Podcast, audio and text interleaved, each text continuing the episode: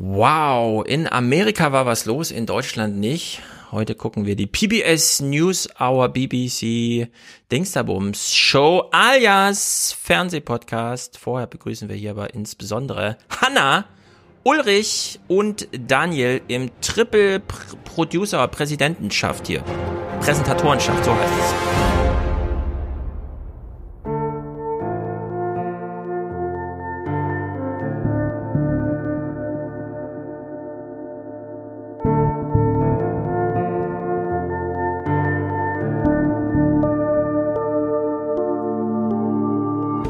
Ein heftiger Schneesturm, der da über die Mitte des Landes gefegt ist. Selbst Raumfahrzeuge, Räumfahrzeuge meinte ich natürlich.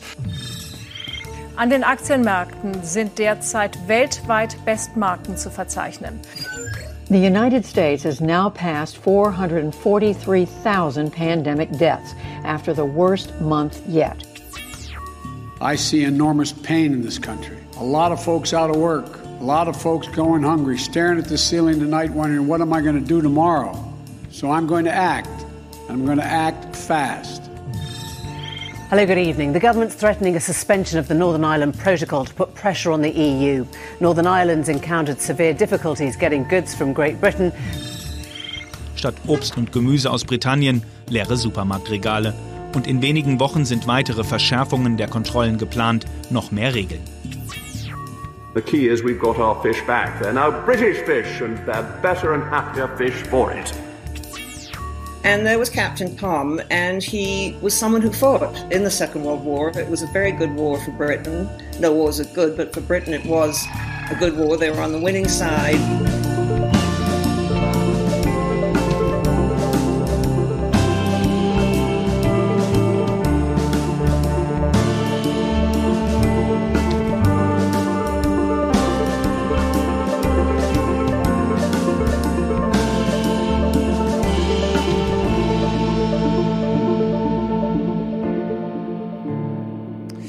So, da haben wir in diesem Intro, glaube ich, schon alle wichtigen deutschen Nachrichten abgehandelt. Es hat geschneit und die Raumfahrzeuge kamen.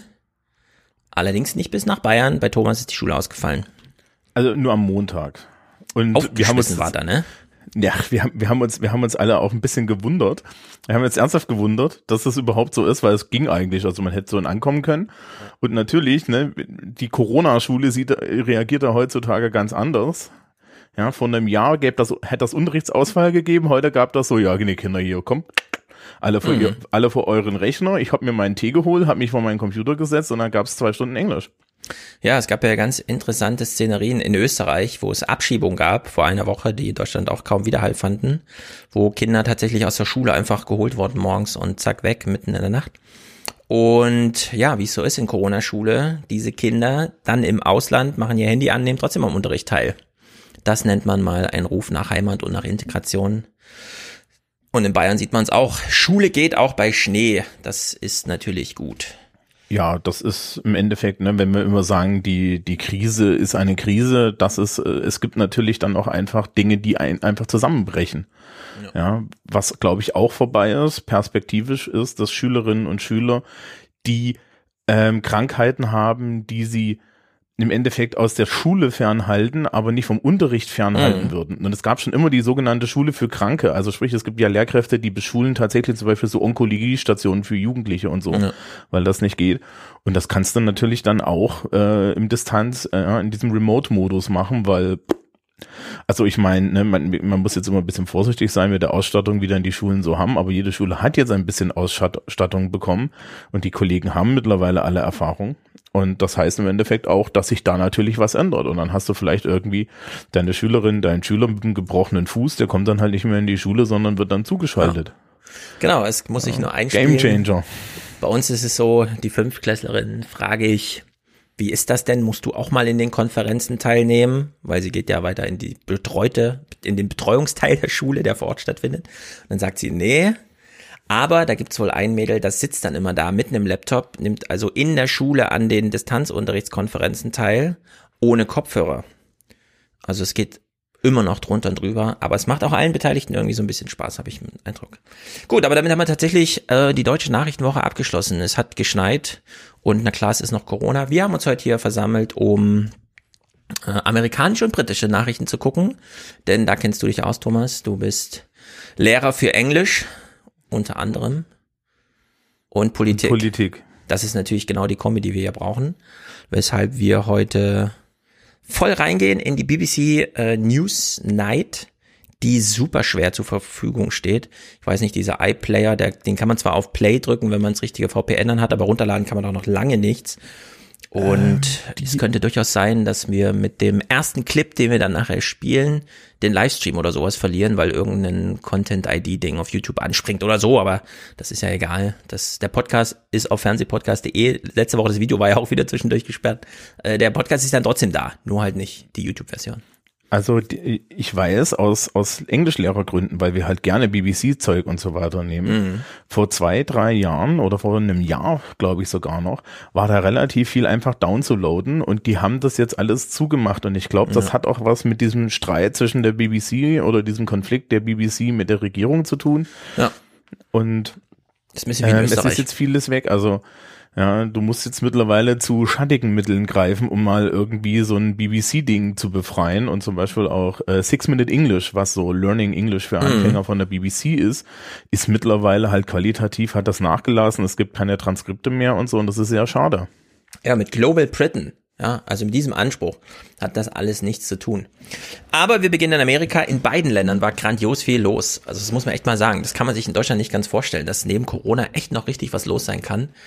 Wir haben innerparteilichen Bürgerkrieg in Amerika. Wir haben leere Regalmeter Obst und Gemüse in Nordirland. Also Leute haben wirklich Sorgen, sich gerade in Vitaminen zu versorgen, während die britische äh, äh, Corona-Variante da auch noch ihr Übliches tut und so. Also ganz schlimm. Aber äh, wir haben sozusagen gewürfelt und die Würfel sind gefallen auf den GOP-Krieg. Was hat's damit auf sich? Das ist wirklich verrückt. Denn in Deutschland kriegen wir mit, ja, es gab ein Amtsenthebungsverfahren, Impeachment. Trump hat es mal wieder überstanden, allerdings mit sieben äh, Stimmen aus der Republikanischen Partei gegen sich. Nur das Ding hat einen mega Vorlauf und es wird in Deutschland, glaube ich, auch ein bisschen unterschätzt, was das eigentlich bedeutet. Und deswegen springen wir direkt rein und hören in der PBS News Hour, also der abendlichen Nachrichtensendung, die da eine Stunde lang geht. Das ist auch ganz erstaunlich, das glaubt man gar nicht, ne? Dass in Amerika die Leute eine ganz ruhige Nachrichtensendung einfach mal bekommen, eine Stunde lang, die noch ge geruhsamer als so ein Heute-Journal abläuft. Mhm. Und die auch ähm, magazin-stylischer ist als so eine BBC-Sendung oder so. Also äh, ganz verrückt. Müssen wir aber vielleicht kurz erzählen, was PBS ist. Ne? Also mhm. das ist Public Broadcasting. Ja. Ne? Das ist also sozusagen das die ARD oder das ZDF. Und das hat natürlich in den USA weitaus weniger Tradition und das ist eher spartig. Ne? Also das Absolut. gucken Leute. Ja. Das ist ähnlich wie NPR, ja, ja. Äh, National Public Radio. Aber es wird, es gibt da auch den Vorwurf, dass es im Endeffekt, äh, also bei PBS nicht so, bei NPR ganz schlimm, dass es im Endeffekt der Radiosender der linken Bubble ist. Ja, also. das stimmt so ein bisschen. Ja, also, also NPR hat schon lange den Vorwurf, dass es so, äh, die, die NPR wollte ja Trump in seiner Zeit auch schleifen, ja, mhm. und hat das auch teilweise getan. Ähm, weil halt, naja, da, da sich die Interessen gegenüberstehen, ne? Also diese ja, die stehen alle wahnsinnig unter Druck. BBC ja auch. BBC steht unter Druck, NPR. PBS ist ja immer noch so Twitter ähm, finanziert aus man kann einfach Geld hinschicken oder die holen sich halt von Johnson Johnson und sagen dann am Anfang zwei Minuten lang, wer diese Sendung jetzt wieder ermöglicht und so weiter. Übrigens, apropos, der Jingle ist fertig. Wer ermöglicht denn diesen Podcast hier? Fahrscheinkontrolle.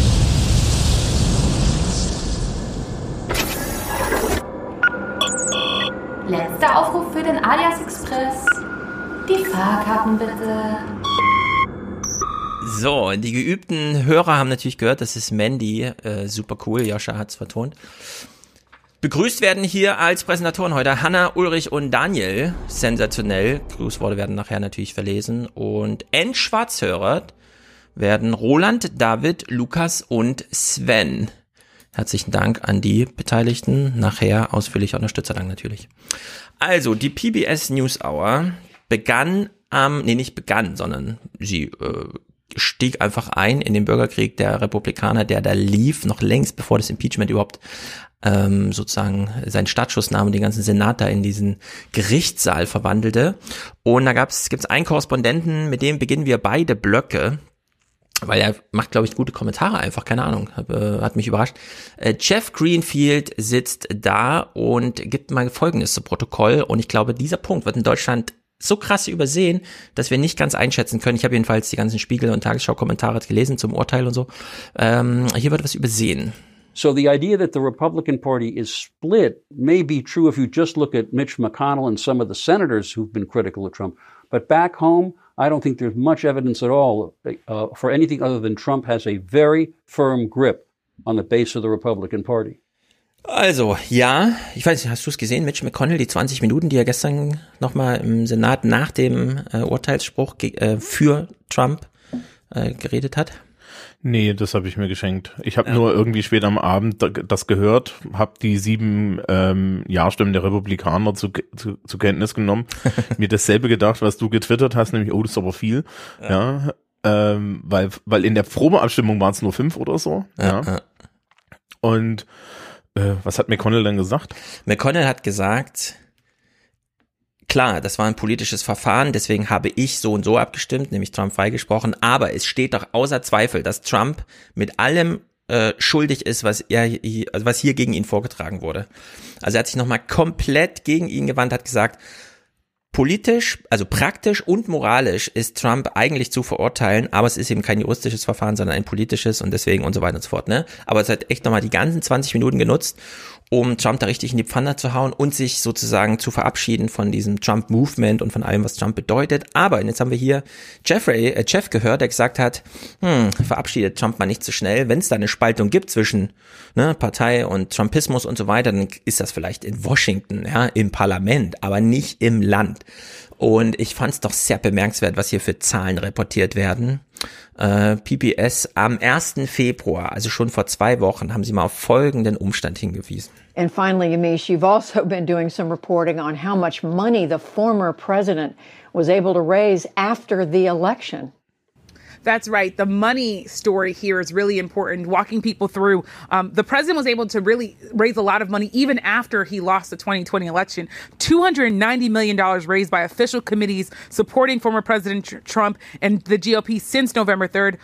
$31.5 million raised by Save America PAC. Um, that's a leadership PAC that President Trump started after his loss. And 200, only $218,000 have been spent by that PAC. So this really tells you that President Trump still has a big influence over the, the Republican Party.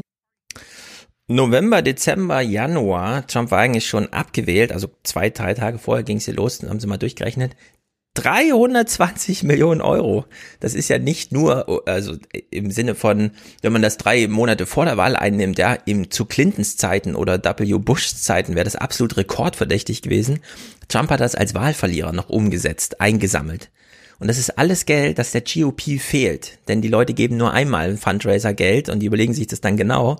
Und wenn man als äh, republikanische Partei meint, wir hätten ja auch noch ein paar äh, Wahlkämpfe vor uns, Gouverneure, Senat, hier Repräsentantenhaus, Midterm Election, ja, äh, ja, 300 Millionen, über die hat Trump jetzt, kann er bestimmen.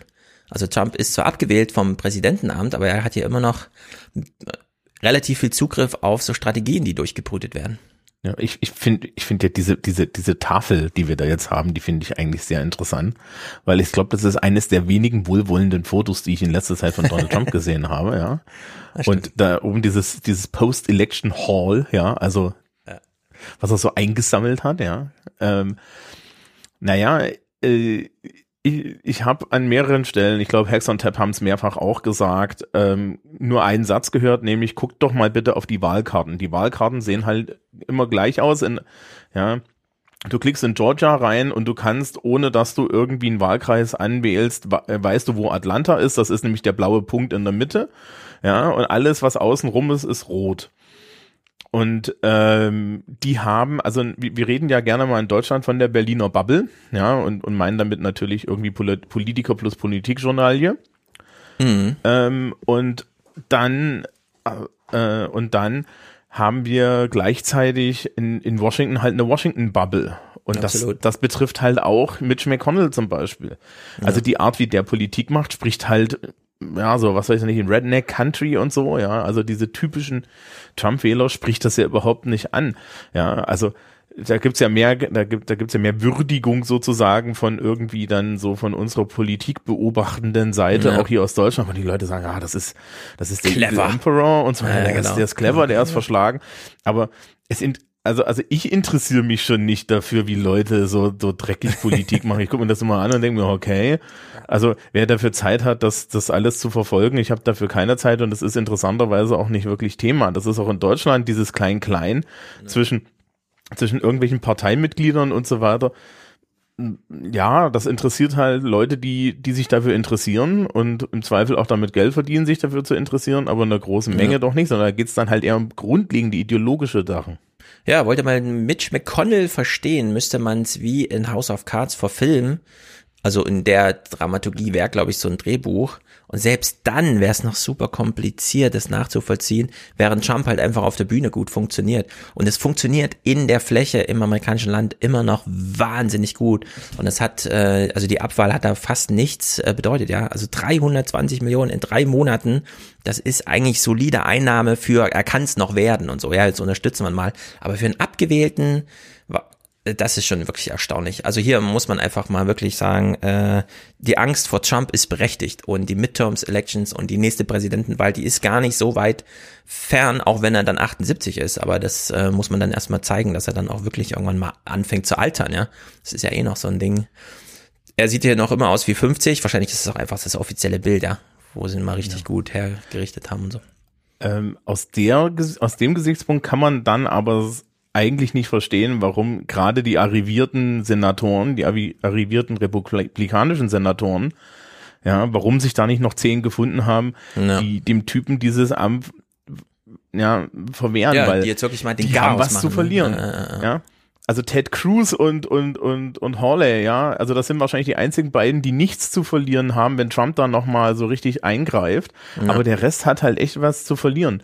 Nun haben die vielleicht Angst gehabt, dass sie ihre Basis, also dass sie dagegen ihre Basis vorgehen und äh, wir, wir haben ja dann noch hier äh, Miss Green und, und Genau, und wir gehen Cheney. genau dieser Frage nach, die du jetzt aufgeworfen hast. Warum fanden sich nicht diese zehn, die sagen, ey, das ist so gefährlich mit dem Typen, wir müssen jetzt einfach mal klar das Signal setzen, ja, lieber ein Ende mit Schrecken als ein Schrecken ohne Ende. Das wäre ja so das Kalkül gewesen. Aber nein, es ist anders. Und zwischenzeitlich, klar, von den Demokraten aus wird das natürlich versucht und hier wurde dann der Report vorgestellt. Äh, die 77 Days. Äh, was hat's denn damit auf sich? Naja, jetzt gehen sie halt all in, denn es besteht ja die Gefahr, dass äh, Trumpismus als Prinzip tatsächlich bleibt. So let's start with November 4th. In the early morning hours after the election, President Trump throws down the gauntlet. He calls the election a fraud. Immediately after that, a parade of Republican leaders echo that claim and cast doubt on the election results. Among them, Congressman Kevin McCarthy, Senators Roy Blunt and Lindsey Graham. Jim, for years, these same elected leaders respected election results, accepted election results. What do we know? What does your reporting show about why they chose to back this false claim this time? it was sort of three tiered.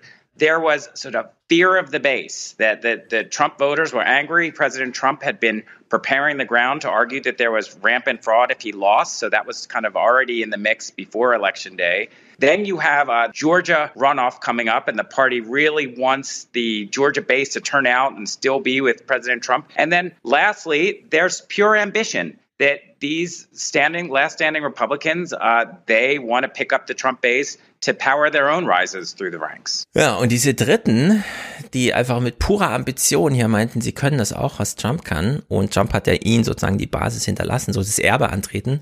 Graham, ne? Lindsey Graham war jetzt schon wieder zu hören. Klar, fahre ich zu Trump und sag ihm hier, dein Movement muss bleiben und so weiter. Also in der Hinsicht sind die da schon voll on track, das hier einfach zu machen. Das ist wirklich unglaublich. Aber auch gerade Graham, ne, der hat ja zwischendrin dann doch mal wieder seine Seele wiedergefunden, ja, in dem Schrank, in dem man sie aufbewahrt. Mhm. Ähm, die, die müssen sich da mal entscheiden. Also wa- was, was der, der GOP, ja, also den Republikanern klar sein muss, deren Establishment geht da drauf. Und Mhm. das ist Lindsey Graham, das ist Mitch McConnell, die gehen da alle drauf. Weil es gibt Primaries. Ja, und, und wenn du, wenn du so ein, so ein, so, ja, so ein QAnon-Trump-Spinner, ja, gegen Mitch McConnell in der Primary stellst, dann, dann war's das. Ja, Mhm. weil, ja, oder auch gegen Lindsey Graham, ja, das muss man ganz klar sagen.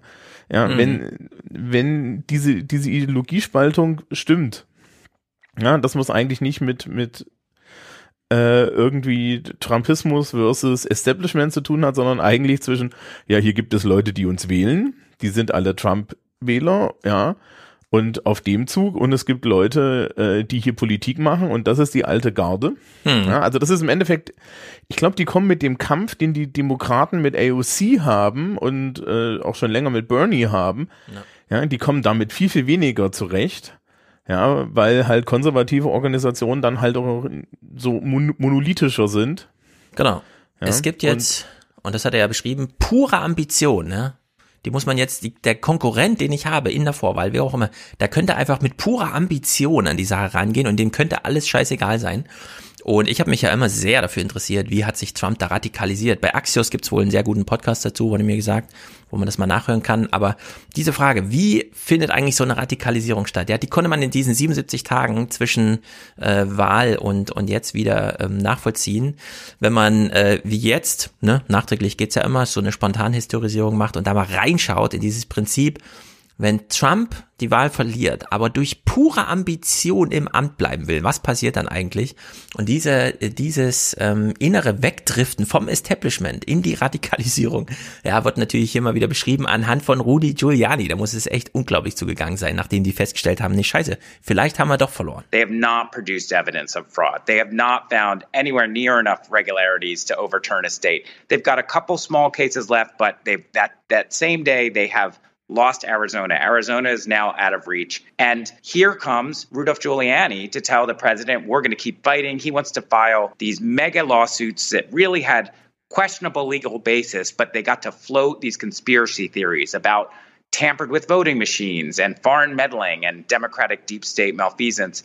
And the president's own lawyers, who, by the way, have pushed in some cases the limits of the law to begin with, have hit their own limit. And they are saying, don't go with these arguments that Mr. Giuliani is making. It is going to be a disaster for you in the courts, and the president shoves them aside because Rudy Giuliani is telling the president what he wants to hear. Wir haben gedacht, Trump hat schon verrückte Anwälte, ja, die ihm jeden Scheiß irgendwie in den Rechtsweg äh, zurechtbiegen, den er da gehen will. Aber nein, nach der Wahl musste er das bestehende Team nochmal austauschen, weil Rudy Giuliani ihm eingeredet hat, nee, du kannst das ruhig machen. Und erstaunlicherweise, und das ist eben in Amerika, ja, mit Geld kannst du alles kaufen. Mr. Giuliani accuses the president's kind of rank and file lawyers of lying to him. They're lying to you, sir. And Justin Clark responds by calling uh, Rudy Giuliani a name I will not share on national television. But what we learned is, and some of this we all got to see before our very eyes, is for every attorney who isn't going to go down the rabbit hole with the president, he can find five who will. Also voll die Hydra, ne? also das, das entspricht natürlich allen Klischees, die man über gerade ja. amerikanische Anwälte hat. Ja.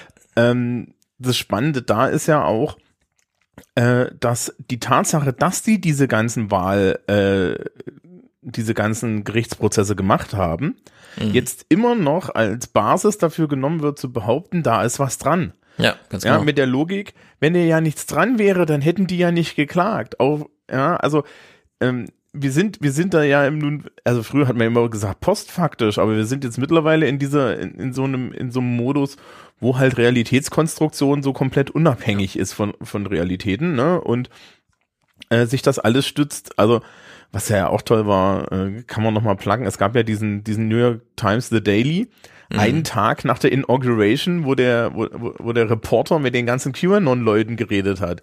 Und die dann meinten, ja, da brach ja eine Welt für mich zusammen, dass Trump da nicht jetzt auf einmal angekommen ist mit dem Hubschrauber, äh, äh, sie alle festgenommen hat und endlich, ja, und so weiter. Die hoffen jetzt alle auf diesen Märztermin, den sie da in den Geschichtsbüchern gefunden haben. Ja, und das, das Krasse ist dann auch noch, dass am Ende fragt er dann, ja, und wie gehen sie dann mit ihrem Leben weiter? Und dann sagt die eine Frau so, ja, wenn ich endlich Beweise kriege, dass das alles nicht stimmt, ne? Also, also, äh, äh, ja, und, und du hörst halt, die hat ja, die hat gesagt, naja, ich habe mich jetzt auf diesen Lifestyle committed, das geht hier nicht, ja. Ja, ja, das ist einfach zu krass. Also wir haben hier eine extreme Radikalisierung im Publikum, politischen Publikum, äh, in Trumps Weißen Haus, in dieser Anwaltschaft, die Rudy Giuliani einmal austauscht, für jeden gefeuerten alten Anwalt findet da gleich fünf neue, die da diesen irren Weg weitergehen. So, und daneben steht die GOP, die ein ganz einfaches Anliegen hat. Sie will nämlich die Nachwahl der Senatoren in äh, Georgia gewinnen. Und da wird hier mal gezeigt, wie Mitch McConnell schon so langsam äh, versteht, nee, das wird hier alles nichts mehr. Meine Strategie geht hier nicht auf. The Republicans start realizing that their best argument in the in the Georgia Senate contest is that we need to have a Republican Senate to be a check on a Democratic president, and President Trump at that point is not really allowing them to make that case. So uh, from there, he just gets angrier and angrier. So, also es stehen Senatswahlen an für Georgia. Und Mitch McConnell muss den Amerikanern eigentlich den, den Punkt verkaufen, Biden hat jetzt gewonnen. Und wir wollen jetzt gegen ihn gute Opposition machen, aber das Argument kann er gar nicht machen, weil der blöde Trump immer noch drin steht und sagt, nee, wir haben doch gewonnen. Also, das ist wirklich und, und ja Wahlkampfveranstaltungen machen, in denen er die Hälfte der Zeit auch noch das Publikum demobilisiert, weil er sagt, das war alles Fraud, das war alles Fraud, ja, also ihr könnt ihn eigentlich nicht wählen gehen, weil da, ihr, ihr werdet eh beschissen, ja. Mhm. So. Und ähm, da muss man dann halt auch mal sagen, ich glaube, dass, äh, wenn das jetzt als Prinzip weitergeht, das entweder äh, Trump dann irgendwie nochmal zum Präsidenten antritt und man mal die erste Chance hat, da tatsächlich irgendwie eine, so, so eine Art Gleichschaltung mhm. im System zu haben. Mhm. Also sprich, dass da halt dann nur noch so, ja, so, so Luckies da irgendwie im Kongress sitzen und sich nicht auf die Hinterbeine stellen, dass ja so eine alte amerikanische Tradition ist, dass da die Leute sehr unabhängig sind, auch im Senat gegenüber dem Präsidenten. Mhm. Und ähm, gleichzeitig äh, kann es dir halt auch passieren, dass dann gar nichts mehr funktioniert, ja. weil halt diese ganzen, also diese ganzen Mitch McConnell Strategien, ich bin ja, ja überhaupt nicht traurig, ne, dass jetzt diese strategische Politik da irgendwie aufhört, ja, nee, nee, das ist auch, probiert's ja. doch mal mit Demokratie, Kinder, ja. ja, also das ist halt auch so, so, die weinen jetzt alle ihre, ihren Ränkespielen hinterher. Da muss man mhm. dann auch sich mal so die Frage stellen, wie, inwiefern sind das eigentlich alles, ja, also, ne, man sagt, da ist ja kein Interesse für die Bevölkerung da. Da geht's ja wirklich nur um, um reine genau, Machtrochaden. Ja, ja. Ja, ja, ja. und äh, wir kennen ja dieses Argument, äh, zwei Jahre nachdem der Präsident ins Amt kam, kommen Midterm-Elections und dann wird alles umgedreht. Wenn das gilt, ja, wäre das das Argument gewesen der Republikanischen Partei zu sagen, Biden hat äh, äh, die Wahl gewonnen, das Präsidentenamt, aber jetzt müssen wir ihn auf der anderen Seite mit einer ordentlichen parlamentarischen Opposition und zwar Mehrheit im Senat. Ja, also ich glaube, das wäre ein Argument gewesen, das vielleicht Leute noch mobilisiert hätte, die so ein bisschen strategisch mitdenken, weil so funktioniert es eigentlich. Aber nee, da wurde Mitch McConnell hier von seinem eigenen, also Parteifreund, ja, wir wissen ja, Parteifreunde sind die schlimmsten Freunde, äh, äh, also von Trump da einfach äh, so richtig in die Parade gefahren. Und in der Hinsicht äh, äh, kann man jetzt denken, okay, das ist aber ein krasser Konflikt, der da drin steht. Trotzdem, und das ist nur so ein kleiner Exkurs, auch mal um so ein bisschen zu überlegen, ja, trotzdem hört man plötzlich das hier in den PBS-Nachrichten. Going forward, it's Democrats we're going to probably be spending a lot more time looking at the, the the point that Tam made about, you know, trying to keep both the left part of the party and the moderates on the same squad.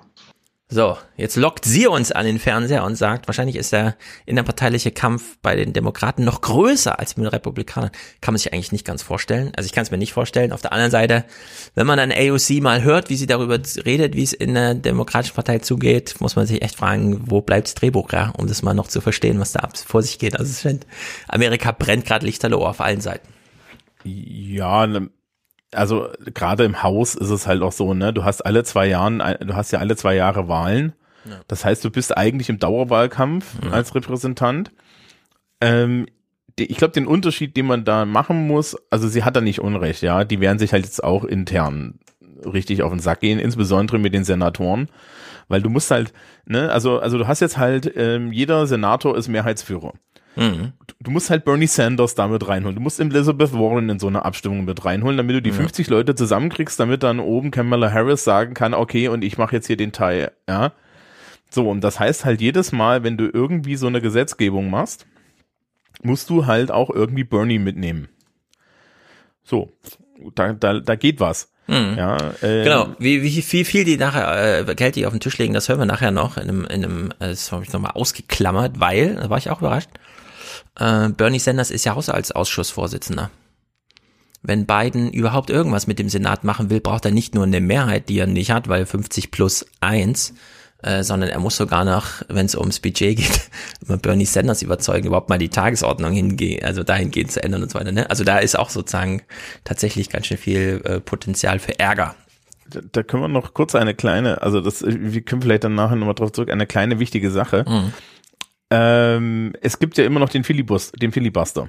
Ja, dieses Ding, dass man eine Debatte erst abschließen kann, wenn 60 Abge äh, Abgeordnete im Senat dagegen stimmen oder dafür stimmen, dass sie jetzt abgeschlossen ist. Ja. Es gibt aber drei, maximal drei Abstimmungen, die gehen mit 50 Prozent und das sind sogenannte Budget Reconciliation Abstimmungen, äh, in denen es nur darum geht, Haushaltsfragen zu klären. Ja. Und die kannst du mit einfacher 50 Prozent Mehrheit machen. Und das ist wahrscheinlich der Weg, den äh, Biden wählen wird, um seine Corona-Hilfen Ganz genau. Das ist genau der Weg. Das kann man genau einmal im Jahr machen. Zu jedem Haushalt kann man einmal so eine Reconciliation, was auch immer das, wie es ausgesprochen wird und was auch immer das bedeutet, machen. Äh, und genau den Weg gehen eine sie. Wiedervereinbarung. Also das ist eine Zusammenführung. Genau, man kann es da nochmal auf, aufdröseln. Und äh, es gibt da keine Obergrenze, ja. Für, also klar, nur 50 äh, Leute reichen dann für die Mehrheit, aber wir hören nachher wieder einfach mal zwei Trillionen, Trillion, ja, zwei Billionen Dollar auf dem Tisch liegen. Also in der Hinsicht äh, gehen die da wirklich gerade all in. Es, es gibt interessanterweise da eine Regel, dass was man nicht mit diesen Reconciliations machen kann. Und eine Sache ist, man darf zum Beispiel nicht in die Sozialvorsorge eingreifen. Ah, ah das überprüfen also, wir nachher mal, ob die das machen, ja. weil das ist nämlich, da geht's drunter und drüber. Okay, nehmen wir mal diesen roten Faden hier wieder auf. Die Demokraten und die Republikaner überlegen gerade, wer von ihnen ist eigentlich mehr verstritten, zerstritten inner. Und klar, was vereinigt eine Partei immer besonders gut? Der äußere Feind. Und in der Hinsicht haben sich die Demokraten auch gedacht, äh, die Republikaner nehmen uns erstmal hops. Essentially, Democrats in the House are laying out a case where President Trump's own words were responsible for and intentional to try and cause a riot at the U.S. Capitol to stop the election of President Joe Biden.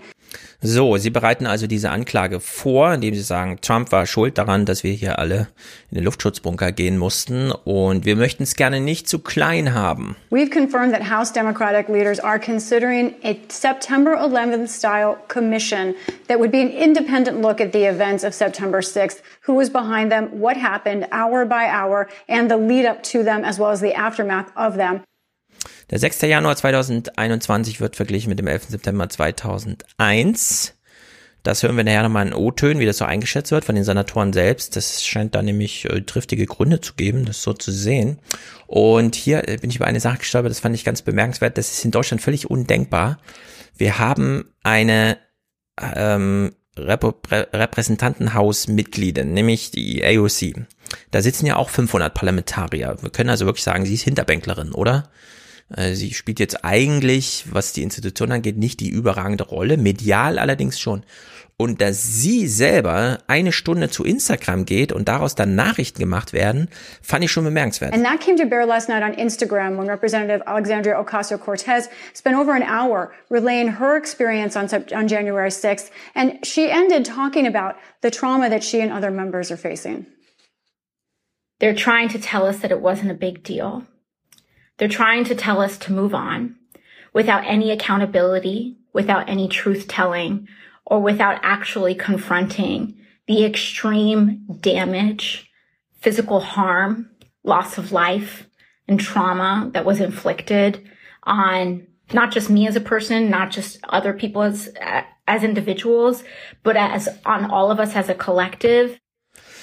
So, also auf der Seite sitzen die Demokraten und sagen, wir sind alle traumatisiert und es war auch super schlimm und war es natürlich auch, denn es gibt ja dann äh, die Videos und so, wurden ja dann beim Verfahren gezeigt, wie sie da alle abgeführt wurden und in Sicherheit gebracht wurden. Und sie setzt sich bei Instagram hin. Ich denke mir so, AD und CDF-Leute, die müssen das mir überlegen, wie kriege ich denn das Video aus meinem Handy raus? Ja, wenn ich das abends zeigen will, wird das dann irgendwie abfilmen oder so. Nein, man hat das hier gut hinbekommen. So, also die Demokraten sind sich ziemlich einig, die Bösen sind gerade die Republikaner.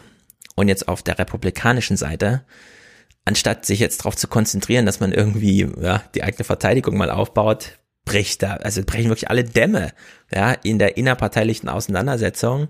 Und vielleicht hat man die Namen schon gehört. Auf der einen Seite Marjorie, Marjorie, Marjorie, Marjorie, Marjorie Taylor Greene. Und auf der anderen Seite Liz Cheney, also die Tochter von Dick Cheney, der vor 20 Jahren ja Bushs Vizepräsident war. Und dann muss sich der Senator Mitch McConnell, der also im Repräsentantenhaus jetzt gar nicht so viel zu tun hat, auch noch da so positionieren. Also das, hier geht's richtig ab. And meantime, Ähm. quickly. Hm? Nur eine Sache, was mir da bei, bei, bei, bei AOC auffällt. Kannst du dir vorstellen, dass deutsche PolitikerInnen sowas machen? Die Katharina Schulze aus deinem Lieblingsbundesland, die macht ja sowas manchmal, aber das findet dann halt keinen Widerhall irgendwo. Sondern sie ist halt nur auf Instagram präsent und hat da auch eine gewisse Followerschaft. Aber sie ist auch die einzige, die mir jetzt gerade einfällt, wo man sich das so vorstellen kann, dass sie irgendwie auf Instagram eine, sowas machen. Aber ansonsten, nee. Und mit dem Ansinnen, da, daraus entstehen dann Nachrichten sowieso nicht. Also ich, ich stelle mir jetzt gerade, ich stelle mir jetzt gerade vor hier, weiß ich nicht, weißt du, so, so Hubertus Heil.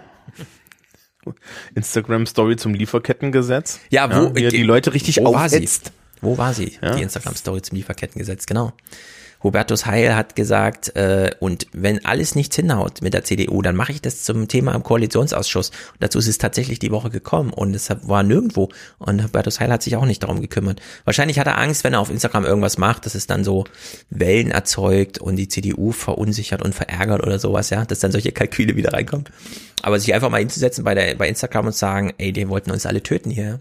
Das hat sich da noch keiner getraut. So macht man das nicht. Der, ähm, einer der Anwälte hat im Impeachment-Prozess gesagt, dass er sich ja sehr feind, äh, äh, also einer der Trump-Anwälte muss irgendwie Mhm. gesagt haben, so, ja, also er, er hat ja das Gefühl, dass jetzt hier so die, die, das Klima im Senat ja in diesem Prozess sehr feindlich ist, worauf der, der, der, der Führer der Anklage aus dem Repräsentantenhaus, also ein Demokrat, wo irgendwie nur trocken gesagt hat, du hättest mal am 6. Januar hier sein sollen. Ja, das ist, da ging es dann drüber, das ist unglaublich. Wobei dann auch die Leute gesagt haben, also ich bin zwar republikanischer Senator, aber ich wusste nicht heute, was die von mir wollten, die Anwälte von Trump. Zum Glück haben sie nur drei Stunden gesprochen und nicht ihre 16 ausgenutzt. Also in der Hinsicht, ja, es geht runter drüber bei den Republikanern. Also hören wir mal hier. Majorine, Majorian, wie wie heißt sie? Marjorie Taylor Marjorie. Greene. Marjorie. Marjorie da. Marjorie gegen Liz. Aber nicht direkt, sondern sie spielen über Bande gegeneinander. And meantime, quickly, Lisa, ideological divisions among Republicans over two high profile members uh, of the House, Marjorie Taylor Greene, the freshman congresswoman from Georgia, and Liz Cheney from Wyoming. Right. Marjorie Taylor Greene, someone whose remarks are increasingly under uh, attack or criticism uh, from those in the middle, and Liz Cheney, who may face a vote on her leadership tomorrow. Yesterday, last night, uh, Mitch McConnell, the Senate Republican leader, sent out this noteworthy statement about Marjorie Taylor Greene. He said that loony lies and conspiracy theories are cancer for the Republican Party and our country. Didn't mention her by name, but Judy, this is a very sharp intra-party fight. Ja, very sharp, aber Mitch McConnell hat noch nicht gesagt, wen er meint und was diese Person gesagt hat. Unter anderem. Und das ist wirklich erstaunlich, ja, mit was für Leuten man es da mittlerweile im Parlament zu tun hat. Wir gehen dem mal so in ein paar Clips nach. Hier zum Beispiel wird der republikanische Senator John Barroso gefragt, was ist denn hier mit deiner QAnon-Anhängerin da an deinen Reihen? Äh, Kann man da mal irgendwas machen auf eurer Seite des Parlaments? I find her statements disturbing. Uh, that's not the future that I see for the Republican Party. I know the House is going to have to make its own uh, decisions on what path they take, uh, but all the time that is spent on her is distracting from the work we need to do for the American people. Gut, er lenkt noch ein bisschen ab mit, ja, das ist halt schon blöd, aber es ist halt ablenken. Wir wollen ja eigentlich für den, zum Wohle der Menschen und so weiter irgendwas sagen. Deswegen übernehmen jetzt mal die Demokraten, äh, die Kritik vorzutragen. Was gibt's denn da so zu sagen? anyone who questioned the 9 11 attack, endorsed executions against our colleagues, referred to the midterms as Islamic invasion, simply put, is a danger to this institution and our personal safety. No Republican defended Taylor Greene. Aha. Es gäbe ja ungefähr 200, die das machen könnten, sie verteidigen, aber niemand fand sich. Vielleicht muss man, vielleicht muss man an der Stelle noch kurz sagen, wer denn diese Colleagues waren, die sie, die sie da für Hinrichtung vorgesehen hat. Das war Nancy Pelosi. Ja. ja und die. Islamic Invasion war The Squad. Ja, genau. Also, ich meine, ich meine, ne, und, und da muss man dann sagen, also, das hat jetzt ähm, ähm, so im Vergleich auch zur deutschen Politik wieder, ja, also äh, unsere Rechtsaußenparteien, die haben sich ja auch schon einiges geleistet in der Richtung, aber Mhm. das ist nochmal eine ganz andere Kategorie. Ja. ja. Wir hören sie hier mal im O-Ton. Es ist wirklich grandios abgefahren. These were words of the past, and these things do not represent me. She's talking about comments like these, supporting the QAnon conspiracy um, theory. But that was proof right there that there's possible satanic worship. You don't have anything to say. And the idea that mass school shootings and their victims are frauds. He has nothing to say because he's paid to do this. He's a coward. But today, a different Marjorie Taylor Greene. When I started finding misinformation, lies, things that were not true in these QAnon posts, I stopped believing it. School shootings are absolutely real. Ja, sie muss dann im Parlament erstmal sagen, ja, es tut mir leid, dass ich die Schulscootings, also so im Alex Jones-Style geleugnet habe, dass das als Ja, das Problem auch- gibt. Und 11. September war auch nur so. Äh, allein schon, dass sie eine Maske trägt, wo drauf steht Free Speech, ne? Also Ja, das ganz. äh, das ist unglaublich. Und, und Free Speech ist halt auch in den USA, hat tatsächlich auch seine Grenzen. Und äh, Alex Jones haben sie ja jetzt schon mal fast die Knochen weggeklagt, ne? Mhm. Äh, äh, Fox News, Fox News haben sie jetzt, haben sie jetzt am Wickel. Hast du das gehört? Nee. Also mit Fox, News, äh, absolut geile Geschichte. Fox News hat die ganze Zeit äh, Rudy Giuliani und andere Flöten Ja. ähm, eine Bühne geboten, die behauptet haben, dass bestimmte namentlich genannte Wahlcomputerfirmen Genau, in Georgia Dominion und Pennsylvania und so. Mhm. beschissen haben. Dominion und wie hießen die andere? Smart Gab noch so eine, ja. Smartmatic oder so. Ja. Und das Geile ist, Smartmatic hatte genau einen Vertrag dieses Mal bei der Bundestag, äh, bei der, bei der, bei der Präsidentschaftswahl. Und das war für einen Wahlkreis in Los Angeles. Mhm. Das heißt also, die waren nicht mal in Georgia und Pennsylvania und Arizona waren die tätig. Und die haben jetzt Fox News auf 2,9 Milliarden wegen Ah, habe ich nur bei verklagt. Giuliani gehört, dass Giuliani jetzt auf diesen Betrag hin verklagt wurde. Ja, ja, äh, die, die, äh, naja, die haben halt einfach mal durchgerechnet, die springen jetzt die Kunden ab, ne? Ähm, also wir haben, ich habe, wir haben mal anderen Gründen Einwände gegen Wahlcomputer, ja. Aber dass jetzt die Wahlcomputerfirmen hingehen und sagen, also pass mal auf, Leute, ja. Also, wenn, wenn ihr uns Wahlbetrug unterstellt, dann sollten wir wenigstens dort unsere Maschinen aufgestellt haben. Das haben wir nicht. Wir haben jetzt hier, wir haben jetzt hier Ausfälle. Mhm. Das haben wir mal hochgerechnet und das sind jetzt drei Milliarden. Und die haben gar nicht so eine schlechte Chance, das zu gewinnen, weil es ist halt offensichtlich, Fox sagt, sie werden sich wehren. Ja, aber es kann durchaus sein, dass da Fox News bei pleite geht. Und sie, und es geht halt dann auch noch gegen OAN, hier One America Network, was ja so im Endeffekt äh, die Außenstelle von QAnon ist. Ja. Und so, also die sind da auch alle mit dran, die kriegen jetzt auch alle Klagen von Latz. Ja, Ja, sehr gut. also das ist halt auch Ich alles das nur durchrecherchiert. Von Giuliani gehört, habe gedacht, na gut, selbst wenn sie da Erfolg haben, die hat er, die zwei Milliarden hat er nicht. Dass man jetzt äh, Fox News äh, auf diesem äh, Höhen, also in diesem Maß verklagt, finde ich natürlich gut, weil die könnten ja tatsächlich das dann am Ende bezahlen müssen. das ist nicht schlecht, ehrlich gesagt. Ja, äh, der republikanische Senator Bill Cassidy, also der republikanische, ja, äußert sich ja auch nochmal zu sehr, äh, Francesco, wie es gerade im Chat, man kann einfach MTG sagen äh, zu ihr, also man kann sie durchaus mit einer Abkürzung würdigen, also MTG. Er äußert sich auch mal zu MTG, wir haben ja eben schon gehört von dem äh, Senatoren, ja, ja, die lenkt uns halt ab von, wir wollen ja eigentlich was für die Bürger tun und so und der Cassidy kommt ja nochmal auf, was, macht nochmal so einen inhaltlichen Punkt. She is a distraction. Anyone that says that, that laser beams from outer space caused wildfires in California and the laser beams are controlled by the Rothschild family uh, is not a serious person. Haben wir das nochmal klargestellt im Abendfernsehen, ja? Das ist ziemlich gut. Danke, liebe amerikanischen Politiker, dass ihr da so auf der Höhe seid bei der Klärung eurer Angelegenheiten. Wobei wir da mal aus deutscher, aus deutscher Sicht vielleicht, also das ist, glaube ich, eine Sache, die in den USA immer noch nicht so richtig wahrgenommen wird. Ne? Hier in Deutschland haben wir ja eine Kultur, wo wir solche Sachen viel, viel ernster nehmen. Mhm. Ja. Ähm, auch aus Geschichte heraus, ne, wo dann halt die entsprechenden Bücher über Verschwörungstheorien äh, geschrieben werden und wo das ganz anders diskutiert wird. Und die fallen in die Falle, in, in die man gefallen ist, als man das das erste Mal in Deutschland gesehen hat. So, ne? Also da zu sagen, die ist eine Ablenkung, nein, die ist nicht eine Ablenkung. Die ist die Zukunft deiner Primary, mein Freund. Weil da, ja, wenn dann, wenn dann nämlich so eine Tante oder so ein Onkel auftaucht, der genau so einen Scheiß erzählt, ja, dann bist du deine Mehrheit los und im Zweifel gewinnst du deine Primary nicht mehr. Ja? Genau, und jetzt müssen Sie überlegen, wie gehen wir damit um? Sie ist ja nicht der Einzige, ne? Da sind ja wirklich 13 offene QAnon-Anhängerinnen und Anhänger haben ja da die Vorwahlen gewonnen. Ich weiß gar nicht, wie viele dann ins Parlament eingezogen sind, aber mindestens diese MTG ist ja da all in gegangen. Und jetzt muss ja irgendwas geschehen. Klar, man kann sich natürlich hinterbänklermäßig da irgendwie durchschleifen jetzt durch eine Legislaturperiode, aber sie hat ja auch noch äh, Ausschussmitgliedschaften und so weiter und da wollten die Demokraten dann mal ran. Democrats feel strongly she belongs on no committees, that she's dangerous. She's someone who has repeated, publicized threats, including threats against House Speaker Pelosi to assassinate her.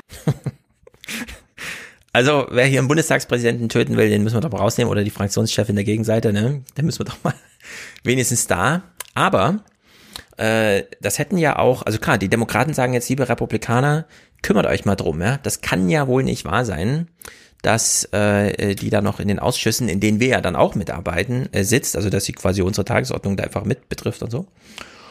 Und dann äh, wurde den Republikanern das Ultimatum gestellt.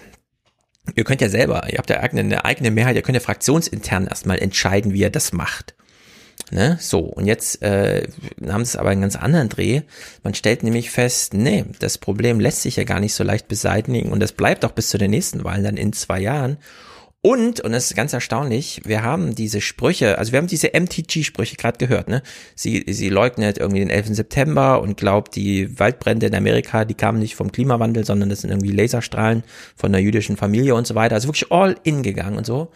Und ja, man braucht in Amerika, wenn man Wahlen gewinnen will, Geld und also macht sie einfach Wahlkampf. One month into the new Congress, and these may be the seeds for what happens over the next two years. Both Green and the Democratic Party are fundraising over her comments and what it means for Republicans. So, also sie geht weiter diese Linie im Land, weil außerhalb von Washington ist halt der Wind anders. Die Republikaner gleichzeitig auch also die Demokraten machen dann, also äh, argumentieren, machen genauso QN-Wahlkampf, nur drehen halt das Vorzeichen um und sagen, gegen die wenden wir uns. Also da ist kein konstruktiver Unterbau beim Geld einsammeln, sondern das ist einfach nur die Verfestigung von diesem, wenn ihr uns das Geld nicht gebt, dann ja, wäre das, als hättet ihr es direkt QN gegeben auf der Gegenseite. Also in der Hinsicht ist das schon ganz schön crazy. Dann gab's äh, Liz äh, Cheney, die haben wir ja eben schon gehört. Hm? Nur schnell, also sie haben ja aus den aus den Committees haben ja die Re Demokraten sie dann rausgewählt, ne? Genau, weil die Republikaner das nicht selber machen wollten. Genau, ne, weil sie es selber nicht, also also nicht nicht hingekriegt haben. Ja. Weißt du, in welchen Committees sie war? Weil ich habe es extra nee, jetzt nochmal nachgeguckt. Mal vor, ja, weil da, da, da würde nämlich anders. Äh, sie war im Budget-Committee, ja, ah. Committee on the Budget, also im Haushalts ah. und in ah, Education ja. and Labor. Also ja, ja, Entschuldigung, diese Frau, diese, diese Frau im Bildungsausschuss? Ja. ja. Ich meine, also die USA sind da eh schon so, so, so verbrannte Erde, was gute Bildung in, in bestimmten Bereichen angeht, also politische Bildung und, und Sexualaufklärung und mhm. so. Das ist ja schon wirklich ganz, ganz furchtbar. Und dann hast du da so jemanden drin sitzen. Ja. ja also und der hat natürlich auch das große Politikum, ne? Ihr, ihr, ihr Standpunkt ist, ich bin gegen Abtreibung und äh, dafür, dass man Planned Parenthood das komplette Geld wegnimmt. Ja. Ja, das ist ja, einfach so. äh, all in Blödsinn, aber trotzdem. Was, was ich mich halt bei diesen Menschen frage, das frage ich mich allerdings auch bei den deutschen Varianten davon, ähm, sind die, sind die ernsthaft böse und benutzen das nur oder sind, glauben die das? Habe das nie ähm. rausgefickt und das ist natürlich Küchen, Küchenpsychologie. Ich habe nur eine Vermutung. Bis zu QAnon konnte man sagen, das wird instrumentalisiert. Die politische Rede wird instrumentalisiert. Aber seit QAnon, glaube ich, da sitzen Überzeugungstäter. Und das gehört auch mit in diese große Erzählung der Radikalisierung, äh, der politischen Radikalisierung durch Trump, also von Trump selbst, aber auch durch Trump. Dass man mittlerweile das als äh, wirklich überzeugt macht. Ist ganz, ganz erstaunlich. So, und klar, das MTG ist sozusagen jetzt wirklich mal, also das ist richtig ganz rechts außen. Und dann gibt's, das ist auch erstaunlich, dass, wie man das jetzt sagen muss, ja, äh, die Vernunft in der Republikanischen Partei wurde tatsächlich von der Familie Cheney aufrechterhalten. also George W. Bushs Vizepräsident, die Tochter Liz Cheney, weil die nämlich direkt nach der Wahl schon gesagt hat, Leute, hört mal auf, ja, wir müssen hier mal die Partei so ein bisschen zur Raison bringen. Trump hat die Wahlen verloren, alles, was er gesagt hat, war Lüge, äh, bitte wieder auf Kurs. Äh, mit, wir müssen uns vom Trumpismus verabschieden. Also, ne, Und dafür hat sie auch Ärger gekriegt. Die Tochter von dem Mann, der für wirtschaftliche Interessen mhm. mehrere Kriege angezettelt hat. Unter anderem eine Million Menschen im Irak, die gestorben sind. Ja, ne? Das sind jetzt auf einmal die sane people. Das ist ja das Schlimme. Ja? Also, was haben wir damals über George W. Bush gelacht? Ne? Und dann kam Trump und das so, boah, geil. ja, George das W. Das ist mal Diskursverschiebung, ne? Den hast, den hast du bei der Inauguration, hat man den gesehen und hat sich gedacht, boah, guck mal, ja, ein solider republikanischer Präsident. Mhm. Ja. so, und was musste die Liz Cheney jetzt machen, um ihre Partei zu überzeugen, dass sie gerade auf Platz drei in der Hierarchie, da gibt's ja den Fraktionschef, also diesen Mehrheit Minderheitenführer, dann gibt's mhm, irgendwo so ein Whip oder sowas, der die Stimmen organisieren muss, wie auch immer, ja, ja. das ist ja da so eine, bei, das bei Frank so Underwood kann man das ja so nachhören. Genau, es ist, in Deutschland gibt es nur einen Fraktionschef und dann so parlamentarische Geschäftsführung und sowas. Sie gilt jedenfalls, also der Posten, den sie da hatte, gilt als Platz drei. Ich weiß nicht mal, wie er heißt, aber sie äh, war da schon äh, recht etabliert und jetzt ähm, ja, musste sie erstmal ihre Partei überzeugen, vielleicht diesen Antitrumpismusweg mitzumachen. Und da wird hier mal eine Zahl genannt. Liz Cheney, we know I can report, herself spoke to her fellow Republicans and said she does not apologize for her vote to impeach President Trump, but we also know behind the scenes scenes, she has been calling nearly every member of her 211 member conference to try and keep her job. Ja, sie musste einfach die ganze Fraktion anrufen und überzeugen. Bei einer Abstimmung, die anberaumt wurde, um sie von diesem Posten zu holen, um da die Mehrheit zu organisieren. Und es hat sie tatsächlich 200 plus Anrufe gekostet. Ja. Jeden einzelnen.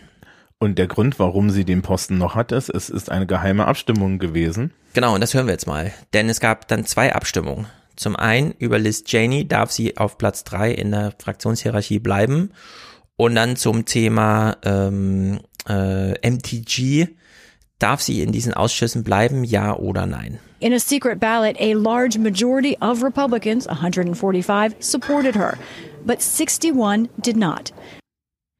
Also in einer geheimen Abstimmung trauen sich die Senator, äh, die die, Rep äh, die Republikaner im Repräsentantenhaus sehr wohl gegen den Trumpismus zu stimmen, wenn man es danach nicht auf sie zurückführen kann. Also 145 zu 61 Stimmen, das ist schon nicht so schlecht, muss man mal sagen. Und hm? der Grund ist natürlich ganz klar, die haben alle Angst um ihre Wiederwahl und ja. teilweise haben sie tatsächlich Angst um ihr Leben. Das auch, das ist ganz erstaunlich. Das haben wir das letzte Mal schon haben, gehört, dass sie da zu Hause echt also Sorgen um die Familie haben es gab da mehrere Repräsentanten, die gesagt haben, ich äh, in meinem in meinem Bezirk, ja, wenn ich mhm. offen gegen gegen so Trump Tr Trumpismus bin oder offen für Liz Cheney, dann ähm, kann ich mir Polizeischutz für meine für meine äh, Familie besorgen. Mhm. Ja. Genau. Und ich meine, ist ja nicht so, als wäre wäre das wäre die die Wählerbasis dort jetzt unbewaffnet. Ja? Das kommt dazu, genau. Die haben alle diese äh, AR-15 Waffen zu Hause.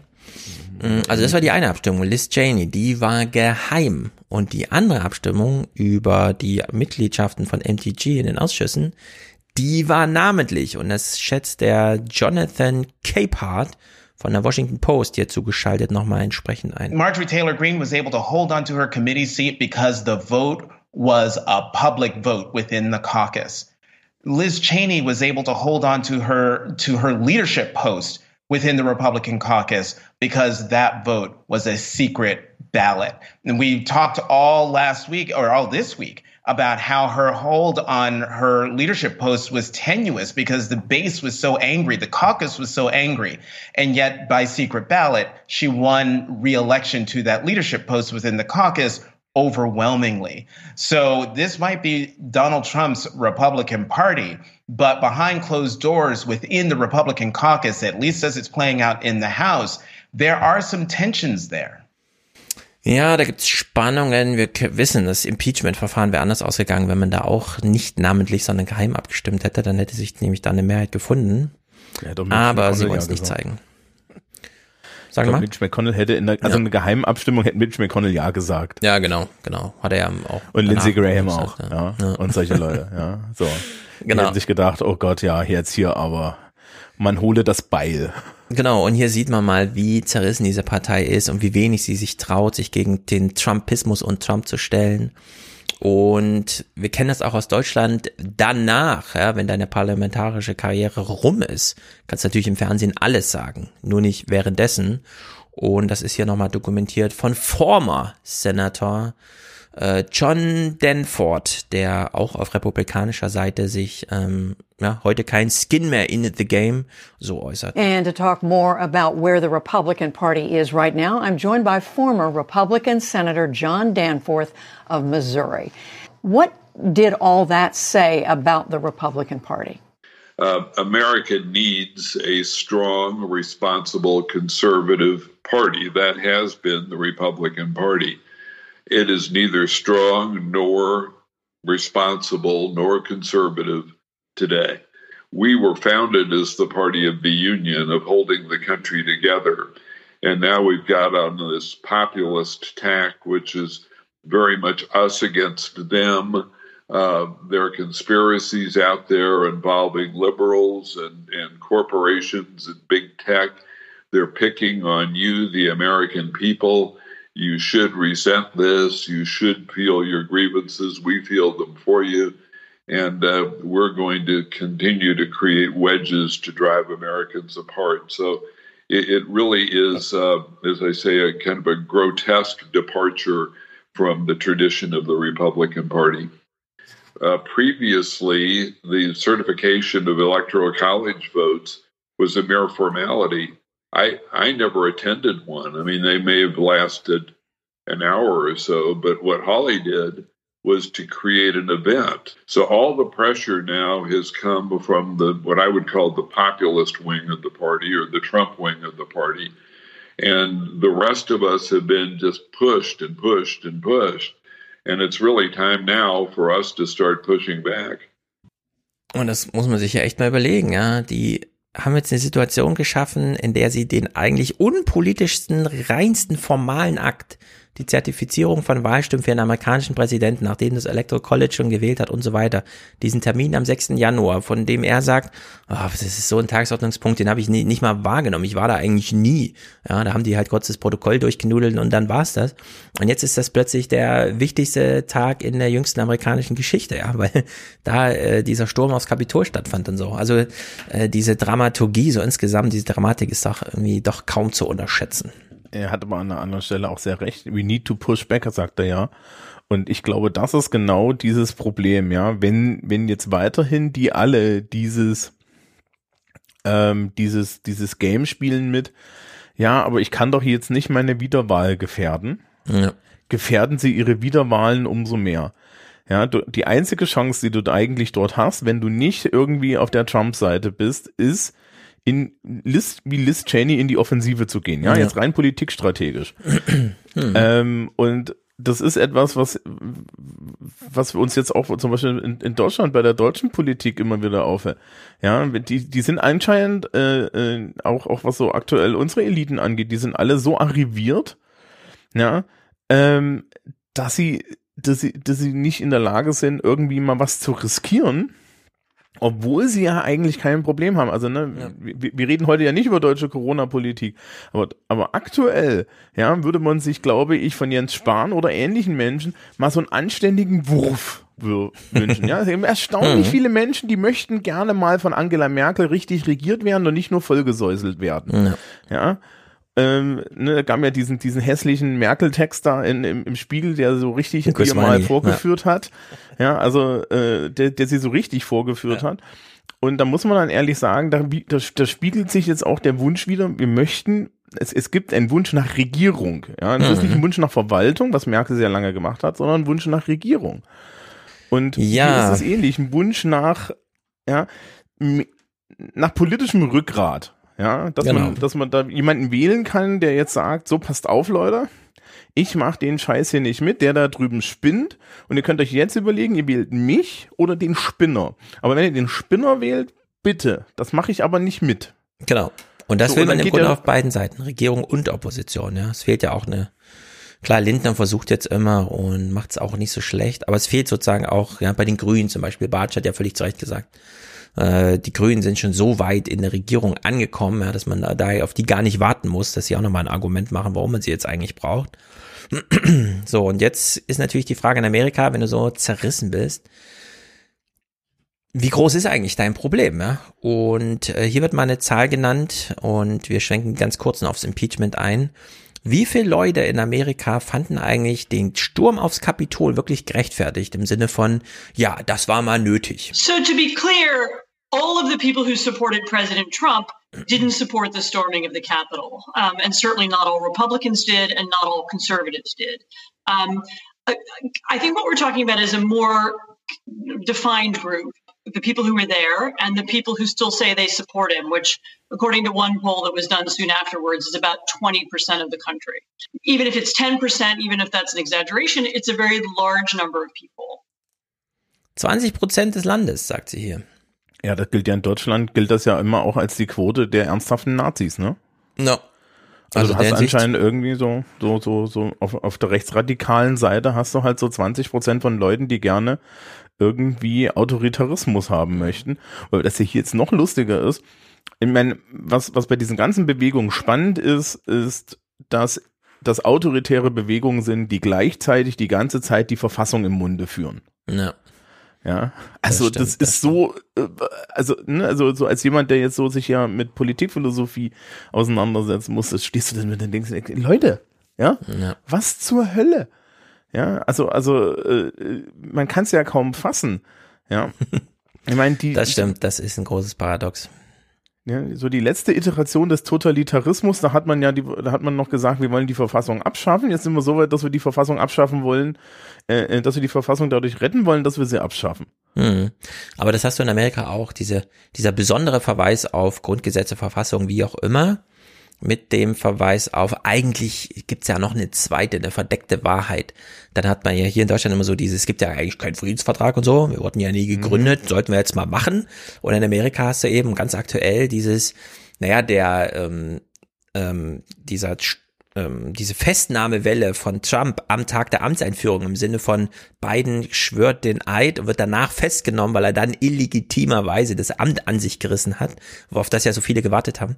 Das wurde ja dann in den März verlagert, weil irgendwann vor 100 Jahren wurde ja der Termin von März auf Januar vorgezogen als nämlich äh, die America Corporation gegründet wurde und jetzt möchte Trump im März, dann ich glaube es ist der 5. März oder sowas, ja, diesen Termin dann wahrnehmen, um dann Biden aus dem Amt zu jagen und zu sagen, wir schließen wieder an die eigentliche Geschichte Amerikas von 1813 oder sowas an, ja, und führen dann äh, das Country weiter und lösen die Corporation Amerika wieder ab. Also es ist genau wie in Deutschland so dieses ganze, die GmbH und so weiter, also da scheint so, so ein paar Adaptionen zu geben irgendwie runter von dieser Idee. Amerik sind wir jetzt bei amerikanischen Reichsbürgern sozusagen. Genau, ja, das ist, ist so richtig diese Reichsbürgerschaft, wie man es wie man's von hier kennt. Und, und dann kommt ja, dann, dann, an dem Termin wird natürlich auch nichts passieren, außer vielleicht, dass sich die, dass er sich die nächste, dass er sich die nächste Demo, den nächsten Riot und die nächste Festnahmewelle eintreten. Ganz genau, ganz genau. Und, und dann sucht man sich, ja, dann weiß ich nicht, dann ist der Juni dran, weil immer er Ende der ja. Maya-Kalender, ja, das ist Naja, ja, ne? das geht dann immer weiter.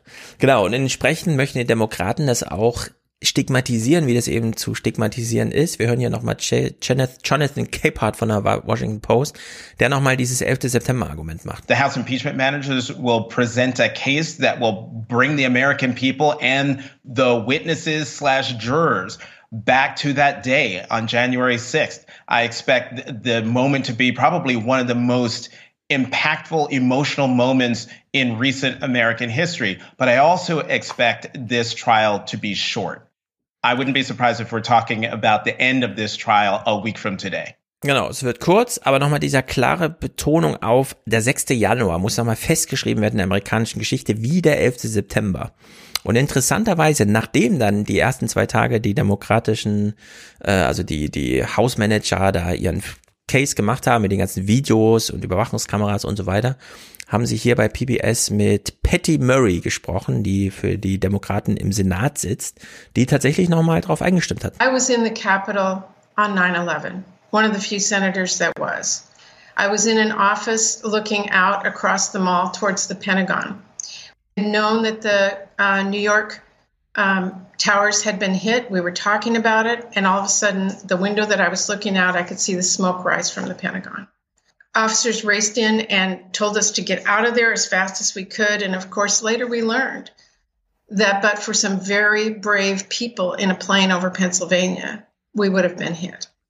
That's the only other time in my whole time here that I ever felt I was not safe in the Capitol until January 6th. Ja, also hier kann man echt nochmal an die 11. September-Geschichte anschließen, denn das eine Flugzeug ist ja auf dem offenen Feld äh, abgestürzt, weil da eben ähm, äh, die Fluggäste einfach gesagt haben, das lassen wir nicht zu, wir lassen uns hier nicht entführen und vor allem nicht nach Washington fliegen oder wie auch immer. Man hat jetzt so ein bisschen rausgefunden, was da passieren sollte. Also sind sie ins Cockpit gestürmt und haben die Attentäter dran gehindert. Und dieses Flugzeug wäre ansonsten, wenn es so gezielt geflogen wäre wie äh, in New York, ins, äh, in, ins Kapitol geflogen. Und sie war zu diesem Zeitpunkt Kapitol, hat dann die Geschichte im, im, Nachhinein erfahren und hat sich jetzt wieder dran erinnert geführt, als sie am 6. Januar da in Sicherheit gebracht wurde und eben schon ja, die äh, Idioten da gehört hat im Gebäude, ja, wie sie da rumbrüllen und suchen und was auch immer, äh, wen sie da zu ermorden trachteten. Also in der Hinsicht ist das schon äh, wahrscheinlich nicht ganz falsch, ja, diesen Tag da so einzuordnen, 11. September, 6. Januar, ja. äh, um diesen Punkt zu machen als persönliches Trauma auch. Ja. Und das auch, genau. Ähm, man muss sich halt auch immer die Frage stellen, was passiert eigentlich mit Abgeordneten und Abgeordneten, wenn wenn sowas passiert? Ja. ja. Also äh, so so Einschüchterung. Ne? Also wir hatten ja jetzt letztes Jahr auch nach da irgendwie diesen Fall mit den Leuten, die da von der AfD in den Bundestag reingelassen werden. Das ist der große Tabubruch. Ja. Ja, und der ähm, Mord an Walter Lübcke natürlich und alles, ja. Ja, genau. Also die, diese, die, ne, diese Idee irgendwie, dass wir jetzt unsere Volksvertreterinnen und Volksvertreter irgendwie da, da, da, da bedrohen lassen, mhm. ja, das ist ein No-Go, ja, ähm, und das, das Bekannteste ist dann natürlich noch in Deutschland, dass da Teile der Volksvertretung mitmachen. Ja, aber äh, ich habe diese Woche erst erst lustigerweise im Sozialkundeunterricht hübsch äh, den Bundestag gemacht und dann erzähle ich immer Immunität und dann erzähle ich immer, wer alles seine Immunität so verliert ja, für solche Sachen. Und ähm, man, man sollte das halt nicht unterschätzen, auch als Moment, ne? Also ähm, auch, auch ich meine, der, die, der Wahnsinn, der, der nach 9-11 da losging, was die Sicherheitsgesetze angeht. Ja. ja, also man möchte jetzt nicht, dass, dass, dass sich da irgendwie auf, auf der Richtung da die Demokraten nochmal überlegen, was können wir denn gegen diese Leute machen? Ja. Weil da geht richtig was, ja. Also da also da kann es dir dann halt passieren, dass dir das FBI dann doch mal in der Bude steht. Ja, so ein politischer Patriot Act, das braucht jetzt niemand, glaube ich. Das wäre nicht ja, sehr zielführend. Ja. Äh, ne, was ja, was ja den, den vielen der dieser Protesters ja, passiert ist, ist, die waren halt alle hübsch auf Kameras und so weiter. Ne? Und jetzt, jetzt, jetzt läuft man halt durch und schmeißt die alle aus irgendwelchen. Also waren ja auch Polizisten dabei, ne? Und da waren Soldaten dabei. Genau, das hören wir gleich mal, wie sich das zusammensetzt, sozialkulturell. Das ist nämlich ganz erstaunlich und auch wirklich gefährlich.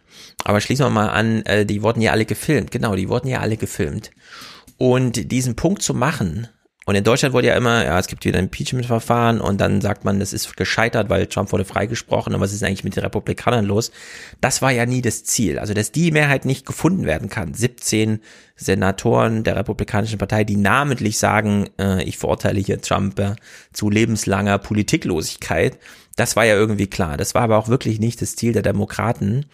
Und äh, sondern sie wollten diesen Tag nochmal verankern, den 6. Januar verankern, wie vorher den 11. September. Und ist ihnen das eigentlich gelungen? Hier kommt mal das Ansinnen. It's 99% sure, you know, barring some twist, that they're not going to get a conviction in the Senate. What they're looking for is a conviction in the court of public opinion. Um, they are going to be using this impeachment trial to make the point that the president set the stage for what happened in the Capitol. And so I think you will expect, you can expect to see a lot of video of all of Trump's comments that the election was a fraud even before uh, election day. I think you're going to see some Republican senators embarrassed by the fact that there'll be video of them saying the election was a fraud and urging a fight. Um, I think you're going to see pictures of what happened on January 6th. And the idea is to draw a, a line between everything Trump said and did, those White House meetings, the tr- attempts of lawyers to overturn the vote, uh, to what happened on January 6th. And I g- almost guarantee you, you're going to hear many, many times the remarks of Representative Liz Cheney, number three in the House leadership, saying that Trump lit the fuse. This was the greatest breach of trust of any president ever. And if they can get five or six or seven Republican senators to go along with him, I think for the Democrats, that will be a, a victory, even though conviction seems almost uh, impossible. Also dieser Jeff Greenfield hier von PBS scheint ein spektakulär guter politischer Journalist zu sein, hat genau die Punkte vorher angesprochen und es kam dann genau zu diesen sieben Stimmen, die ja hier so ein bisschen, ja, könnte es sein, dass es so fünf, sechs, sieben gibt. Und klar, Liz Cheney, die äh, sozusagen Redelsführerin der auf republikanischer Seite des gegen den Trumpismus, ja, die hat er auch nochmal erwähnt und die spielt da natürlich auch viel eine Rolle.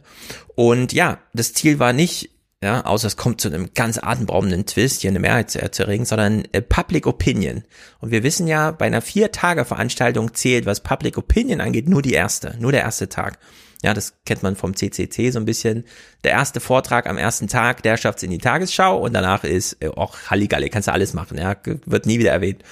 Und jetzt fragen wir uns, ist das eigentlich gelungen? Also das, Jeff haben wir hier am siebten gehört und dann nachdem die, Repub äh, die Demokraten am ersten Tag ihren Punkt gemacht haben, hören wir hier mal am neunten äh, die PBS-Journalistin, die dann auch mit vor Ort war, also mit im Saal, als diese Videos gezeigt wurden. I have to say, Judy, I sat there watching senators observe their own lives essentially flash before their lives as they saw silent video because it was security cam video of protesters, as Yamish described it, coming in within a hundred, I should say rioters, and within a hundred feet of the chamber.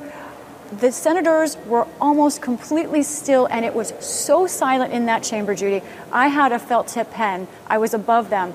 The sound of my pen was noticeably um, loud. It, someone turned to me and heard my pen strokes. It was that silent during this video. I noticed senators having largest reactions to when uh, depictions of staff being threatened as Speaker Pelosi's staff barricaded as the uh, rioters stormed around them. I saw Senator Tommy Tuberville of Alabama, conservative Republican, shake his head in dismay.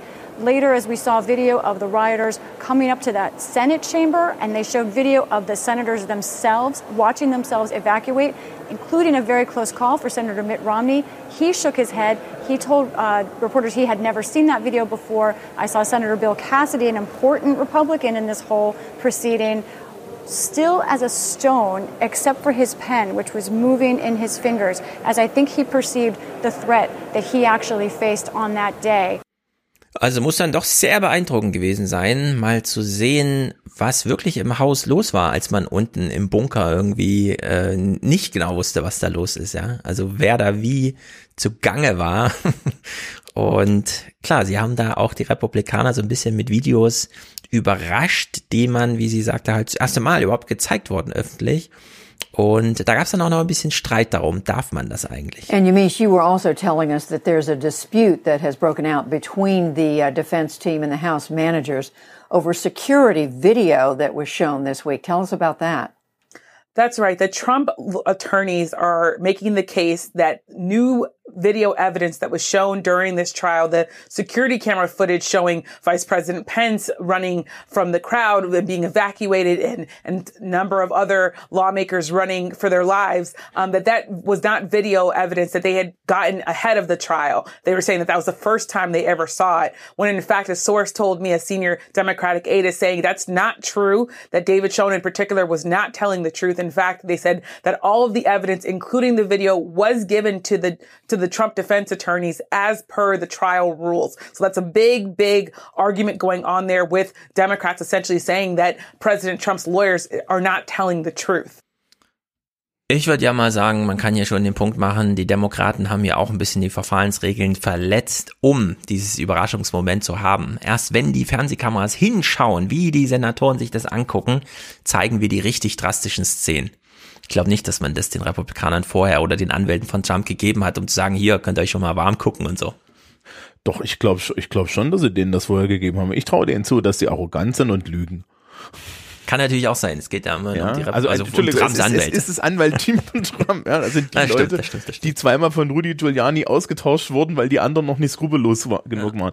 Ja, jetzt, was, was muss, also ganz ehrlich, ne, als Rechtsanwalt, was muss ich für eine Person sein? Mhm. Um, da stellst du dich doch nicht hin. Ja? ja. Und soweit ich weiß, hat ja Trump irgendwie zwei Tage vorher so und so die Hälfte von seinen Impeachment-Leuten ausgetauscht, weil genau, ja. die ihm nicht radikal genug ja. waren. Genau, in der Hinsicht kann es auch durchaus sein, dass die Republikaner immer wieder gelogen haben. Aber ich stelle es mir auch verlockend vor für die Demokraten, dass sie einfach sagen, ah, komm hier, diese Szene, die zeigt mal wirklich erst dann, ja, wenn so, bauen wir da so ein und dann, äh, es hat keiner vorher gesehen. Naja, hat das jetzt die Öffentlichkeit, also es war ja Public Opinion, die hier entscheidend war für die Demokraten, hat es jetzt funktioniert. Und da gehen wir einen kleinen Bogen, wir gucken nämlich jetzt nicht diese ganze Berichterstattung und so weiter, das kann man sich auf YouTube ja angucken und das hat ja auch im allen Tagesthemen, die haben das ja auch alles beeindruckend gezeigt. Äh, die BBC, ja, wir gehen also mal nach England, wo man erstaunlich eigentlich nie oder fast, also selten über Amerika spricht, so wie man auch in Amerika nie über England spricht. Da scheint es gar keine Bande zu geben in dem Fernsehen, also thematisieren wir gleich nochmal. Die BBC hat an dem Tag der Verhandlung am 8. eine eigene Aufbereitung dieser ganzen Recordings, die man da so hat, von den Polizisten, von den Videokameras und so weiter gemacht. Und das ist einfach drastisch daher. Hier wird mal über die Proud Boys und die Oath Keepers gesprochen. In one recording, captured by a reporter for New York Public Radio, a voice believed to be Watkins says, We have a good group. We got about 30, 40 of us. We're sticking together and sticking to the plan. We'll see you soon, Jess. Airborne. After that, brother, Godspeed and fair winds to us. Amen, sister. Stay safe. The actions of groups like the Oath Keepers, the Proud Boys, and others suggest a level of planning and organization that preceded Trump's speech on the day. But that's not the full story. So, also hier wird schon mal bei der BBC vermutet, ja, die scheinen ziemlich gut organisiert zu sein, wenn die Funkverkehr haben, die dann irgendein Journalist abhört, weil das nur so handelsübliche, keine Ahnung, Kinder-Walkie-Talkies sind oder so. Aber erstaunlicher Grad an Organisation. Also das, das erfüllt den Tatbestand der organisierten Kriminalität oder des Terrorismus. Genau, das ist nur so eine spontane, ja, machen wir mal, hat mit Trump nichts zu tun und so und äh, da wurde auch, das hat auch nichts mit äh, Stand Back und Stand By und so, ja, sondern nee, nee, das hängt doch alles miteinander zusammen. Genau, die standen da garantiert nicht bei, als er das gesagt hat. Genau. Und jetzt hast du es ja vorhin gesagt, ähm, angedeutet, das sind ja wahrscheinlich nicht nur, was weiß ich, junge, dann wirklich sehr spontan handelnde politische Aktivisten, die mal eine Gelegenheit nutzen, sondern, ja, und das ist auch in der BBC hier so aufbereitet worden. The norm with political violence is to see people in their late 20s, maybe early 30s. Here, the average age is 40. Point number two is how few are unemployed. 40% of the Capitol Hill insurrectionists are business owners, CEOs, and white collar occupations. They're doctors, uh, they're lawyers, uh, they're accountants, they're IT specialists. Um, this is uh, extremely extraordinary. Ja, hat er noch nie gesehen, sowas. Menschen mitten aus dem Leben, überwiegend männlich, aber eben jetzt nicht irgendwie nicht zu verlieren oder so, ja, sondern tatsächlich mit einem Anliegen. Also, und das ist jetzt finales Urteil der BBC vom ersten Verhandlungstag, was haben wir hier eigentlich gesehen? And the history books will likely record the events of the 6th of January, not as the culmination of four turbulent years, but as the start of a still more unpredictable era. I think it's best to see this as the beginning of um, the emergence of a new movement with violence at its core. Also man muss sich jetzt auf Gewalt einstellen. Wenn man bisher dachte, amerikanische Politik heißt ganz schön krasse Wahlkämpfe alle vier Jahre, dann heißt das jetzt ganz schön viel Gewalt, die einfach so im politischen Alltag dann auch da stattfindet und immer mal wieder sich den Weg nach Washington sucht und bahnt. Mal gucken. Ist jedenfalls crazy. Naja, du hast halt jetzt auf einmal ähm, politischen Terrorismus, der gut organisiert ist, desillusionierte Leute, die ähm, auch ordentlich bewaffnet sind. Ne? Ja. Und das Schöne ist ja, im Second Amendment steht drin, dass die Leute bewaffnet sein sollen, um eine Miliz zu machen, damit es keine ähm, Gewaltergreifung von irgendwelchen, ne, also damit das, damit also niemand die Machtergreifung hat. Ne? Deswegen soll es immer mhm. eine Miliz geben. So. Und aus der Sicht dieser Leute ist es halt alles auch so. Also wir haben hier aus so einer, so einer Parallelrealitätenperspektive müssen wir dann wirklich sagen, ja, ja. Die glauben ja. an so ein Recht zum Widerstand, dass ihnen ja das, immer niedergeschrieben irgendwo steht, dass ihnen, also das bei ihnen gilt. Naja, also das, das Recht zum Widerstand haben die ja. Also das ist ja dasselbe, was jetzt auch rechte Kreise in Deutschland immer wieder erzählen, ja. Also dass da irgendwie die auf Artikel 20.4 ab äh, äh, irgendwie draufgehen. Ja, ich habe ja hier ein Widerstandsrecht und so weiter. Ja. Und ähm, da natürlich absolut das Verständnis dafür fehlt, dass sie keinerlei Grund zum Widerstand haben und die Tatsache, dass sie nicht alle im Knast sitzen, der Beweis dafür ist. Hm. Ja, also, also wir, wir sind jetzt hier schon so ein bisschen bei freiheitlicher Demokratie im Endstadium, wo Leute nicht mehr, nicht mehr mitkriegen, was eigentlich freiheitliche Demokratie bedeutet. Ja. Und das ist natürlich gefährlich, ne? Also das ist so, so hier, hier, hier bröckeln jetzt gerade Reiche. Genau. Also gerade in den USA. Daran, wie wir jetzt darüber sprechen, über Clips, die in der BBC liefen, nach dem ersten Verhandlungstag, sieht man, der Plan der Demokraten ging irgendwie auf. Also das Ding zum Thema zu machen. Das hat auf jeden Fall funktioniert. Und jetzt gucken wir nur kurz, zwei Tage später dann, ja am 9., wie verlief die Verhandlung eigentlich so, als dann die Trump-Anwälte äh, den Floor bekamen und da Argumente vorbrachten? I've been able to speak to many senators. They were actually remarkably chatty after this session today, uh, just in the past few minutes. And something really stands out to me. Uh, I have never heard members of one party criticize an attorney representing their party the way that I've heard Republican senators in the last half hour talk about Bruce Castor, uh, including Senator Lindsey Graham, one of Trump's biggest allies, saying, I thought I would figure out where he was going, but in the end, I don't know where he was going. Senator Lisa Murkowski told me it was a missed opportunity. Senator Susan Collins had this quote. She said, I was perplexed by that first lawyer who seemed to not make any arguments at all. Also nicht mal die Republikaner sind irgendwie verstehen, was da vor sich geht, wenn die Trump-Anwälte das Wort ergreifen, ja. Und die haben dann auch nach drei Stunden aufgehört zu reden. Hatten eigentlich 16, ja, hätten am ersten Tag ja acht Stunden voll machen können. Also in deren Sicht ist es doch ganz bemerkenswert. Ja, gut, also was willst du da auch erzählen? Ja, also das Problem ist, also, ja. du, also ich wollte gerade sagen, also wer will denn den Job machen? Ja, also du ja, kommst da rein nach zwei Tagen, wo die Demokraten im Endeffekt die ganze Zeit ja. nur solche Videos zeigen. Ja, die New York Times geht noch hin, schneidet die Rede von Trump mit Aussagen der Leute gegen und die sagen halt ja 100 Prozent das, was was was der Präsident auf der Bühne gesagt hat. Mhm. Ja, ja, das haben ja so solche Sachen und und, und wie verteidigst du dich denn dagegen? Ja, also da kannst du ja theoretisch nur noch hinkommen mit so einer Handpuppe und, und sagen, gucken Sie hier diese Handpuppe an, das ist meine Verteidigung. Genau. Und deswegen war ja auch der einzige Verteidigung, das möglichst schnell über die Bühne zu kriegen, sodass man relativ zügig zu der nächsten Nachricht kommt, ja, er ist freigesprochen und so weiter, hat man ja noch hinbekommen. Gab es allerdings noch ein bisschen durcheinander. Sollen wir jetzt noch Zeugen befragen, ja oder nein? Es wollten keine Parteien von beiden, es kam dann so als Thema auf, weil auch Joe Biden will nicht, denn es kommt ja noch das große Corona-Hilfe-Ding, ja. Der will ja jetzt auch die Trillionen da loseisen und die Leute impfen und das Ganze machen. Das kann er nicht, solange der Senat blockiert ist, weil er gerade Gericht spielen muss, ja, in so einem Verfahren. Ja, wobei, was sie ja nicht zugelassen haben, ist, dass sie Trump irgendwie zu so einem, zu so einem Hearing gekriegt haben, ja. Sie hätten ja. den ja auch vorladen können und das haben sie blockiert, weil das wäre natürlich Selbstdemontage gewesen, ne? genau. Also das ist so, da haben sie aber auch Trump wirklich anketten müssen, ne? Das, das haben ihm seine Anwälte gesagt, du kannst da gar, auf gar keinen Fall, du darfst es niemals machen.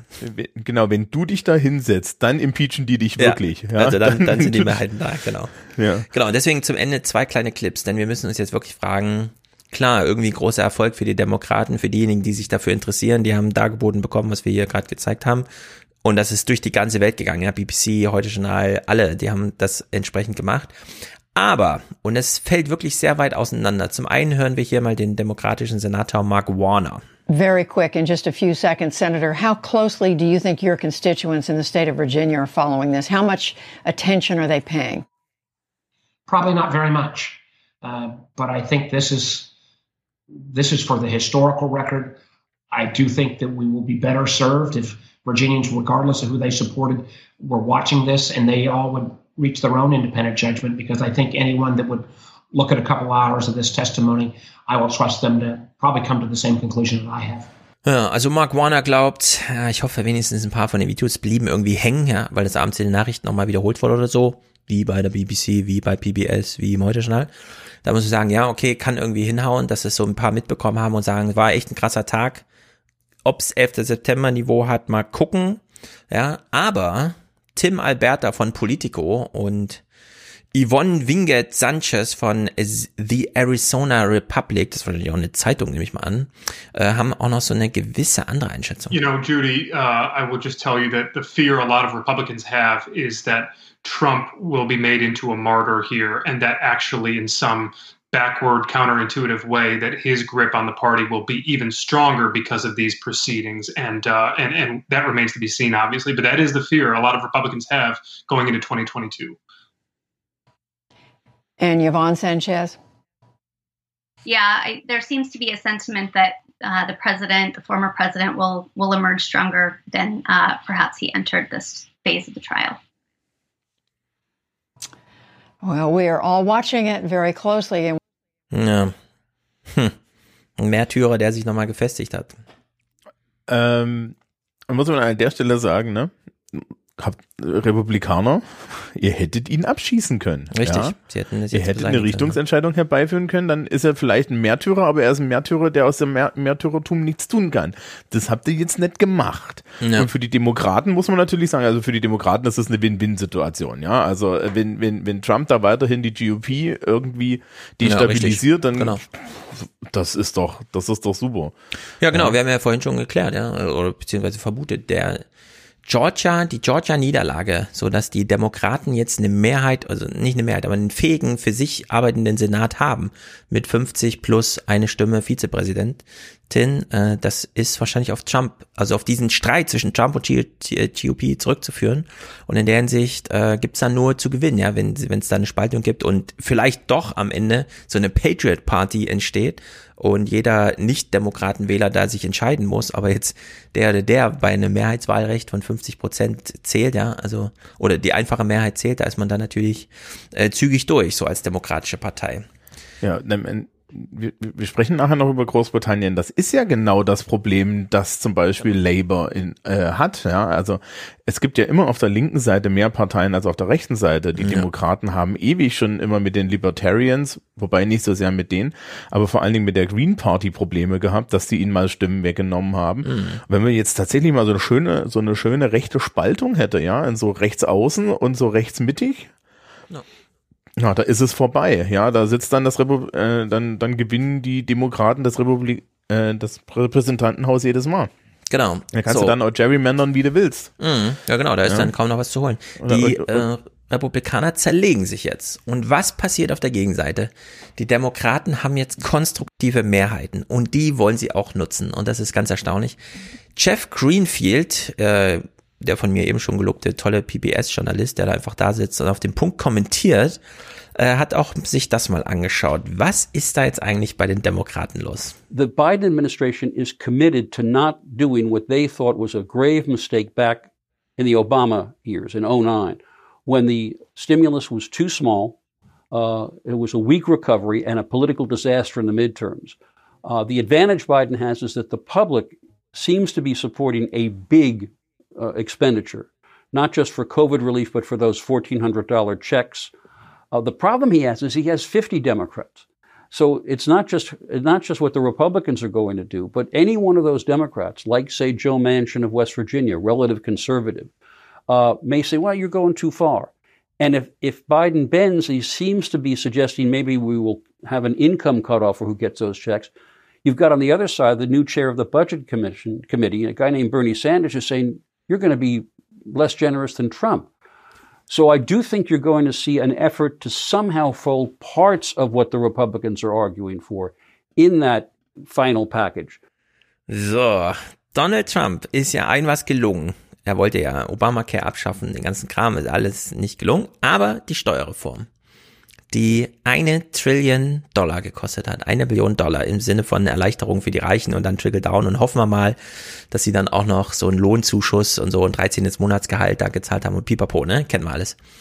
Und jetzt denkt sich Biden, Momentchen mal, ich mache doch nicht den gleichen Fehler wie Obama, den ich ja damals schon mitgemacht habe, dass wir nämlich in die Bankenkrise 2007, 2008 ins Amt kommen, dann eine zu kleine Hilfe machen, die Leute enttäuscht sind und zwei Jahre später uns, und damals war es eine 58 Stimmenmehrheit im Senat flöten geht, weil eben ne, die Regel der Midterm Elections, dann wird erstmal Opposition aufgebaut.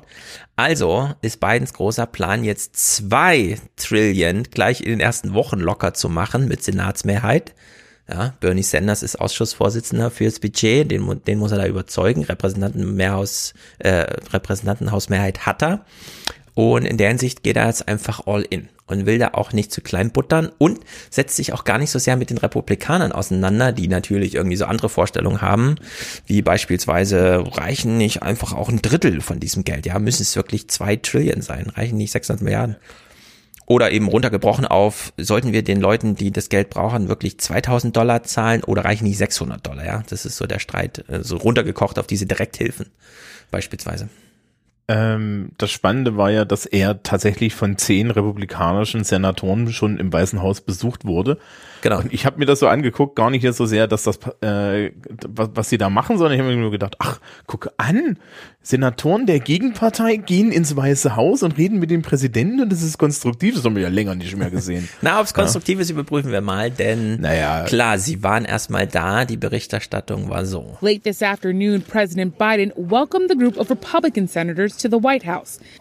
He again called for quick action for Americans struggling in the COVID economy. The invitation came quickly after 10 Republican senators sent the president a letter outlining their counterproposal to his $1.9 trillion COVID plan.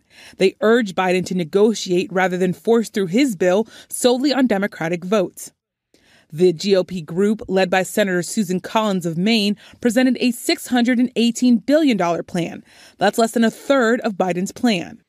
So, und zu diesem Besuch von den zehn Senatoren muss man, glaube ich, äh, zwei Sachen sagen. Zum einen, wir erinnern nochmal an die Filibuster-Regel. Also ein Filibuster darf man abbrechen im Sinne von, ja, mit einer Mehrheit von 60 Senatoren kann man sagen, diese Debatte ist jetzt abgeschlossen, ja, Redezeit ist begrenzt.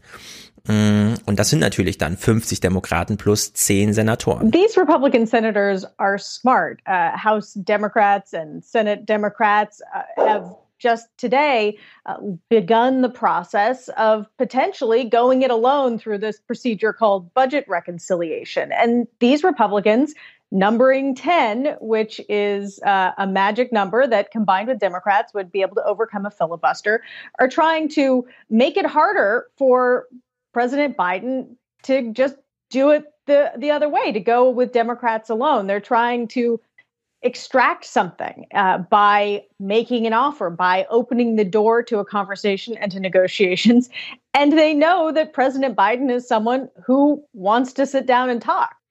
Genau, das ist, sagt man ihm so nach. Er redet ja gerne mit allen erstmal und so weiter. Aber er ist da schon ziemlich bestimmt. Dieser Termin mit den zehn war dann doch mehr so ein. Hm, hm, well, hm. President Biden's talk of bipartisanship is now turned into action, and that action is happening right now in the Oval Office. He's meeting with those Republican senators who laid out a plan that's only a third of the price, less than a third of the price of his $1.9 trillion plan. Now, the White House has been clear to say that this is really an exchange of ideas, that there's not going to be any um, sort of negotiation for an offer that's that's at all taken into account or, or one that's accepted by President Trump. I mean, President Biden with the changes here. Um, but that being said, what you see here is Republicans coming to the table and telling Biden, if you want unity, then here's what we can we can offer you, and, and your bill is essentially too big. Ja, also das ist im Grunde, Biden ist ja entschieden, ja. Der wird sie sich Ja. das nicht nehmen lassen, wenn die Republikaner da jetzt nicht mitmachen. Ähm, da muss man vielleicht zum Filibuster auch sagen. Äh, es gab vorher schon mit Mitch McConnell da so ein bisschen Bruhaha, weil Mhm. natürlich, das mit dem Filibuster ist eine ganz lustige Geschichte. Also den gibt's. So. Und ähm, man hat sich halt hingestellt und äh, Mitch McConnell sagt dann, ja, den könnt ihr natürlich abschaffen, weil der Witz ist, die Regel des Filibuster, dafür brauchst du eine einfache Mehrheit. Mhm. Das ist verrückt. So. ne? So. Und was passiert ist, ist folgendes. Ähm, die Demokraten haben Filibuster-Regeln abgeschafft. Dann kam Mitch McConnell und hat Filibuster-Regeln abgeschafft. Und zwar für die Ernennung von den ganzen äh, Richtern und so weiter. Deswegen Mhm. gab es ja diese Richterschwämme unter Trump. So, und jetzt ist genau eine Filibuster-Regel übrig, nämlich die für Gesetze. Ja. So, und Mitch McConnell stellt sich hin und sagt, ah, wollt ihr die, wenn ihr die abschafft, ne, dann ist das hier mit, mit Konsens durch. Dann ist das hier ein Parlament, ne? Mhm. Und wer die Mehrheit hat, drückt durch. Und wer die Mehrheit hat, blockiert auch. Ja, also es gibt dann halt nicht mehr diese Idee, dieses, dieses Bipartisanship und dass man da irgendwie das ausverhandelt und so, sondern das ist halt durch, ne? Sondern du hast halt so, so wie das so ähnlich wie das in Deutschland ist, ja, du hast halt eine Mehrheitsgenerierung und diese Mehrheitsgenerierung funktioniert halt und wir Ja. drücken das durch. Jetzt gibt's da so politikphilosophisch zwei Ideen. Ne? Man könnte ja sagen, ja, man will das nicht. Interessanterweise wollen halt auch die Demokraten das nicht, weil im Endeffekt ist das Minderheitenschutz. Ne? Mhm. So, deswegen werden sie an den Filibuster erstmal nicht rangehen, ab, aber es gab, gibt halt da schon so, so dieses Motiv, ne, zu sagen, ja, pass mal auf, Leute, ja. Also ihr könnt uns hier mit diesem Filibuster gerne mal drohen, ja, aber äh, wenn uns das zu dumm wird, dann geht das hier durch. Und wir haben euch gerade bewiesen, dass wir hier 50 plus ähm, oder, oder 50er Senate zusammenbekommen. Ja, und dann muss man natürlich sehen, perspektivisch, ja, wenn, die, wenn, wenn, wenn jetzt die Republikaner weiterhin in diesem Streit drin stecken, Mhm. dann ist es ein Gewinn für die Demokraten. Und dann kannst du da durchregieren. Genau. Das ist halt auch noch eine interessante Dimension. Allerdings, wenn das über Budget Reco Reconciliation machen will, dann macht das über Budget Reconciliation. Und da war ja dann das Lustige, dass dann gleich auch wieder äh, Mitch McConnell da stand und sagte, ja, ja, ja, guck mal hier, ne, er hat ja gesagt, er möchte Bipartisanship und er möchte das ausdiskutieren, aber gleich das erste große Gesetz macht an uns vorbei. Ähm, was ja auch eine Bankrotterklärung im Endeffekt für, für die Republikaner an der Stelle ist.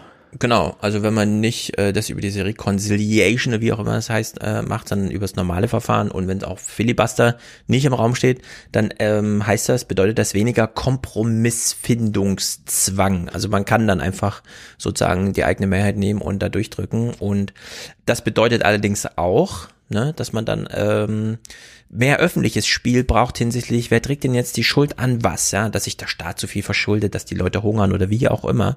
Und in der Hinsicht artet das eben hier auch äh, zu einem Blame Game aus, ja, also dass da zehn Senatoren im Weißen Haus zu Besuch waren, um mal darüber zu reden, schön und gut, aber im äh, Zwischenfinale sah es dann doch ein bisschen anders aus. Voters don't really focus on process and procedure. We love it because it's what we do, but I don't know that voters are paying as much attention. What they are going to pay attention to, Judy, is especially at the end of the year, did it work? Is the economy back on track? Is unemployment down? Has the vaccine distribution process actually gone much more smoothly? Are schools reopened?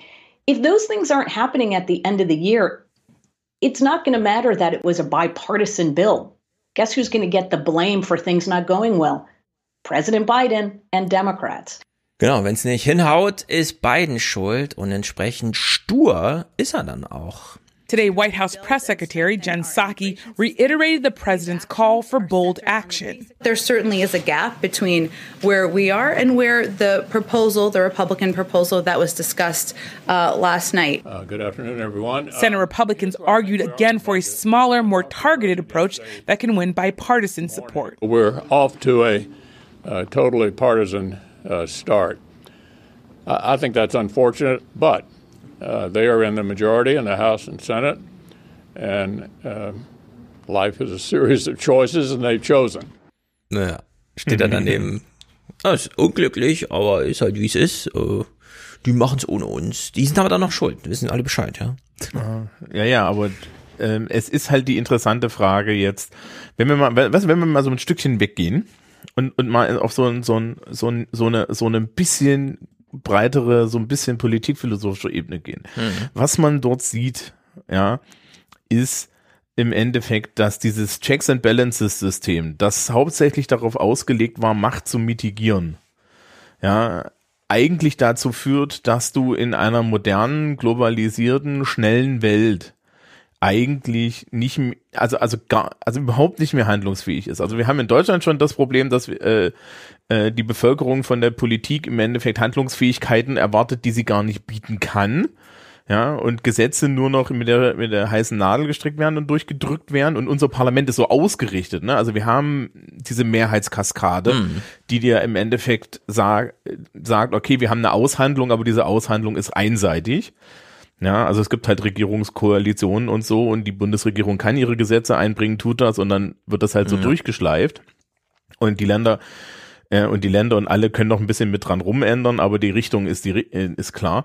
Hier ist es ja das Gegenteil. Du kannst ja als Präsident gar nichts einbringen, ja, sondern du musst immer auf die Initiative von von unten her warten. Ja, du kannst ja im Endeffekt das gar nicht so spielen, wie das bei uns ist. Und äh, diese Idee des Kongress als Gegengewicht und des Senats als Gegengewicht, da muss man dann sagen, ja, es passiert dann halt aber nichts. Und wenn dauerhaft nichts passiert, und ich habe es am Anfang ja schon mal gesagt, Menschen möchten auf eine gewisse Menge auch regiert werden.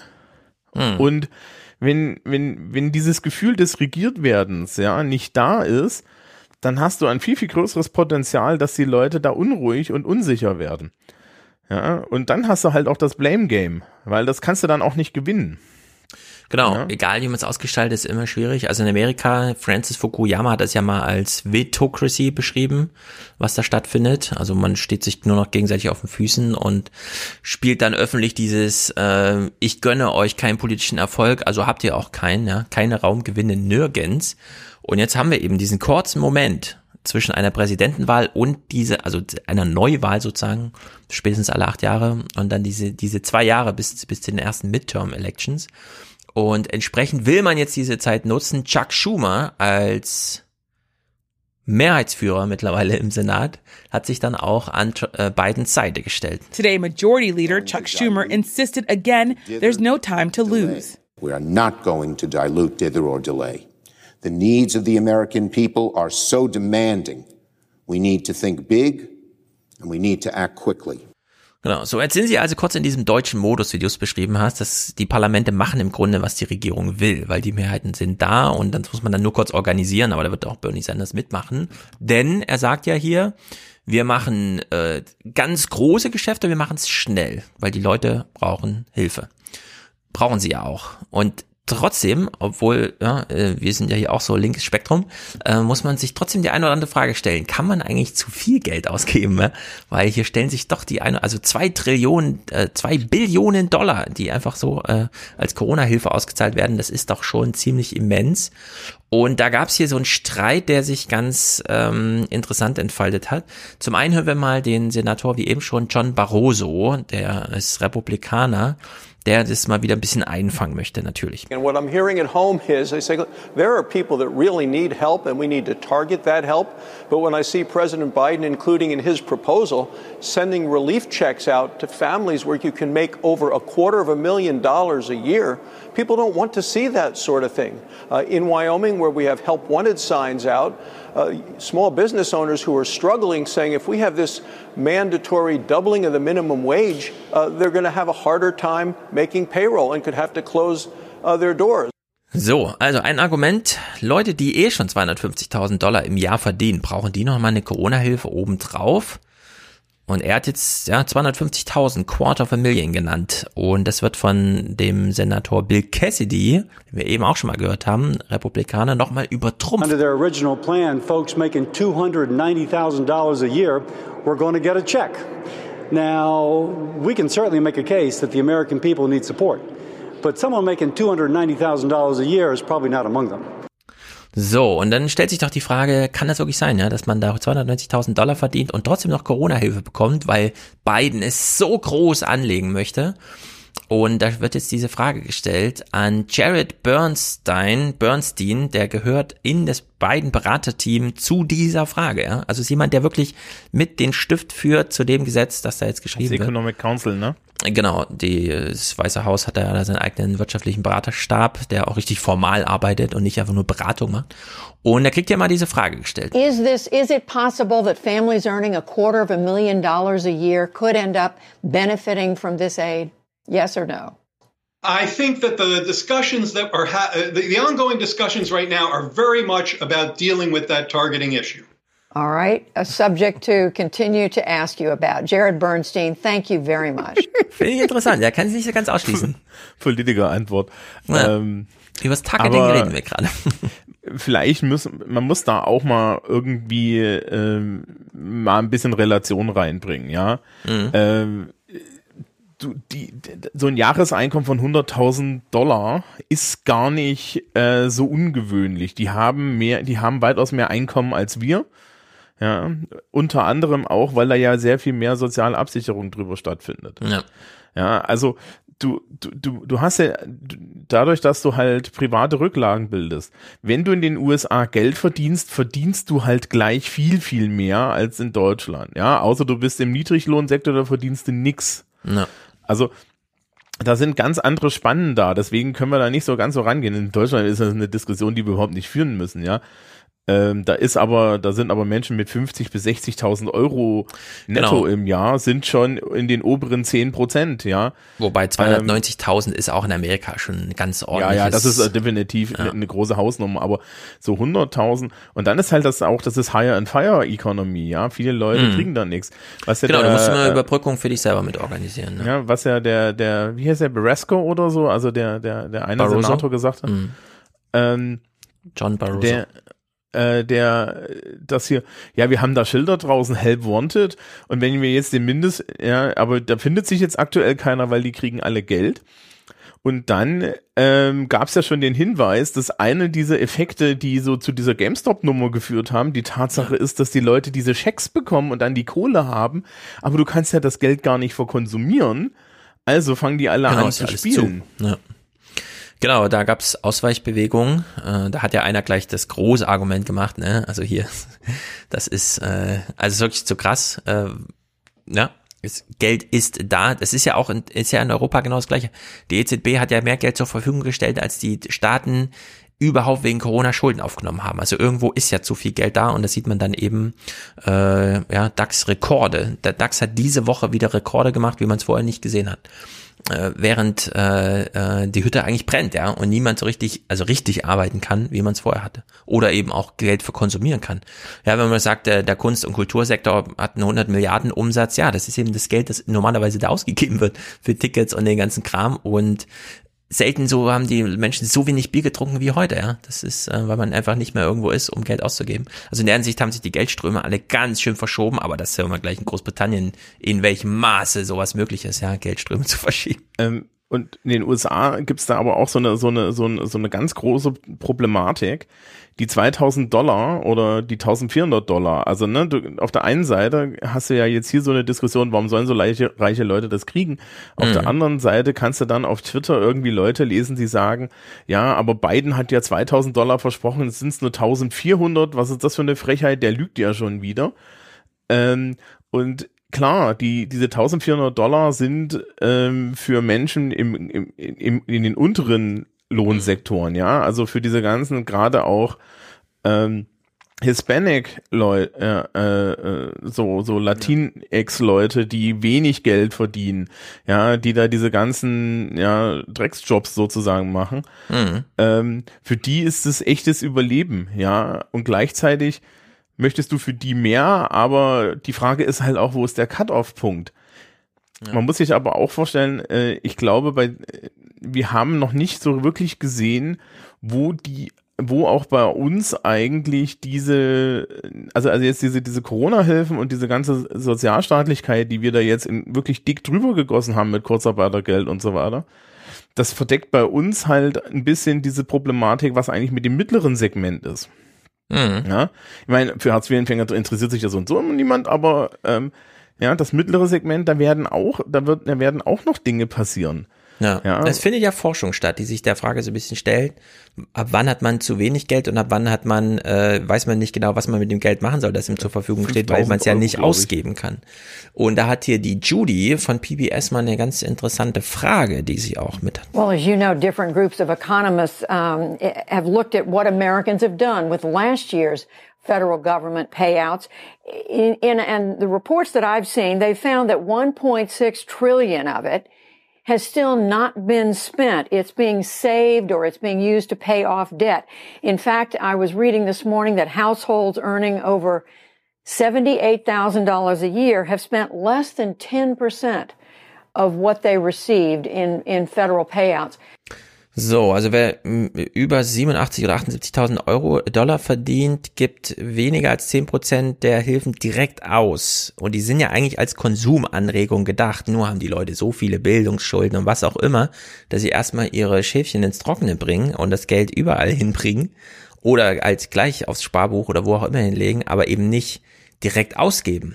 Ja, also in der Hinsicht, da ist schon ganz schön viel Konsolidierung äh, und was weiß ich, Möglichkeiten der ja, Geldverstromung, äh, von der man, also sehr viele Nebenfolgen, die man vorher nicht hatte, als man einfach nur angegangen ist und ja, gebt denen erstmal viel Geld, äh, denn es wird jetzt viel Geld gebraucht. das ist natürlich, also klar, die Leute können das nicht verkonsumieren. Auf der anderen Seite ist es natürlich auch ein bisschen ein Problem für die amerikanische Wirtschaft, die schon sehr daran, damit funktioniert, dass sehr viele Leute die ganze Zeit Kredite haben. Ja, das ist ja im Endeffekt eine Wirtschaft, wo, wo es Leute gibt, die mit der einen Kreditkarte die andere Kreditkarte ablösen. Genau, Ja, also, also wirklich die dauerhaft in Nassen sind. Und wenn die jetzt alle anfangen, sich zu konsolidieren, dann, dann bröselt das an ganz anderen Stellen. Mhm. Ja, und, und wenn die dann noch anfangen zu investieren, ja, wenn sie, wenn sie halt sich konsolidiert haben, ne? Ja, Ja. was macht denn, was machst was mache ich denn jetzt so mit Anfang 30, wenn ich noch ordentlich Student Loans habe und ich kriege irgendwie 4000 Dollar für meine Student Loans, die, ja, weil ich zwischendrin immer noch Mhm. arbeiten konnte. Ja, dann habe ich hier irgendwie 4000, Eu- 4000 Dollar, mit denen ich diese Student Loans abzahlen kann. Und das ist natürlich ein sozialer Machtfaktor, aber es ist natürlich, äh, es ist auf der anderen Seite natürlich auch so, so, ja, das Ziel der, der, des Spendings ist jetzt nicht erreicht, ne? Ja, genau. Also da ist es doch, es geht schon so ein bisschen drunter drüber, muss man echt sagen. Das fehlt mir auch in Deutschland. So, man kann bei Makronom und so weiter natürlich ein bisschen nachlesen, Makroskop und wie sie alle heißen. Ne? Aber so eine richtige Debatte darüber, was ist eigentlich mit diesem ganzen Geld, außer dass man es immer sieht, wo es so anlandet am Ende, ja. Bei den ganzen über den Aktienmarkt und dann ist plötzlich Jeff Bezos wieder der Reichste und dann ist es doch wieder Elon Musk und so, weil da einfach unglaubliche äh, Vermögen sozusagen dann so anbranden und einfach aufgesammelt werden. Äh, der Jared Bernstein, den wir eben schon gehört haben, aus dem Beraterteam von Biden, kann zumindest einen Punkt festhalten und da müssen wir sagen, ja, das stimmt. What that CBO report showed is that in the second half of this year, GDP would grow at about 4%. That's a, a, a good GDP growth rate. However, for far too many families, uh, both throughout this crisis and even before this crisis, GDP growth has been a spectator sport. Genau, man steht halt daneben und denkt, äh, ja, geil, Aktien gehen nach oben und Börsenwerte explodieren, aber davon hat man erstmal nichts und das kann man so auch, glaube ich, festhalten Ähm. und jetzt muss sich die Politik echt überlegen, wie man dieses Targeting irgendwie hinkriegt.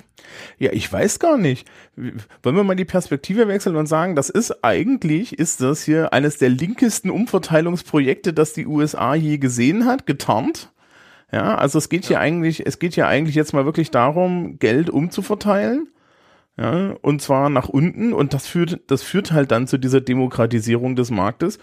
Und die Demokratisierung findet halt auch damit statt, dass wenn, wenn die Leute bei dem GDP mitmachen, ja, Ja. ähm, sie damit natürlich mal ihre Kredite abzahlen können. Und wie gesagt, Kredite sind Machtmittel.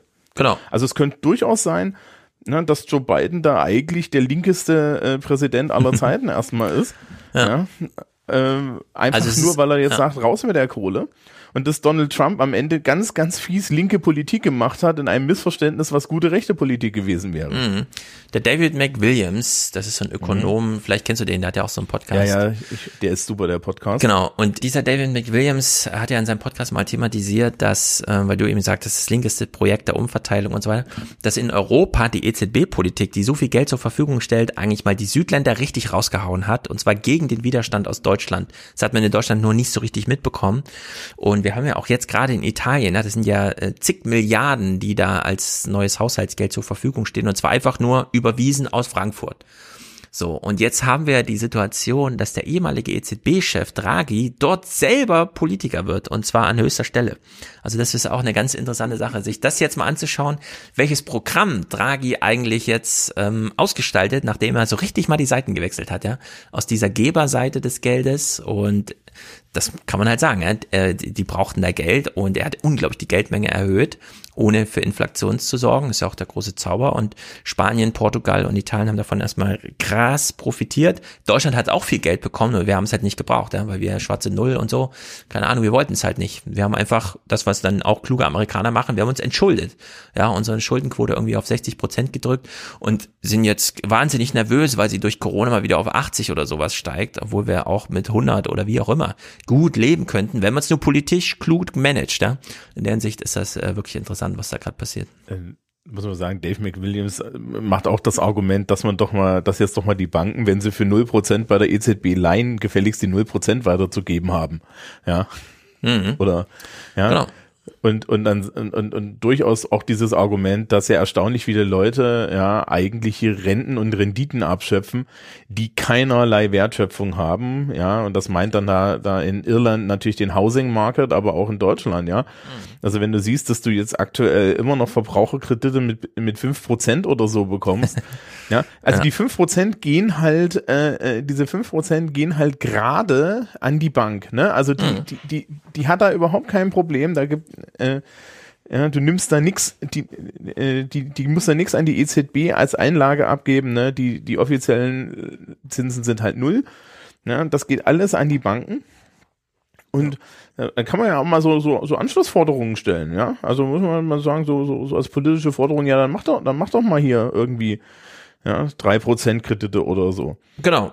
Oder eben, wozu braucht man Banken? Die Frage kann man ja auch mal dann stellen, ja. Wenn, wenn das Geld einfach nur gemanagt werden muss, aber nicht mehr so im Sinne von, wie früher, dass irgendeiner noch mitverdienen muss, dass es da eine Wertschöpfung gibt, weil die braucht gerade keiner bei 0% Zinsen. In der Hinsicht Fragen über Fragen. Und wir schließen mal diese amerikanische Klammer, indem wir uns nochmal vergegenwärtigen, ähm, ja, Mitch McConnell ist traurig, weil das jetzt nicht bipartisan ist. Er wird da irgendwie ausgeschlossen. Die Demokraten machen das alleine.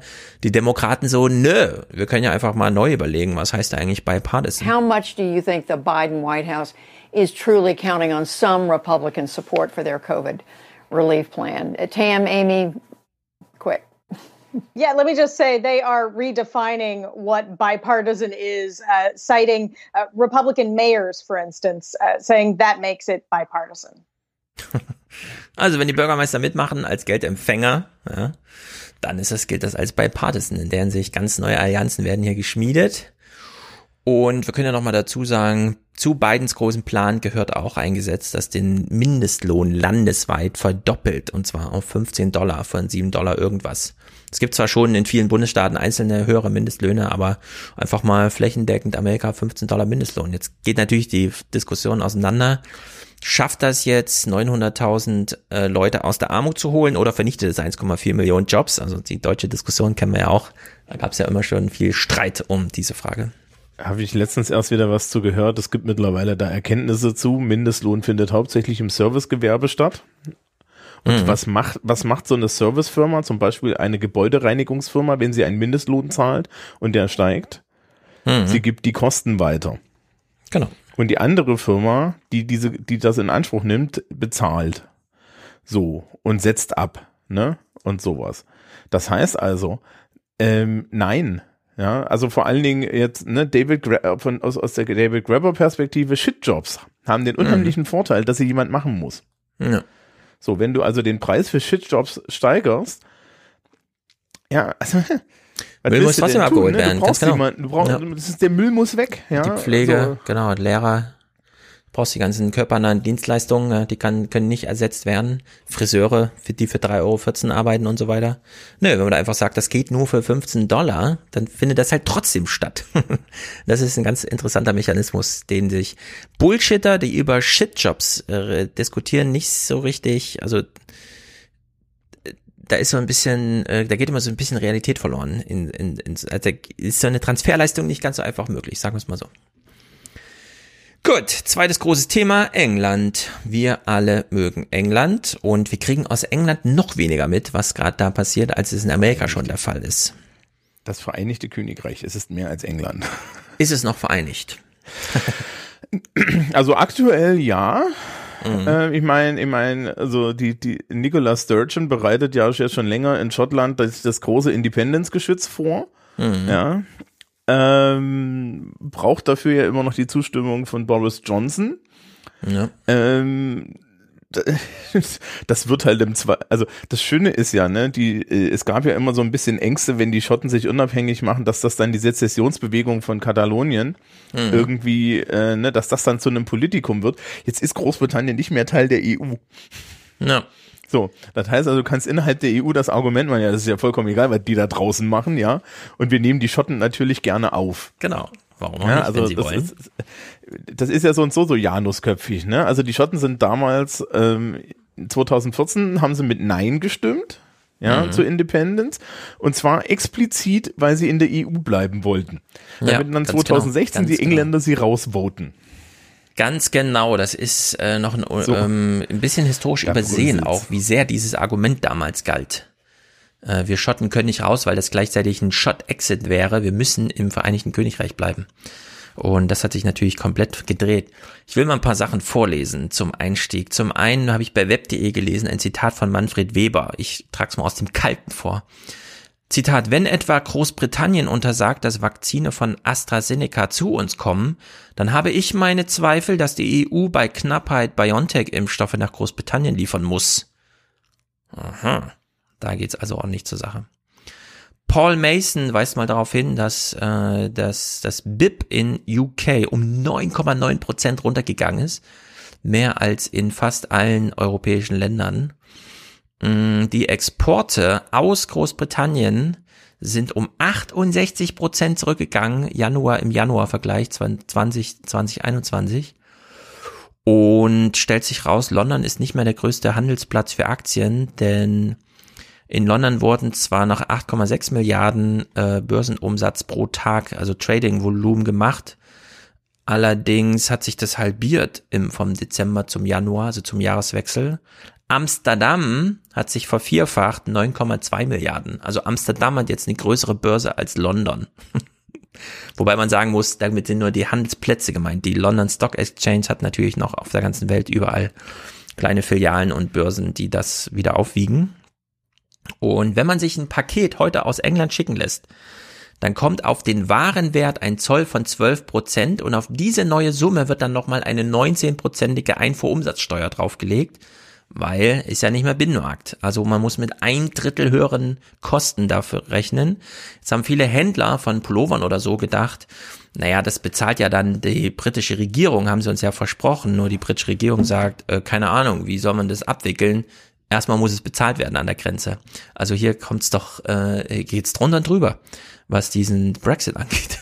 Da, ich kann ja meine persönliche Betroffenheit da gleich mal, mal, mal sagen. Ja, ja also welche Lieferung so blieb aus? Ähm, zum einen gibt es einen großen Hersteller, äh, so ökolastig veganer, vegetarische Badeprodukte. Da hat, mhm. die, da, da hat das letzte Paket interessanterweise jetzt über eine Woche gedauert. Normalerweise waren die immer in drei Tagen unterwegs. Mhm. Also die haben Lieferschwierigkeiten, die haben ihren Hauptsitz in Großbritannien. Und ähm, ich bin ja Snob und trinke Tee vom Hauslieferanten der, der britischen Königin von Fortnum Mason. Und ja. Fortnum Mason hat eine geile Webseite. Ja, äh, dies, äh, auf dieser Webseite steht drauf Shipping. Und du kriegst an du kriegst in, aktuell von denen nichts in Europa. Ja. Da steht riesengroß rot. Ja, sorry Leute. Wir gucken jetzt erstmal, wie wir das hinkriegen, dass wir euch wieder was geliefert kriegen. Mhm. Also es ist überhaupt kein Problem, den Tee, den ich gerne mag, äh, per Internet mir nach Australien liefern zu lassen. Ja, es ist auch, glaube ich, kein Problem, den in die Schweiz liefern zu lassen. Es ist ein Problem, ja. ihn nach Deutschland liefern zu lassen, weil die nicht wissen, wie sie das hier rüberkriegen und das sind halt Lebensmittelhändler. Genau. Also ja, hängt also, dann echt im Zoll fest. Molis schreibt gerade wahrscheinlich aus eigener ja, Erfahrung. Genau, das hängt. Äh, Zeug also, hängt einfach fest. Genau, wenn du, also, also Tee ist jetzt nicht so das Problem, ja, aber die haben halt dann auch so, so ernsthaft verderbliche Lebensmittel und so. Ja. Das haben die, genau. die halt früher innerhalb einer Woche geschickt, ne? Oder da innerhalb von drei Tagen. Deutsche Nachrichten zu im Heute-Journal. Und zwar, jetzt wird's richtig kompliziert. Wir haben jetzt erstmal nur die Vorstufe. Das, also ja, das, damit konnte man ja irgendwie rechnen. Okay, Sachen aus England kommen nicht mehr hierher. Jetzt gibt's aber das Sonderproblem, also man ist sozusagen die einfachen Fall einfach übersprungen und ist im Heute-Journal gleich all in gegangen. Was ist denn eigentlich mit Nordirland? Nordirland hat eine Landgrenze zu Irland. Irland gehört nicht zum, zu Großbritannien, sondern zur EU. Jetzt gehört Nordirland aber zu Großbritannien, hat aber nur eine Seegrenze nach England. Und wir kennen den großen Streit, weiß nicht, Religionskrieg kann man, glaube ich, das ist ein politischer Streit, der allerdings an Konfessionen aufgezogen wurde. Ja. An, anhand, entlang der Landgrenze Nordirland, Irland. Und um diesen Konflikt nicht wieder aufbrechen lassen zu müssen, indem man dann eine neue Grenze einführt, hat man gesagt, okay, der EU-Binnenmarkt zieht sich eben noch rein bis ins Großbritannische Reich, aber nur was Nordirland bis zum See betrifft. So, und jetzt lässt sich aber Nordirland traditionsweise aus England versorgen, also muss jetzt irgendwie Waren aus dem Nicht-EU-Land, Nicht-Binnenmarkt England ins Nicht-EU, aber europäischer Binnenmarkt Nordirland gebracht werden, damit dort im Supermarkt was zu kaufen ist. Und jetzt stellen wir uns die Frage, gelingt das eigentlich? Und die Antwort liefern uns das heute Journal. Geduld bringt Rosen. Vier Jahre lang während der Brexit-Verhandlungen waren sie beim Belfaster Gartengroßhandel Hillman geduldig. Doch die Lkw, die Rosen aus Großbritannien bringen, kommen nicht mehr, erklärt Inhaber Robin Mercer. Grund der Sonderstatus Nordirlands, das als Teil des Vereinigten Königreichs weiter im EU-Binnenmarkt ist. Britische Erde darf nicht mehr eingeführt werden über die neue Zollgrenze, die das eigene Land zweiteilt. Gewächse aus Großbritannien. Wir hatten uns schon gedacht, dass wir Probleme kriegen. Deshalb haben wir im Dezember Rosenvorräte angelegt. Aber wir werden nie wieder welche bekommen. Das ist unmöglich geworden. Äh, Wie ist denn das jetzt? Die Rose ginge, aber die Erde nicht, oder was? Richtig. Was ist soll denn das? Sie haben, also, es ist dieses, es gibt ja dieses Northern Ireland Protokoll, ne? Mhm. Äh, das Problem ist, das äh, ist das Karfreitagsabkommen. Das Karfreitagsabkommen sagt, die Landgrenze zwischen Nordirland und, und der Republik Irland darf nicht geschlossen werden. Ansonsten Terrorismus und so weiter und so fort. Das hat auch dann Boris Johnson eingesehen und ist butterweich damals umgefallen. Es gibt dieses Protokoll und das sagt halt diese Seegrenze dort. Mhm. Stellt sich heraus, anscheinend, es, sie haben einen Vertrag gemacht und in dem Vertrag steht drinne, Pflanzen dürfen eingeführt werden. Okay. In dem Vertrag steht nicht drin, dass Erde eingeführt werden darf. Also man wollte mit relativ vielen Punkten, die man au- auflistet, alles irgendwie abdecken und dann mal gucken und dann hat so man habe ich das auch verstanden, ja. Okay, Pflanzen das ist ja, äh, äh, was auch nicht geht, was auch so legendär ist, ähm, Fleischprodukte. Und deswegen hat man dann den Lorry-Fahrern ja den Schinken, die Schinkenbrote wegschmeißen lassen, weil da war ja Schinken drauf. Achso, und damit darf man nicht über die Grenze fahren, auch wenn es nur das Ja, es könnte auch sein, dass die Franzosen da besonders fiesig waren. ist. Ja, ja, ja, da ist so ein gewisse, da will man es dir nochmal zeigen. Diese Rosen hier sind ja echt nur der Anfang. Man geht dann in Belfast in den Supermarkt und findet Folgendes vor. Der Last-Minute-Handelsvertrag brachte zig neue Regeln, Formulare über Nacht. Überforderte Zollkontrolleure treffen nun auf Lieferanten mit falschen oder gar keinen Papieren. Statt Obst und Gemüse aus Britannien leere Supermarktregale. Und in wenigen Wochen sind weitere Verschärfungen der Kontrollen geplant, noch mehr Regeln. Ich meine, wie weit will man die Leute nerven? Ja, es ist eh schon Corona, dann hörst du so die britische Variante und alles geht durch die Decke und dann gehst du in den Supermarkt und alles leer. Ja, du gehst in diesen, es ist ja wie bei uns. Gemüse steht am Anfang, aber es ist keins da. Nein, ein Supermarkt ist voll. Und das ist Nämlich? eine deutsche Erfolgsgeschichte. Lidl. Lidl hat nämlich jede Menge britische Filialen. Habe ich selber erlebt. Ich musste in Schottland mal zwei älteren Damen erklären, ob der, der Weihnachtsstollen, der da steht, tatsächlich deutscher Weihnachtsstollen ist. Ich sagte, ja, steht deutsch drauf. Ja. ähm, und Lidl hat also Groß, in Großbritannien auch schon immer Filialen gehabt. Die haben das schon länger. Und die beliefern natürlich über, Nord- über Irland. Weil Ah, das für die okay. Sinn macht. Ja, sehr gut. So, und bei denen ist voll. Oder? Mhm.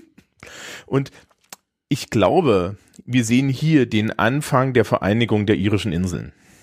Ja, das, das, äh, Ja, wir sehen hier. also auf jeden Fall wirtschaftlich, weil die äh, Transportwege müssen halt jetzt über Irland laufen, macht ja auch Sinn irgendwie. Das, hat- das ist ja auch früher passiert. Diese ganze Grenzregion zwischen Ja. Northern Ireland und Irland hat unheimlich pro, profitiert hiervon, ja, von dieser offenen Grenze von der EU. Ähm, es gibt da kein Argument, auch ist, ist diese Verteil also diese Verteilung der Ulster-Leute versus diese diese Kato äh, versus der also der Mhm. Unionist versus der, der der Republicans ist dort auch sehr interessant, weil in Belfast ist es glaube ich in Belfast ist es in, in verschiedene Orte geteilt mit, mit so. Mauern dazwischen, aber du hast halt irgendwie so ein, so ein, so ein, so ein Streifen an, an Loyalisten und alles andere ist eigentlich irisch, so Hm. vom Gefühl her. Ja. Und die Frage ist, und ich habe irgendwie zwischendrin äh, den, den von der DUP, den entsprechenden äh, Politiker gesehen, der auch die Geduld verliert, Ja. weil der möchte natürlich gern bei Großbritannien sein. Genau, das ist die Union Party, die Nordirland auf jeden Fall in, auf englischer Seite sieht und mit Nord, äh, mit Irland nichts zu tun haben will. Äh, aber auch der meinte so, äh, der war halt äh, bei Prime Minister's Questions komplett genervt und enttäuscht. Genau, das können wir ja mal hören. Ich glaube, das ist hier in den Clips mit drin. Äh, vorher allerdings äh, noch aus den deutschen Nachrichten. Es Mhm. ist schon, du hast ja eben schon die Franzosen angesprochen, die es vielleicht ein bisschen übertreiben mit ihrer Pingeligkeit und so. Die wollten ja auch ja, schon immer Großbritannien erstens raushaben und dann richtig raushaben, weil jetzt Das auch das Liebesverhältnis. natürlich genau sehr zu Franz. Also, wobei man echt sagen muss, ne, Frankreich und England, ich meine, wie lange hat der englische Hof Französisch gesprochen und so weiter. Diese Bande war ja eigentlich auch enger, als man glaubte, wenn man denkt, na, das heißt doch eigentlich Königshaus Hannover und so. Nee, nee, das war eigentlich doch mehr. Seit, seit 1066 bis ungefähr 1600, dann haben sie nämlich einen Schotten auf den Thron gesetzt. Ja. Also da gibt's, gab's zumindest äh, schon. Aber jetzt ist da die Bande und so weiter. Der, der Zug fährt ja auch nicht mehr so äh, flutschig da durch den Tunnel. Also da geht einiges drunter und drüber. Aber das ist eben ausschlaggebend oder wie soll man sagen, ähm, stellvertretend gilt das glaube ich für die ganze EU. Der Streit ist schon ein bisschen albern.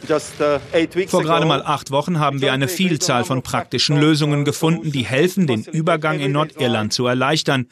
Und das ist jetzt der Vizepräsident der EU-Kommission zum fürs Thema zuständig, der so ein bisschen, ich meine, er kann ja lachen.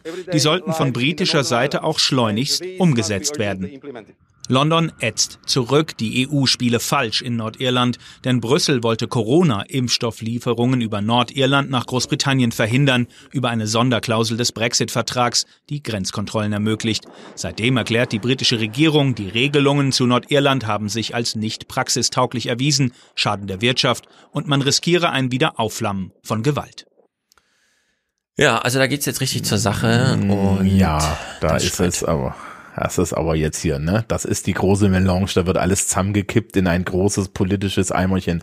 Ja. Also, tatsächlich die EU-Kommission hat das Dümmste des Dummen gemacht, ja, auch aus, aus politisch, politischer Bildsicht und hat diesen Artikel 16 des North Ireland Protokolls, ja, hat gedroht, das zu ziehen, um halt den Impfstoff aufzuhalten. Hm. Hauptsächlich interessanterweise durch diesen doch echt fragwürdigen Druck, der hier so aufgebaut wird, ja, was ist mit unseren Impfstoffen?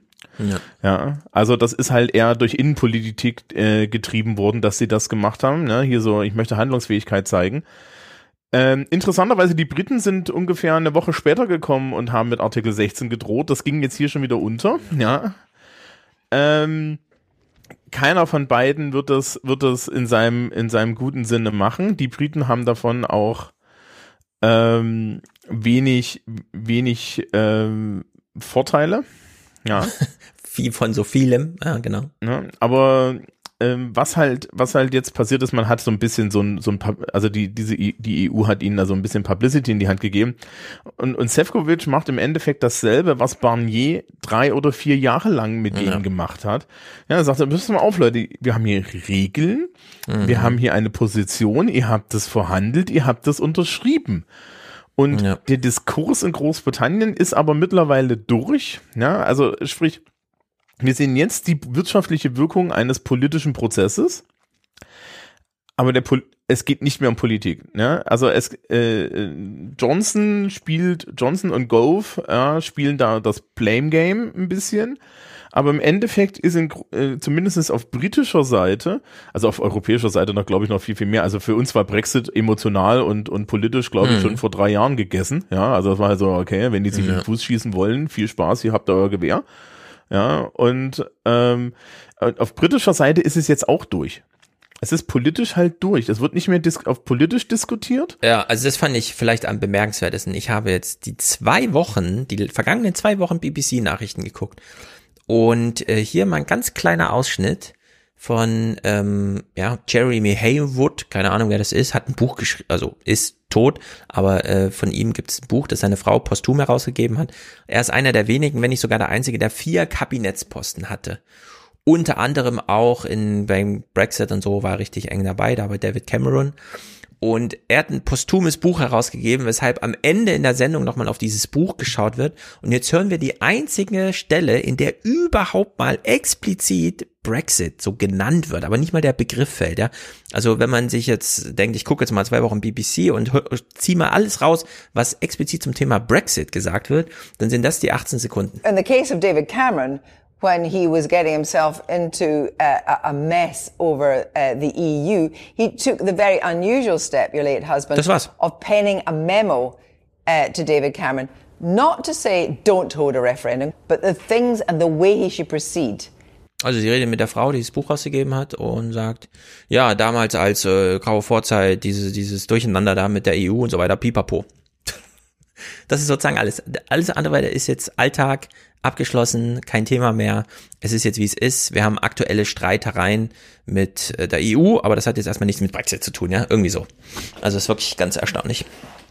Und äh, das zweite Problem ist natürlich, Corona überdeckt hier ganz, ganz gewaltig ähm, diese wirtschaftlichen Probleme. Also Michael Gove hat sich hingestellt ähm, und hat gesagt, ja, dass er in Nordirland, those are teething problems, ja, also das ist hm. so, ne, die Zahnschmerzen jetzt, wo das alles frisch wird. Und äh, man kann jetzt, in, man, man konnte schön beobachten, wie er von teething problems zu structural problems zu ich rede hier nicht mehr drüber ge gewandelt ist, weil halt klar ist, also der Typ mit den Rosen hat das ja wirklich klar gesagt solange es hier keinen Vertrag gibt zwischen der EU und Großbritannien, mhm. kriege ich aus Großbritannien ja. keine einzige Rose mehr. Wird nicht funktionieren. Ja, die brauchst du dort nicht mal in den Laster zu tun, weil diese Laster darf hier, ja, der kommt hier irgendwie in Belfast im Hafen an, da guckt mhm. der Zollinspekteur hinten rein und sagt, das sind ja schöne Pflanzen, die sie haben, wenn sie jetzt hier nicht die Erde in, in, in die See kippen, wird es nix. Ja. ja der kann wahrscheinlich nicht mehr in Schottland irgendwie auf die Fähre drauffahren. Genau, gucken wir uns das mal aus britischer BBC-Seite an. Mark schreibt in Chat bei Lidl, äh, Lidl, wie du sagst, Lidl, gab es wohl am 13. März 2020 mal einen Tag mit leeren Regalen, aber es hat dann wohl mehr mit Corona zu tun. Er lebt wohl in Dublin, wie er hier schreibt. Also Dublin ist aber dann auch Irland. Ja, aber zwischen Dublin und Belfast ist eine ja. Stunde und das heißt, man kann da hochfahren, kann sich das angucken. Ja. Gut, aus Sicht der BBC, die hat nämlich auch dieses Nordirland-Ding sich dann jetzt mal angeschaut und naja, Sing-Sang. Tonight, Boris Johnson says he's prepared to suspend parts of the Brexit deal unless the EU eases demands for Northern Ireland checks. First the EU, then the UK. Is the protocol dying before our eyes? ja, Boris Johnson, wie er es halt so macht. Ähm, ja, da gibt's so ein Ding, das stört mich, das ignoriere ich mal. Man denkt immer, das ist in den deutschen Nachrichten, wenn das so gesagt wird, ja, die übertreiben vielleicht, keine Ahnung, wollen, die, wollen ihn wieder als Bad Guy hinstellen, aber nein, so klingt's in der BBC auch. Da gibt's eine juristische Regelung, die irgendwie nicht taugt, wie er findet. Zack, kündigt er an, dass ihnen die juristischen Regelungen eigentlich egal sind. Hello, good evening. The government's threatening a suspension of the Northern Ireland Protocol to put pressure on the EU. Northern Ireland's encountered severe difficulties getting goods from Great Britain because of the requirements that the Brexit deal has placed upon businesses and the extra paperwork now required. Today, the Prime Minister said he'd be ready to override the agreement implemented just over a month ago to prevent barriers of any kind between Great Britain and Northern Ireland. So, also das alles das unter. Ist, hm? Das, was sie da beschreibt, ist genau das, was ich vorhin gesagt habe. Die Briten wollten, drohen damit dem Artikel 16. Das ist dieses Overriding, das Protokoll. In dem Moment, wo du sagst, äh, wir machen die, die, die Grenzkontrolle an mhm. dieser Landgrenze, die wir dort sehen, ähm, kann er natürlich da rein importieren. Ja. Und das ist, das ist dieser Artikel 16. Und die EU war nur dumm genug, es zuerst zu machen. Jetzt pro probiert es Johnson halt. Das Problem ist natürlich, dass Nordirland, ja, ähm, wenn du die Grenze aufmachst, das haben wir ja uns auch hier mal im Podcast noch angeguckt, mhm. ja, ähm, das gibt halt Bürgerkrieg. Ja. Punkt. Ja, das, da sterben dann Menschen. Da gibt es Bomben, da gibt es Bürgerkrieg, da gibt es Terrorismus. Das ist alles gerade mal 20 Jahre her. Genau. Ja. Und es gibt auch schon wieder 20-Jährige, die das nie live miterlebt haben und die trotzdem bereit sind, damit zu machen. Also in der Hinsicht keine falschen Vorstellungen von genau, Befriedung sind, oder so, die da stattfand, sondern. Nee, die sind nämlich von den Leuten, die da mitgemacht haben, sozialisiert. Und genau. Das dauert Ewigkeiten. Genau. Und, und äh, damit zu spielen ist typisch Boris Johnson, weil ganz ehrlich, den interessiert gerade so London. Ja, Nordirland hat ihn ein Dreck interessiert, die Schotten haben ihn einen Dreck interessiert. Ja, genau, das ist nämlich, interessieren den Dreck. Genau, das ist äh, tatsächlich, äh, so wie wir auch denken, ja, äh, interessant mit Nordirland wird Boris Johnson auch jetzt diese Woche so da gesessen haben. Das ist ja auch interessanter mit Nordirland, da müsste ich ja mal was tun als Premierminister. Also ganz komisch, er sitzt in London im Parlament und hört sich hier mal die DUP, also die, wofür steht das D? Democratic Union? Ähm, die Democratic uh, Unionist Party. Genau, also, also das U ist wichtig, das steht für Union, also dass man äh, zu England gehört und nicht zu Irland als Nordire. Und ja, er kann dem nur beipflichten, was er da hört. Und na klar ist die EU schuld. After the unilateral threat by Brussels last week to impose border controls on the island of Ireland. The EU hastily retreated ensuring that Northern Ireland would not be caught up in a row over vaccines. But in a letter to the EU, Michael Gove warned that its initial tactics have undermined confidence across Northern Ireland in the Brexit deal. Into Northern Ireland with Ian Paisley. Ian Paisley. Thank you, Mr. Speaker. Unionists are alarmed by the heart of that deal checks on some goods crossing the Irish Sea. The protocol has betrayed us and has made us feel like foreigners in our own country. Tea and sympathy will not cut the mustard. So, what is the Prime Minister actually going to do when you realise, when the Prime Minister realises that the EU will do nothing to help Northern Ireland? Uh, I, I, utterly share the uh, frustration of the uh, uh honourable gentleman about uh, the way the EU, in particular, uh, the EU Commission, temporarily seemed to call for you to use the protocol in such a way as to impose a, a border contrary to the spirit of the Good Friday Agreement, contrary to the letter of the Good Friday Agreement.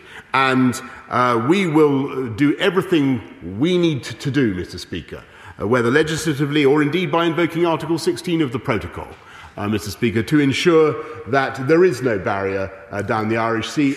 Und ich finde das wirklich dieser Modus, in dem wir da, also dieser pragmatische Modus, ja, wo wir Festland-Europäer immer noch da sitzen, ja, das ist blöd, weil Brexit blöd ist, ja. Also das ist das ursprüngliche Problem. Das wird da mittlerweile ausgeblendet. Man geht halt so in den Alltag über und sagt, hier ist irgendwie ein Problem, keine Ahnung woher, ja. Über den, den Ursprung will man nicht weiter reden. Und der Ian Paisley, den wir hier gerade gehört yeah. haben, Ian Paisley, genau. Der stellt hier nochmal die, die Probleme. Das ist wirklich das Chaos in Nordirland gerade da. Good evening, I'm Lee. Well, first of all, I must say, I can't imagine this is how it was meant to be. But the first 34 days of this year have been absolute and total chaos for the citizens of Northern Ireland. MOD equipment hasn't been able to come across plants can't come across because there's British soil on them, for goodness sake. Second-hand tractors, second-hand furniture. There's extra taxes on certain products like second-hand uh, mobile phones. Animals can't go backwards and forwards for either trading or livestock purposes. PPE equipment has been stopped. Frozen food has been reduced. Um, ordinary fresh food um, ha- ha- has been stopped and coming across. We've even had a letter of apology issued today by one of the government ministers to a citizen who was stopped from coming across because they thought she was exporting goods. Es war alles super. Und dann kam Brexit und wir denken uns so, naja, ja, ja, wie zu erwarten war irgendwie, keine Ahnung. Und die stellen das jetzt so fest als, keine Ahnung, wo das herkommt, das, aber wir haben kein Essen mehr. Ja, Moment, Moment. Also erstens, Ian Paisley ist äh, gelinde gesagt immer schon mit einer mit einer gewissen Realitätsferne ausgestattet. Ja, sonst kannst du nicht der Chef der DUP sein. Ähm, das zweite, das zweite ist, ich finde es geil, wie, wie, wie, wie er so tut und wie Boris Johnson so tut, als wüssten sie nicht, wer den Dreck verhandelt richtig, und unterschrieben hat. Und wer saß im, im britischen Parlament und hat das abgestimmt, wobei, soweit ich weiß, die DUP hat gegen den Kram gestimmt. Ja. Die haben halt keine Mehrheit, sondern das war hübsch, das waren hübsch die Conservatives, aber die ja. DUP, ähm, Nachdem klar, sie für groß ist, für den Brexit und so weiter. Ne? Naja, das genau. Lustige ist, er ist Unionist. Für ihn ist das, ist, ist das riesige Schicksal, dass er jetzt nicht mehr äh, wirklich zu Großbritannien gehört und er ist halt, er fühlt sich halt britisch, ne, und mhm. fertig. Mhm. Also er möchte gerne diese Seegrenze weg und die Seegrenze ist natürlich auch ein Riesenscheiß. Ja. So. Das Problem ist, ähm, er hat das Good Friday Agreement auf der anderen Seite. Das heißt, die Landgrenze darf dort nicht hin, weil sonst bricht man das Good Friday Agreement. Mhm. So. Also aus der Nummer kommst du nicht raus. Nee, genau. Du kannst und dir halt überlegen, hast du Bürgerkrieg oder kriegst du keine Rosen mehr? Ja, wenn es nur die Rosen wären, ne? Genau. Und äh, du hast eben Michael Gove angesprochen, der hat ja auch immer Ambitionen gehabt, aber nie so richtig planen, dass man eigentlich auch regieren müsste. Er ist hier im Parlament zu sehen äh, und zu hören. Ian war nur zugeschaltet. Michael ist, glaube ich, vor Ort und er hat dann so eine gewisse Feststellung. Ich habe hier so rausgehört, nachdem man sich jahrelang mit, äh, ja, technische Lösungen, die findet man dann schon und so weiter, stellt man jetzt fest, nee, wir müssen es dann mal echt lösen. Technische Lösungen helfen uns nicht weiter, wir müssen das dann auch mal so richtig politisch lösen. Michael Gove says at the end of the letter to the EU Commission. Also, das referiert nur die Journalistin, aber trotzdem, Michael Gove wieder in Hochform. We cannot have technical solutions here, it's got to be political. So all that talk, uh, three, four years of saying we just had to find creative technical solutions to this now is completely out the water. Presumably the people who are endorsing that are, are now apologising to the people of Northern Ireland. Ja, drei, vier Jahre, ach, das, das kriegt man dann schon hin, das wird ja null nicht so schwer sein und. und wer war's? Wer war's? Es war Michael Gove, es war ja. Boris Johnson und allen voran, ja, der Dominik, ich brauche ja nur Kreative. Ja, ja Cummings, diese genau. Spinner, ja, also Entschuldigung, ich reg mich jetzt mal kurz auf, ja, also wirklich diese diese brandschatzenden Vollidioten, mhm. ja, die, die die was für arrogante Bastarde. Ja, also mittlerweile, ich habe eine Lieblingsfilmszene entwickelt, auch während der kompletten Corona-Pandemie. Ähm, kann man mal nachgucken. In Jagd auf Rote Oktober gibt es einen russischen U-Boot-Kapitän, mhm. der am Ende, um den, um, um den, um den Sean Connery-Helden, ja, zu erwischen, die Sicherungen von seinen Torpedos entfernt.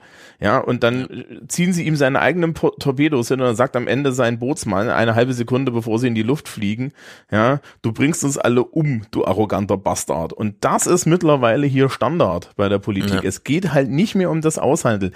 Der Vertrag, den die jetzt machen müssen, damit das alles funktioniert, der dauert mit der EU fünf, sechs, sieben Jahre. Mhm. Ja, bis dahin würde Nordirland die Stimmung so sein, dass Ian Paisley ja äh, nicht mehr sein sein Unionist-Kram halten kann. Das wird den Leuten reichen und dann hast du irgendwann äh, auf einmal den Wunsch nach zwei Referenten. Ja, ja also der Druck ist so hoch in Nordirland, dass sie jetzt alle Lieferketten über Irland umlenken und da die ordentliche Binnenmarktversorgung kriegen, die auch äh, also da einfach zu einem modernen Land gehört. Und in der Hinsicht äh, hat sich diese Unionist Party äh, wirklich selber das Ei gelegt, ja, indem sie da erst so hart auf diesen Brexit-Kurs und dann auf diesen, der Brexit aber dann so Kurs und dann stellt man plötzlich fest, ach so, Realität erfordert jetzt, dass wir es doch alles mit Irland zusammen machen müssen. Nee, die, also, also muss man ihnen zugute halten, dass mit der, das mit der Grenze in der Irish Sea haben die nie gewollt. Was die eigentlich gewollt haben, ist die Landgrenze.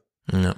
Aber die ist halt nicht verhandelbar. Die ist nee, halt mit allen anderen nicht verhandelbar. Das geht auch, also gerade jetzt, ja, muss, also da, das ist ja die große Geschichte der Europäischen Union. Auf die wirtschaftliche Integration folgt die politische und die wirtschaftliche wird jetzt folgen, ja. Die, die wirtschaftliche Integration Nord- und Irland, also Nordirland und Irlands, die wird jetzt äh, unweigerlich kommen, weil. Ich weiß nicht, hast ja du, nicht.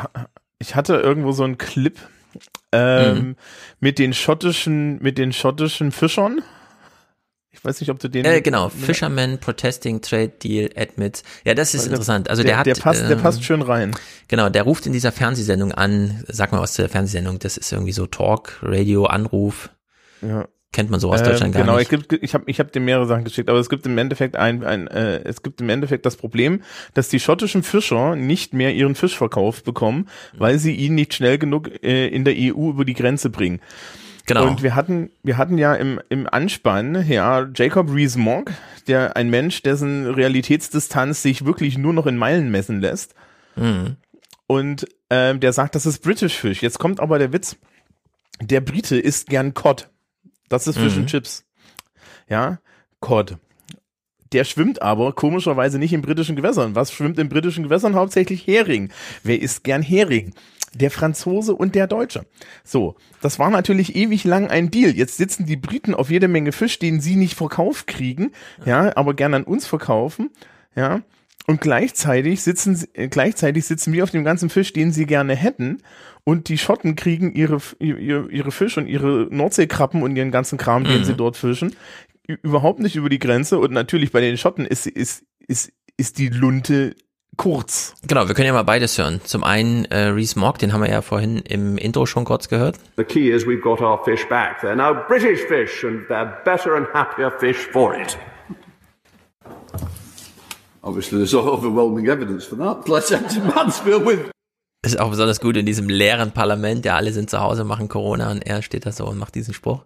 So, und dann ruft der Fischer in dieser Radiosendung an. Mark Moore is from the Dartmouth Crab Company, which automatically compels me to correct the claim that it was Scottish fishermen exclusively who were part of, or maybe it is. Let's find out. Mark Moore is, is on the line. Mark, thank you for your time. What's going on?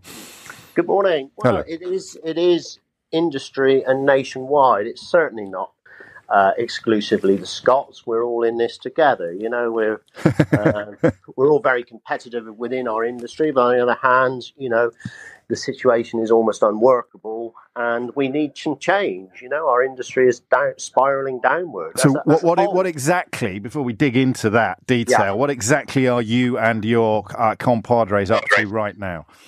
Well, we're we're driving around London. I think there's upwards of fifty uh, fish lorries, shellfish transport lorries, uh, cruising around London, enjoying a day out and everything else, and just trying to raise awareness. It's Right. not supposed to be a an aggressive, um, you know, protest. We're just trying to raise awareness that you know. Yes, the bulk of the fishing industry voted for Brexit. We're not denying that, but it's the terms we have to work under now that is so difficult. You know, So there's not- no, you're not going to be dumping rotting crab carcasses at the door of Downing Street or anything like that. You're just presumably, uh, uh, I mean, implicitly or explicitly responding to the Foreign Secretary's suggestion yesterday that he doesn't believe the problems you're currently having have anything to do with Brexit. Um, of course, they have something to do with Brexit because of the uh, increased doc- documentation we have to produce now. Um, we're not per se complaining about that. We knew that would happen. That was always going to happen. But it's the way in which we have to collate it, the time frames we have to produce it. Our industry is very, very much just in time. You know, more so than any other job. And Well, for, for obvious reasons, we're, we're, we're- almost all of us have encountered what happens if fish is not dealt with Mm. just in time, haven't we? Absolutely. You know, but ours is a live product. You're trying to get it as, you know, we send a weekly lorry to Portugal, uh, weekly lorries to Spain and France. Um, you know, other guys are doing exactly the same job as us. And, you know, delays at the ports in, in France are making things difficult. You know, one guy had a consignment stop because of 0.7% error, uh, 7.7 kilo error Mm. in documentation, which is ridiculous, you know? Well, except from, from their point of view, that, that them's the rules, and they always have been, and we thought we'd be better off out. I'm, I'm just to say, I'm not uh, saying that. You know, I mean, we we always, um, you know, the fishing industry was the driver behind Brexit. I would say. Well, Elements of it were. I think you were horribly hijacked by people like Nigel Farage, but Ja, ja, ja, klar, kann man natürlich dann immer sagen. Ja, das ist schon sehr dramatisch. Äh, vielleicht waren wir die Treiber der Pandemie, der Brexit-Pandemie und jetzt sind wir gleichzeitig die größten Idioten, weil sie halt mit ihrem Fisch da stehen und Ja. wussten, das ist ein Exportgut, ja. Äh, kriegen wir jetzt nicht mehr äh, Was? abgeliefert. Also, was die sich gedacht haben, war ja, ja, wenn wir Brexit haben, dann gehören uns ja die ganzen Fischgründe um Großbritannien herum und wir können da 100% abfischen und müssen Ja. uns nicht mal an EU-Fangquoten halten. Genau. Was sie nicht bedacht haben, ist, dass sie, dass sie an die EU verkaufen. Ja, so, und dann, und, und, und du hast ihn ja gehört, ja, nee, wir haben immer damit gerechnet, dass wir damit produzieren, aber dass es so viel wird. Ja, ich denke mir so, ja, Alter, hast du, also weiß ich nicht, ruf doch, da, da hättest du einfach nur mal, ruf doch mal in China an oder so. Ich meine, man, es, es, es soll ja Länder außerhalb der EU geben, auch zum Beispiel so im Süden, im Mittelmeer, wie Mhm. das so mit denen ist, wobei da ist dann halt die Antwort, die haben alle mit uns Freihandelsverträge und liefern da halt einfach rein. Ja. Die einzigen, die wirklich keine Freihandelsverträge haben, sind die Briten, weil die haben ja nichts auf die Pfanne bekommen in den letzten drei Jahren. Genau, man hätte es ja alles irgendwie Und die regeln EU hat können. es auch nicht gelassen. Ja, das auch, das auch. Also gerade ja, der Export nach Spanien und Frankreich liegt ja, es liegt ja auf der Hand, dass man den halt dann nicht äh, irgendwie wie auch verpackt durch die ganze Welt, sondern das sind ja dann doch Produkte, die man so ein bisschen ne Ja. lokal, sagen wir mal Die lokal. verlieren vor allen Dingen jetzt halt ihre ganzen Kunden, ne? Weil im Endeffekt irgendwelche Edelrestaurants in Frankreich und so und irgendwelche Seafood-Restaurants. Genau, die kaufen halt äh, woanders. Ja. ja. Das sind ja Märkte Tja. dafür da. Was ich auch interessant fand, du hast mich äh, darauf hingewiesen, dass es so eine Diskussion gab zwischen sehr edlen britischen Menschen. Das war ja wieder mal eine Klasse für sich, diese Diskussion zu verfolgen. Das, Das Institute of Government oder so. Und da will ich mal diesen einen Clip spielen. Also die, die sitzen da so zusammen mit, keine Ahnung, irgendwelchen Ausschussvorsitzenden des Lord of House, äh, also des, des Oberhauses da, ähm, das bisher so Scrutiny, also wie soll man sagen, so Überwachungs, aus, auf, ähm, Untersuchungsausschuss, qualitätsmäßige, wir gucken uns das mal an, was da passiert mit Brexit und so weiter. Und da gibt's den Charles William Harley K. Kinul, 16th Earl of Kinul. Oder wie auch immer die Leute da so heißen. Kinnel wahrscheinlich. Kinnel. Und äh, wir springen mal mitten in die Diskussion rein, denn man stellt in England irgendwie fest, hm, wir sind jetzt zwar raus aus Großbritannien, aber äh, aus aus aus ähm, aus der Europäischen Union, aber die ist uns ja so wichtig, dass wir überlegen müssen, wie sieht eigentlich unsere Zusammenarbeit aus im Sinne von brauchen wir da Vertretung, brauchen die Vertretung bei uns, also das ganz normale Prozedere eigentlich und müssten eigentlich die Parlamente auch mal so ein bisschen zusammenarbeiten, ne? Und stellt sich raus, ja, und zwar in erheblichen Dimensionen. There are 44 different uh, delegations um, that the EU has uh, with international entities, European Parliament that is. And of those, about 15 of them, or exactly 15 of them, are sort of more or less in the model that um, uh, is being described in the TCA. And so I think that uh, the European Parliament will be coming at us with um, a, a preset um, bunch of things. And these are, uh, they have written agreement, uh, they have a, a, regularity of formal um, meetings, and they're powered by staff and by budgets. And um, uh, it, it, should be remembered that, in fact, both speakers wrote to Michael Gove um, uh, uh, last year to say we would like to have a uh, a, a, parliamentary assembly in reaction to the EU's draft, early draft of what became the TCA. And Michael Gove wrote back and said, "Okay, we'll put it in," which is, has, has been now put in. So, in fact, I think both houses have already expressed uh, uh, enthusiasm for some sort of parliamentary assembly.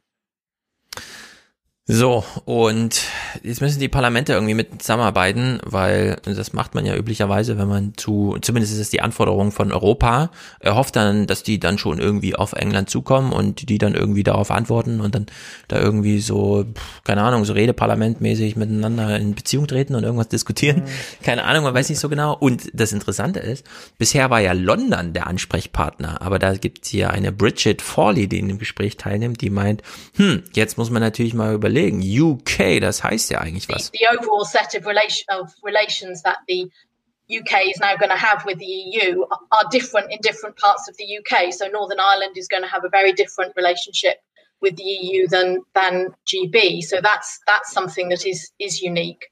Also nicht nur wächst jetzt Nordirland und Irland wirtschaftlich zusammen aus Not, sondern die Europäische Union wird jetzt auch noch mit den Regionen in England eigene, weil Subsidiaritätsprinzip und so, das kennen wir ja aus Europa, die wird dann natürlich äh, gar keine Rücksicht nehmen auf die institutionelle Verfasstheit Großbritanniens, sondern die wird sagen, Küstenregionen arbeiten hier zusammen in Europa und die nehmen dann ne, Kontakt auf mit anderen Küstenregionen, also so wie mit Norwegen oder wie auch immer, nicht mit der Schweiz, weil die haben keine Küste.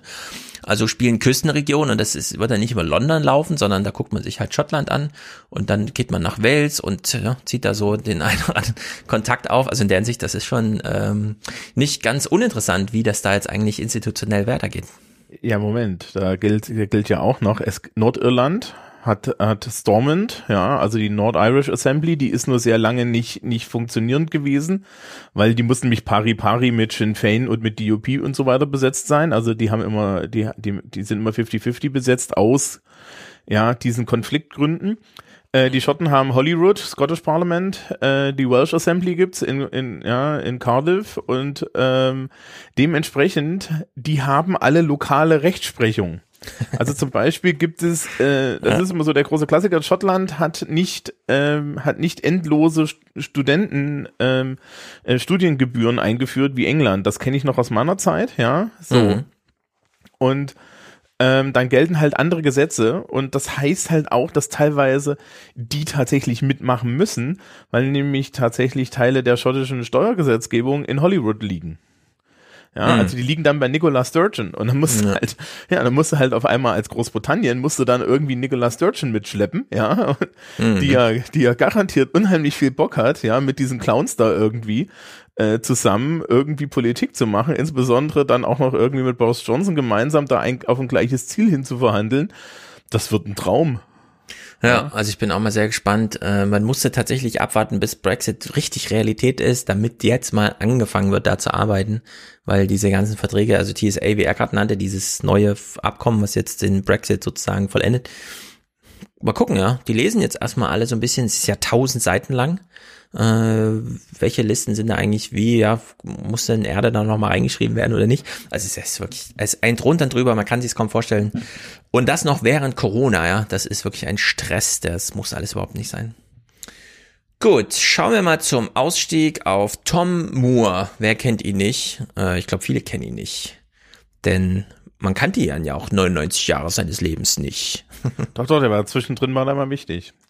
Echt? War, ja klar, der Oh. hat im Zweiten Weltkrieg gekämpft. Ja, gut, okay. Ähm, Aber ansonsten? Der hatte, der, hatte auch so eine, also also das, auf der Wikipedia gibt es jetzt natürlich einen schönen, Mhm. einen schönen Eintrag. Ähm, und da ist auch die Ordensspange. Ah ja, er wurde also mal. Ja gut, er wurde jetzt von der Queen. Ah gut, wir fangen mal an. Ähm, ich will es mal so sagen. In den amerikanischen Nachrichten spielte Europa niemals eine Rolle, außer als der Schnee fiel. Da hat man kurz Bilder gezeigt aus, keine Ahnung, welchen Städten, wo der Schnee fiel. Und man hat ganz kurz in zehn Sekunden darauf hingewiesen, dass ja deutsche Bundeswehrsoldaten auch in Portugal mit bei Corona helfen. Das war die komplette europäische Berichterstattung in zwei Wochen PBS-Nachrichten und die haben jeden Tag eine Stunde Zeit für alles, beispielsweise eine ganz hervorragende Afghanistan-Berichterstattung und so weiter und so fort. Außer eine Ausnahme. Die Amerikaner, also bei PBS, haben sich auch darum gekümmert, dass Tom Moore gestorben ist. Und damit steigen wir hier ein. Britain's Captain Tom Moore has died after contracting COVID-19. The World War II veteran became an online sensation early in the pandemic, doing laps in his backyard to raise $40 million for healthcare workers. Captain Tom Moore was 100 years old. Okay, Tom Moore ist gestorben. Jetzt gehen wir nach Großbritannien und gucken die BBC-Nachrichten zum gleichen Thema. Es war noch nicht ganz Sendungseröffnung, denn es wurde auch noch ähm, Nawalny zu zweieinhalb Jahren Haft verurteilt und so weiter und so fort. Aber wenn das nicht gewesen wäre, wäre Tom Moore Platz eins gewesen.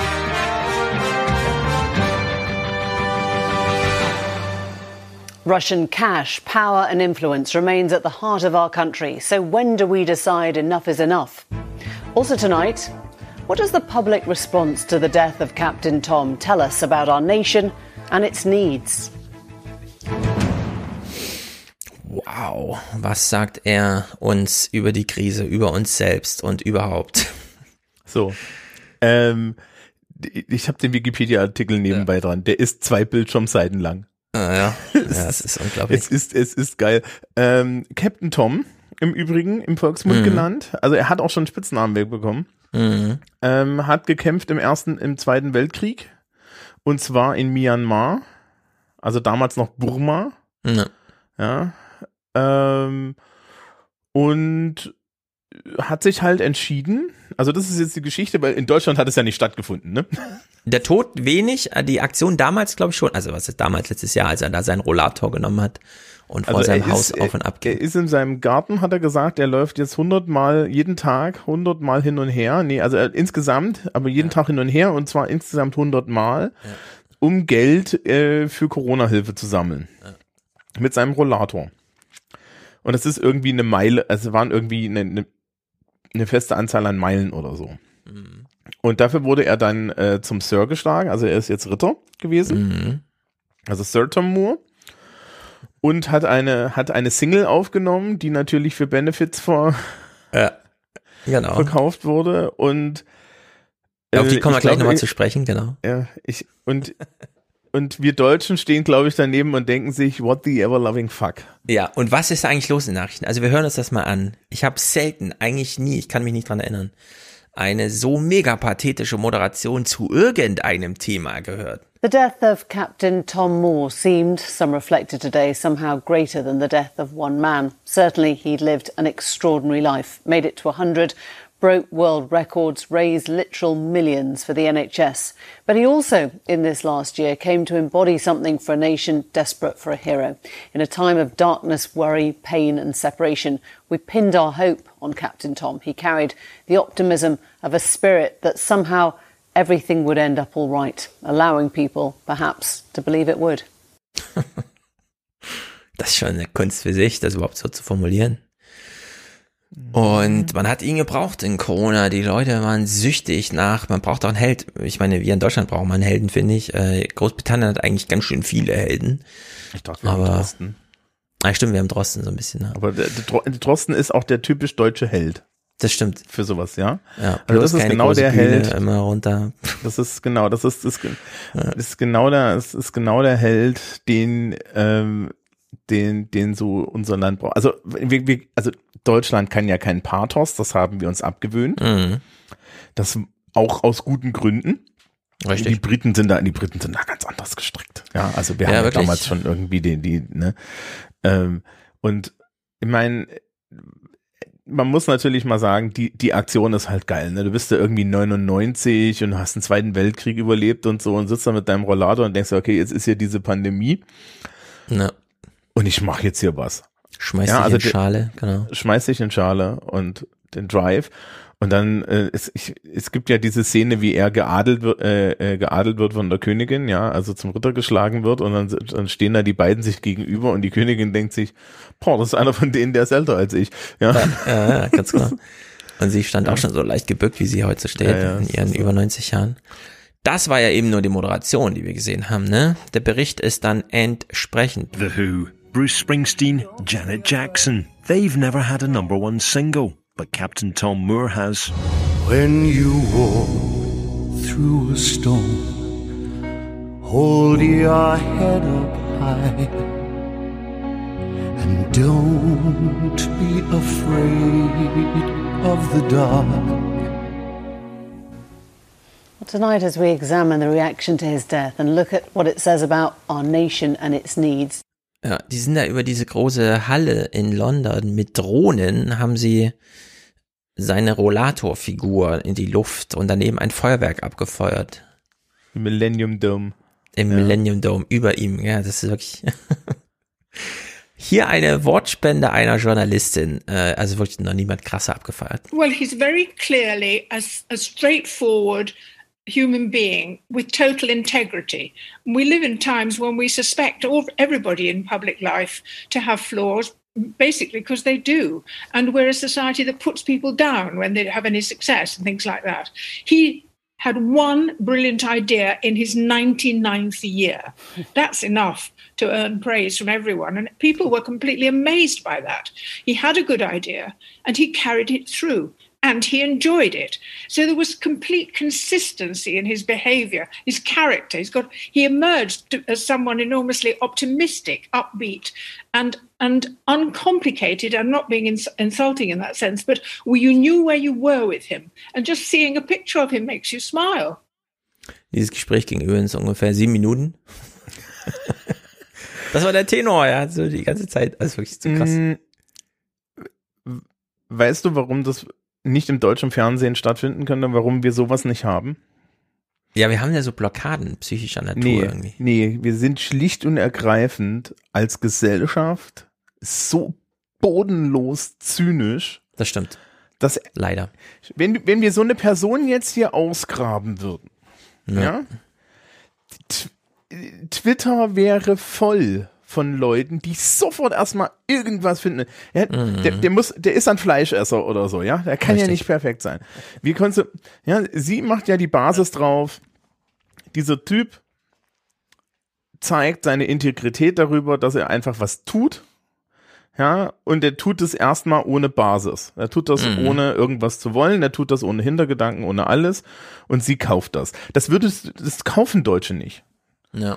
Ja, Ja, das fällt so mir immer wieder bei äh. Popmusik auf. Wir trauen uns in Deutschland nicht, Musik, die uns eigentlich gefällt, auch als gut zu titulieren, weil uns das zu sehr offenbart als jemand, den man einfangen kann emotional mit so Gefälligkeit. Ne? Und dann deswegen äh, auch immer so, nee, das muss Hochkultur sein, das muss Anspruch haben und so weiter. Deswegen auch diese tolle ähm, Musik äh, da aus England. Ich bin ja immer noch überrascht von dieser Eröffnungsfeier Olympia 2008 oder die, die Schlussfeier, wo sie nochmal die ganzen, also zwei Stunden lang die ganze Musikgeschichte Englands äh, reingepackt haben, äh, inklusive der Live-Acts und so weiter.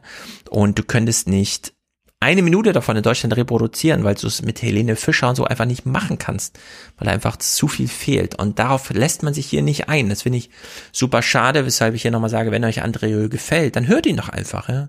Versucht doch nicht, euch selbst zu peinigen, nur weil ihr feststellt, dass euch mal was gefällt, was vielleicht nicht allzu kompliziert ist. In der Hinsicht, äh, ja, aber was soll's, das, wir sind so gestrickt hier in Deutschland. Nee, es ist, es ist schon so, äh, der, der Brite mag sein Kitsch. Ja, mhm. und er mag seine Coziness und äh, äh, seine Quirkiness, ja, also so diese Eigenartigkeit, das hat er ja einen Wert, ne? Und das haben wir halt nicht kulturell, sondern das ist eher, eher die andere Seite. Und deswegen wird das so, deswegen wird das so gefeiert. Ja, und natürlich, ähm, jetzt mal auf einer gesellschaftlichen Ebene wir sind jetzt nach einem, einem Jahr Corona, sind wir irgendwie so kurz vorm, vom Bürgerkrieg manchmal, mhm. ja.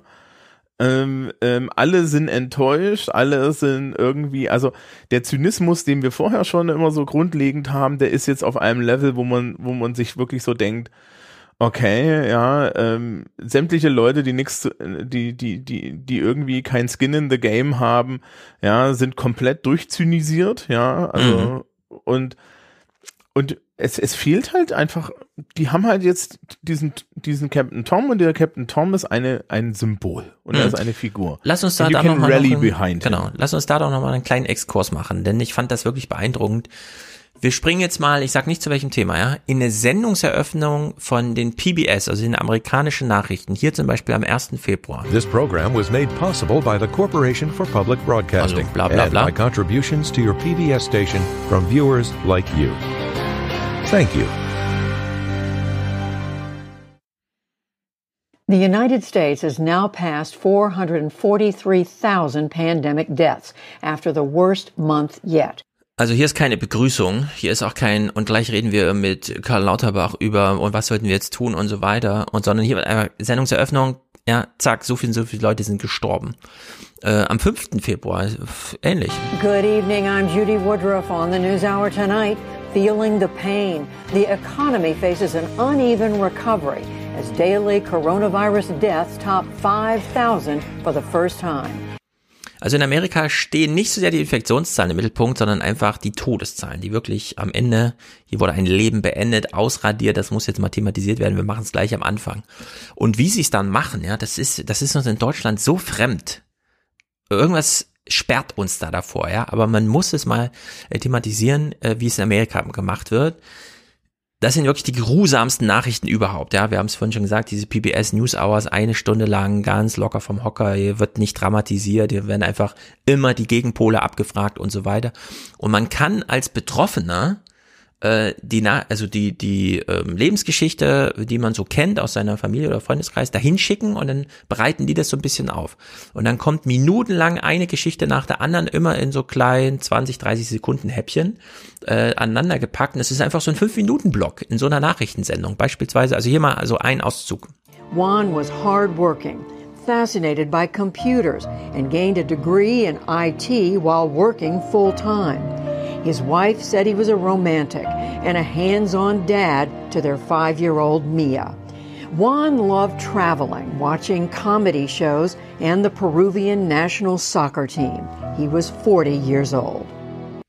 Das sind immer so Blicke ins echte Leben, die in Deutschland im Fernsehen unmöglich sind, weil das muss ja immer so artifiziell, keine Ahnung, ja, Kurzmeldung, irgendwo ist irgendwas passiert, aber bloß nicht ja, emotional zu tief einsteigen, weiter zur nächsten Nachricht, die wieder im tollen Nachrichtenblau irgendwie ganz seriös daherkommt.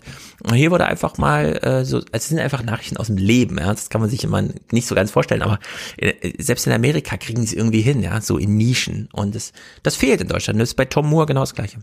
Ähm, was ich mittlerweile mache, wenn ich in der Schule über Corona rede, ja, ist, ähm, ich thematisiere gerne mal die Todeszahlen und mache das dann aber mit einem, immer mit demselben Bild mittlerweile. Ich rechne in Jumbo-Jets. Ja? ja. Also sprich, ich sage dann immer zur Schülerschaft, okay, meine Damen und Herren, im, im, Schnitt sterben aktuell 800 Leute, das sind ungefähr anderthalb Jumbo-Jets, die jeden Tag abstürzen. Hm. Ja, Sie müssen sich einfach vorstellen, was normalerweise los ist, wenn so ein Flugzeug abstürzt. Ja, diese Betroffenheit haben wir nicht. Wir abstrahieren unheimlich geil Ja. aktuell von diesen persönlichen Geschichten weg. Ja, und auch da, The Daily zum Beispiel hat ja auch letztes Jahr mehrere solche Sendungen, glaube ich, gehabt. Die haben mindestens Hm. eine Sendung gehabt, wo sie nur mit Leuten geredet haben, die betroffen sind, ja. Ja, und die Da rufen direkt bei da- den Ärzten an, damals in Italien, direkt auf der Intensivstation angerufen. Das wäre unmöglich gewesen, das Ja. in Deutschland mal so zu hören. Ne? Ja, der italienische Arzt, der da irgendwie äh, den Tränen nahe ist, weil er Angst hat, seine Kinder anzustecken. Ja, Mhm. das, das Schicks also im Endeffekt, ja, da, dass das ein Schicksal ist, ja, das wird nicht gemacht, sondern wir reden, im, es wird immer nur abstrahiert darüber reden, ja. Ja. Das, äh, äh, ja, also da muss ich dann auch mal als jemand, der jetzt so in der Schule arbeitet und so weiter, ja, und jetzt schon in der Schule arbeitet, weil Schulöffnung ist ja schön und gut, aber in Bayern haben sie vor zwei Wochen schon in den Abschlussklassen die Wechsel, den Wechselunterricht angemacht. Mhm. Ja, so. Ja, äh, ich, ich hatte schon, schon einen Anruf vom Gesundheitsamt mit positiven Schülerinnen und Schülern im Klassenraum. Ja, wir haben diesen ganzen Kram schon alles live erlebt. Mhm. Das ist, das ist ein ganz anderer Schnack, ja, als wenn irgendwie ähm, in, in, in der Distanz, ja, da Menschen dann irgendwelche äh, dann dann dann irgendwie wieder über Zahlen reden, ja, und diese ganze diese ganze diese ganze Politikdiskussion läuft. Ja, also ich habe auch, muss ich mal ganz ehrlich sagen, ich habe auch einfach mal keinen Nerv mehr für dieses dumme Gequatsche Ja. von Leuten, die verdammt nochmal kein Skin in the Game haben. Ja, Genau. also Eltern haben Skin in the Game, meine Schülerschaft hat Skin in the Game, ich habe Skin in the Game. Ja, ja, das, das Krankenhauspersonal, das sind alles Leute, ja, Busfahrer und Busfahrerinnen und solche Leute, Mhm. ja, die sitzen alle da und die müssen, müssen mit dieser Realität leben, dass sie morgen so eine Infektionszahl und in zwei Wochen so eine Todeszahl sein können oder so. Ja, Ja. Ich, ich war letztens für ein, einfach nur weil ich Halsschmerzen hatte und mich absichern sollte, ja, für, für einen Test bei meinem Hausarzt und der erzählte mir dann eine Geschichte von wegen, ja, er hat da Bekannte, die sind einmal bei äh, bei anderen Bekannten irgendwie, die haben sich auf der Straße getroffen, ja, sind sind für eine sind für eine Stunde mit ein Trinken gegangen, ja, äh, vier Wochen später liegt liegt einer von denen äh, Bauch nach unten in, auf der Intensivstation. Mhm. So, that's reality, das müssen wir mal thematisieren, weil dann, dann, dann wird auch die politische Diskussion anders. Aktuell wird natürlich, wird die ganze Zeit, ja, wir müssen Infektionszahlen senken. Das klingt irgendwie, das klingt irgendwie so wie, ähm, ich muss, ja, hier, ich, ich muss irgendwie noch ein paar Aktien verkaufen, damit der Kurs runtergeht oder was. Genau, ich will mal einen Clip raussuchen, um dich mal zu fragen, ob du das für ein valides politisches Argument hältst, aber ich finde den gerade nicht, ansonsten referiere ich so. So. Sollen wir wempen? Mm. Ich kann Na, mich noch wir- mal zehn Minuten aufregen. Äh, genau, ne, pass auf, wir, wir schließen mal Tom Moore ab. Wir schließen Tom Moore ab. Mit zwei Clips Weil das und ist eine danach will schöne ich noch Geschichte. einen dritten spielen. Ja, das ist wirklich eine schöne Geschichte. Allerdings, äh, hier können wir ja aber überprüfen, es ist jetzt eine kanadische Journalistin, die im britischen Fernsehen zugeschaltet ist und ihr kennt ja alle den, ne, Don't Mention the War und so weiter. Wir hören mal hier diesen kleinen Auszug. And there was Captain Tom, and he was someone who fought in the Second World War. It was a very good war for Britain. No wars are good, but for Britain it was a good war. They were on the winning side. It was a war where the the right side won. I think, but the British very much felt that.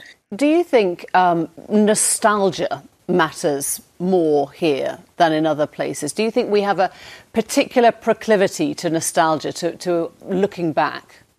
Oh, I think you're being too hard on yourselves. I think a lot of nations are nostalgic and they look back to their great moments. And the French look back to Napoleon, they look back to their great victories. The Russians look back to the Second World War, which was the great patriotic war. So, also sie fängt irgendwie an, ja, also der Zweite Weltkrieg war ja für Großbritannien ein ganz toller Krieg und dann kriegt sie die Gegenfrage, sind Sie nicht ein bisschen zu nostalgisch? Ah, jetzt keine falsche Ehrfurcht vor irgendwas, gehen Sie all in mit Ihrer Nostalgie. Die einzigen, die nicht in diese Liste auftauchen, sind die Deutschen und da gibt's Gründe für und wir sind die einzigen, die mit dieser Sichtweise ein Problem haben. Das muss, das ist eine ganz, es ist wirklich eine historisch-kulturelle Sache. Ich kann das komplett verstehen, was sie da sagt, ja. Äh, Das, und, und das ist auch in Großbritannien so, ja. Also Mhm. da ist eine, Ja, ich will es mal spiegeln.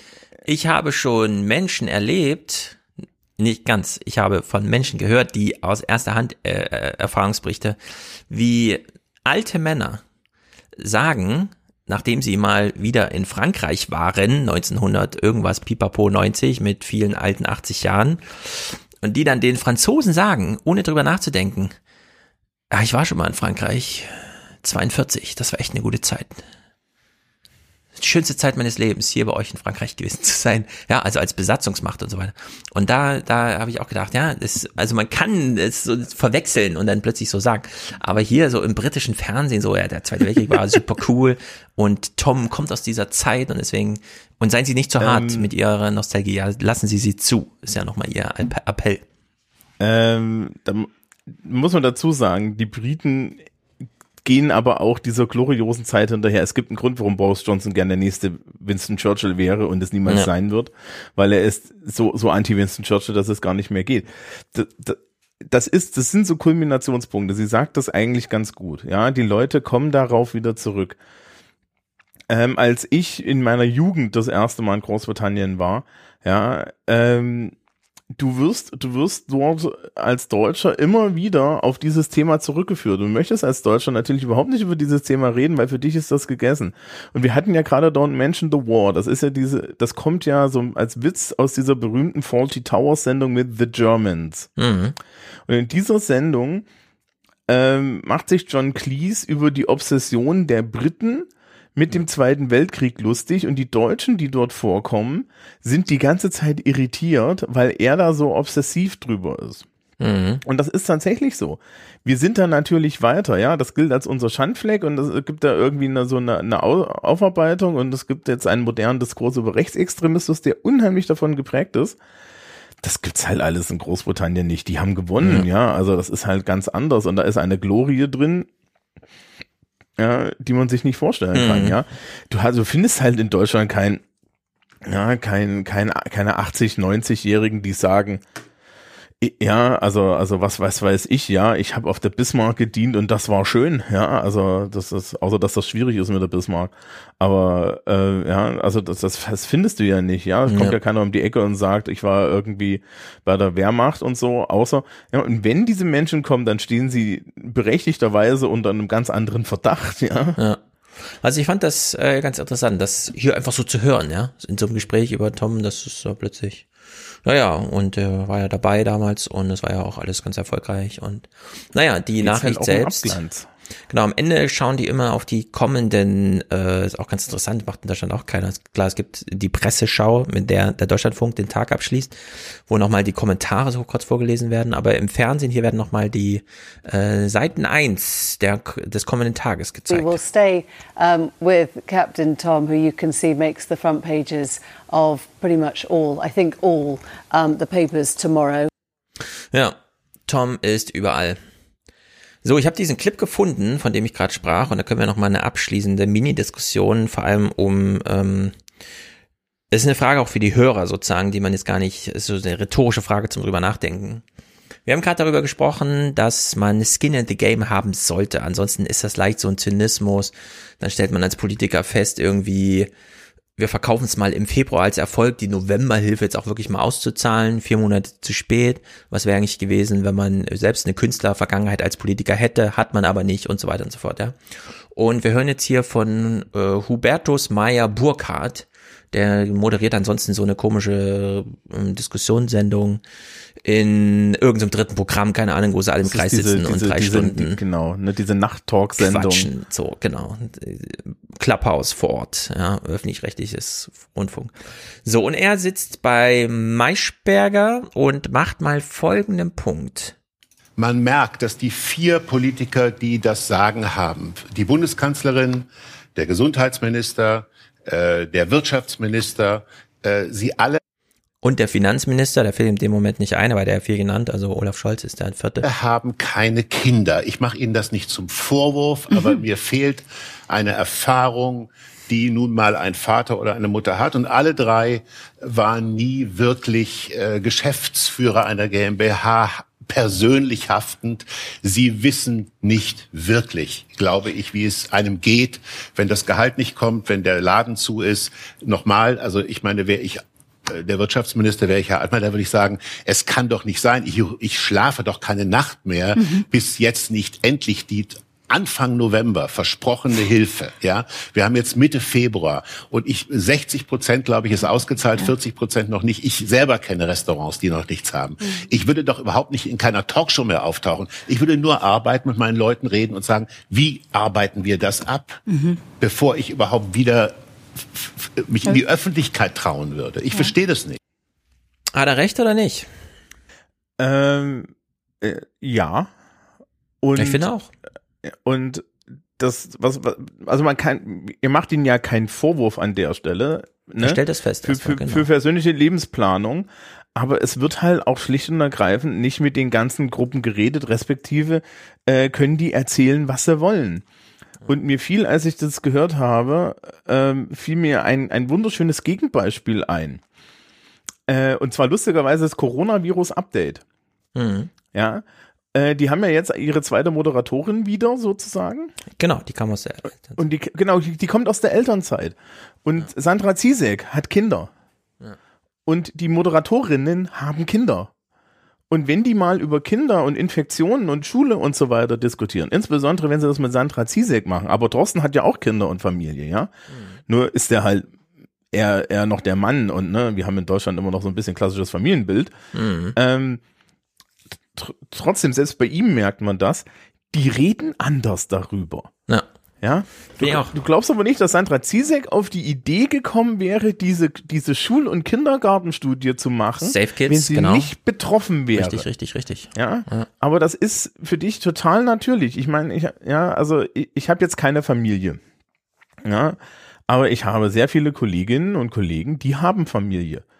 Die müssen jetzt aktuell, ähm, ja, da kriegst du halt dann erzählt, ja, pff, auch in der Notbetreuung des Genau. Kindes. Lass uns das kurz 26 festhalten, was du gerade gesagt hast. Das ist nämlich ein ganz wichtiger Punkt, auch bei Rentenrepublik und so weiter. Man muss nicht selber alt sein, um Rentenrepublikaner zu sein, sondern es geht um den Gemütszustand, der durch das soziale Milieu, in dem man ist und so weiter.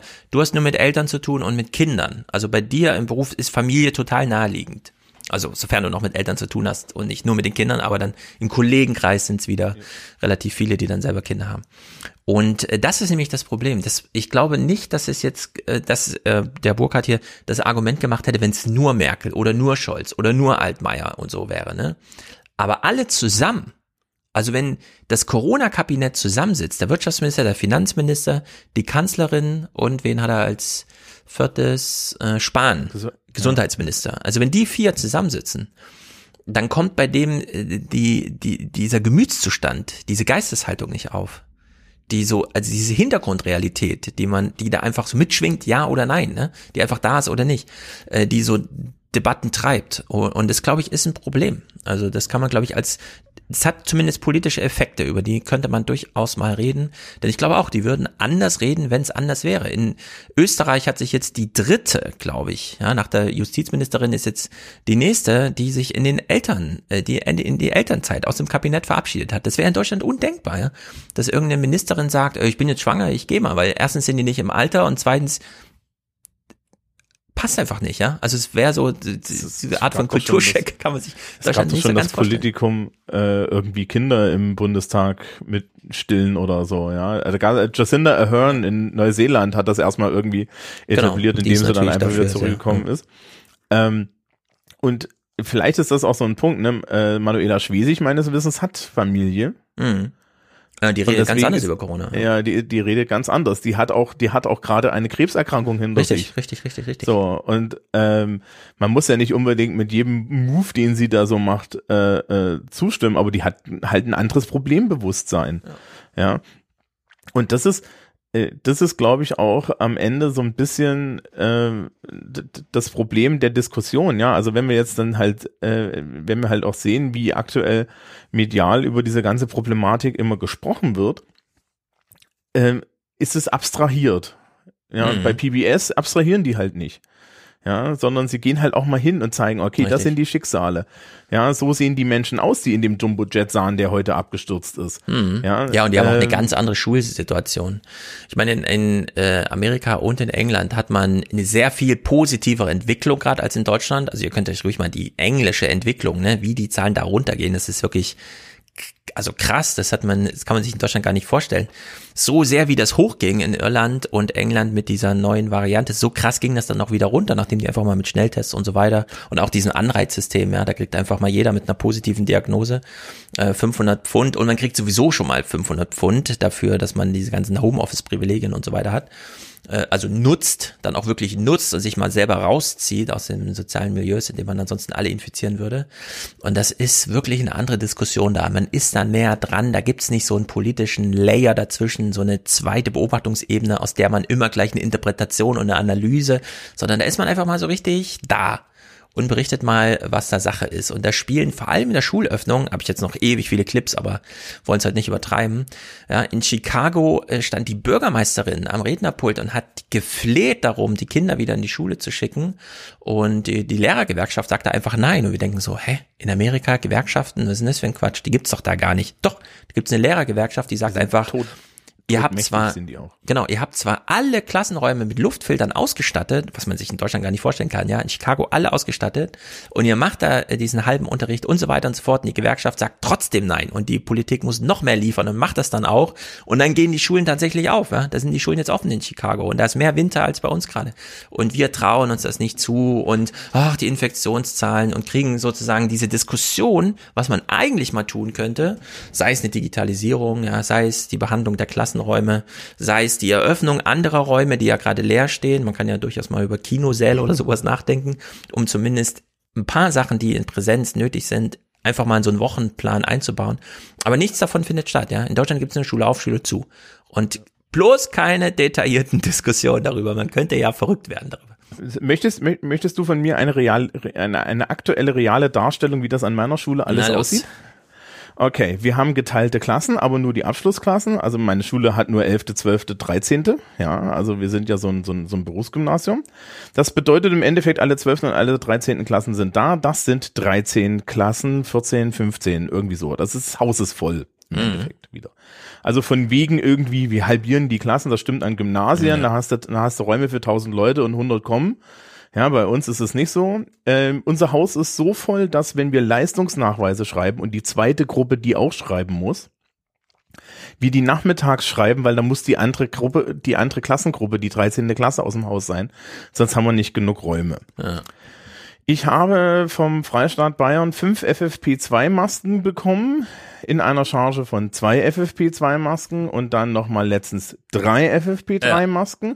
Nicht und zu viel auf einmal, du könntest ja Ich habe letzte Woche in meinem, ich habe letzte Woche in meinem Fach 25 OP-Masken gefunden. Mhm. We rejoiced. Ich habe, ich habe vorhin irgendwie die Liste bekommen, was für Geräte ich jetzt äh, mir, äh, mir vom Freistaat Bayern stellen lassen kann. Sämtliche dieser Geräte äh, schlagen nicht das Equipment, was ich mir äh, im Laufe der Jahre anschaffen musste, um meinen Unterricht zu planen. Also da ist ein iPad mit 32 Gigabyte dabei, ja, wo, mhm. okay. Ja, also weiß ich nicht. Und so. Ähm, ja, und es steht gleich dabei, dass man uns zwar im Endeffekt eine Gerätekategorie gibt, aber man sagt uns nicht, welche Geräte und wie die dann am Ende aussehen. Ähm, wir haben keine Luftfilter natürlich. Dafür haben wir jetzt in jedem Raum eine CO2-Ampel, die von den meisten Kolleginnen und Kollegen erstmal stumm geschaltet wird, weil das Piepsen nervt. Mhm. Und man lüftet dann halt doch nicht genug. Ja, ähm, so und so ist mit Lüften schwierig, weil äh, du lüftest jetzt im Winter na, im Endeffekt lüftest du halt die Leute in, in, in eine Verkühlung hinein, ne? Ja. ja also wir haben halt da draußen Minusgrade. Das ist ungefähr so ja. die Realität ja, und wir sind äh, wir sind voll digital ausgestattet. Ähm, der der Wechselunterricht hat dazu geführt, dass der Remote-Anteil für die Leute, die entfernt unterrichtend und unterrichtet werden, qualitativ nachgelassen hat, weil das Equipment, mit dem ich gerade mit dir rede, ist das Equipment, mit dem ich meinen Distanzunterricht mache. Mhm. Ja, während ich in der Schule ein Mikrofon habe und die Schülerinnen und Schüler, wenn wenn äh, sich selber über die Boxen im äh, im Raum hören und natürlich haben wir keine Kameras. Ja. Und und es ist nicht ganz so sicher, ob, ob ein volles Streaming von sämtlichen, äh, tatsächlich von allen Rechnern gleichzeitig, ob das unsere Internetverbindung aushält. Und jetzt noch der ganz mhm. wichtige Satz. Wir sind gut vorbereitet und gut ausgestattet. Mhm. Ja. Vergleichsweise, ja. Also ich meine, Molis fragt ja gerade, habt ihr HEPA-Filter in Chicago? Alle Klassenräume HEPA-Filter, alles verbaut. Ja, also so weit hat sich die, äh, das, hat sich die Politik da einfach äh, äh, eingebracht und das finanziert Biden jetzt mit 130 Milliarden will ja die Schulen so durchfinanzieren, dass man jetzt noch zügig zurück in die Schule kann. Ähm, unser Schulhaus ist aus den 80ern, wir haben keine Lüftung. Ja, äh, Ja. moderne Schulhäuser haben moderne Schulhäuser mit zentraler Lüftung haben tatsächlich HEPA-Filter in, in Biohazard-Stärke normalerweise schon von vornherein eingebaut. Da, da sind ja die äh, tatsächlich die Gebäudevorschriften in Deutschland ganz gut und die ziehen dann auch ganz ordentlich. Ja, Mhm. also ich habe, ich kenne ich kenne Leute, die arbeiten in solchen Schulen, die sagen, halt, okay, wir haben da kein Problem. Ja, wir haben das nicht, bei uns wird halt gelüftet und die Türen sind offen und so weiter. Steigen wir doch mal mit diesem Clip hier aus. Warum verfängt ähm, das Gespräch über Schule und die Effekte, die das hat, so wenig in der Politik, in Deutschland auch mehr. In Großbritannien hat man sich hier Gedanken gemacht. Wir hören mal nur 14 Sekunden.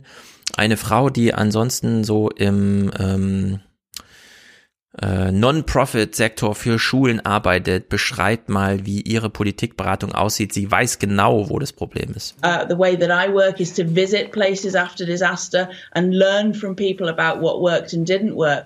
And those stories don't tend to travel particularly well into things like SAGE or SPY B. They take up too much time and they're not backed by numbers. So, ja, wir haben tolle Anekdoten, wie schlimm es den Schülern geht. Ja, in Deutschland jetzt auch. Die UK, das UKE da in Hamburg hat ja die Studie mal gemacht, um die, die Gemütszustände der Kinder erster und zweiter Lockdown zu vergleichen. Das sind aber nur Stories. Sobald die Politiker eine Liste mit klaren Zahlen, Infektionszahlen, Intensivstationen, Belegung und so weiter bekommen, schlägt das jede Geschichte, die man da irgendwie versucht, äh, auch mal unterzubringen in so einer politischen Beratung, findet nicht statt, ja. Also schlagen Zahlen einfach alles und das ist das große Problem. Klar, diagnostiziert, in deren Sicht, ja, muss man jetzt irgendwelche Zahlen nachliefern, aber das dauert alles ewig und in deren Sicht. Ja. Das, das benötigt halt im Endeffekt so einen Kretschmer-Moment. Ne? Der Kretschmer hat ja erst geglaubt, dass das mit dem, mit dem Covid schlimm ist, als er mal auf einer Intensivstation war. Ja, genau, Kretschmer. Ja. Richtig, ganz Also, genau. Da, da musst du, da, du musst anscheinend einfach mal mit Jens sparen.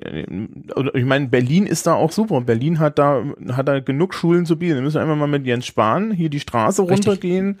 Müssen einfach mal in die Schule so gehen. eine- Ja. ja, und ihm das mal alles so zeigen, so, so, so sieht das aus, ja, hier müssen wir jetzt arbeiten.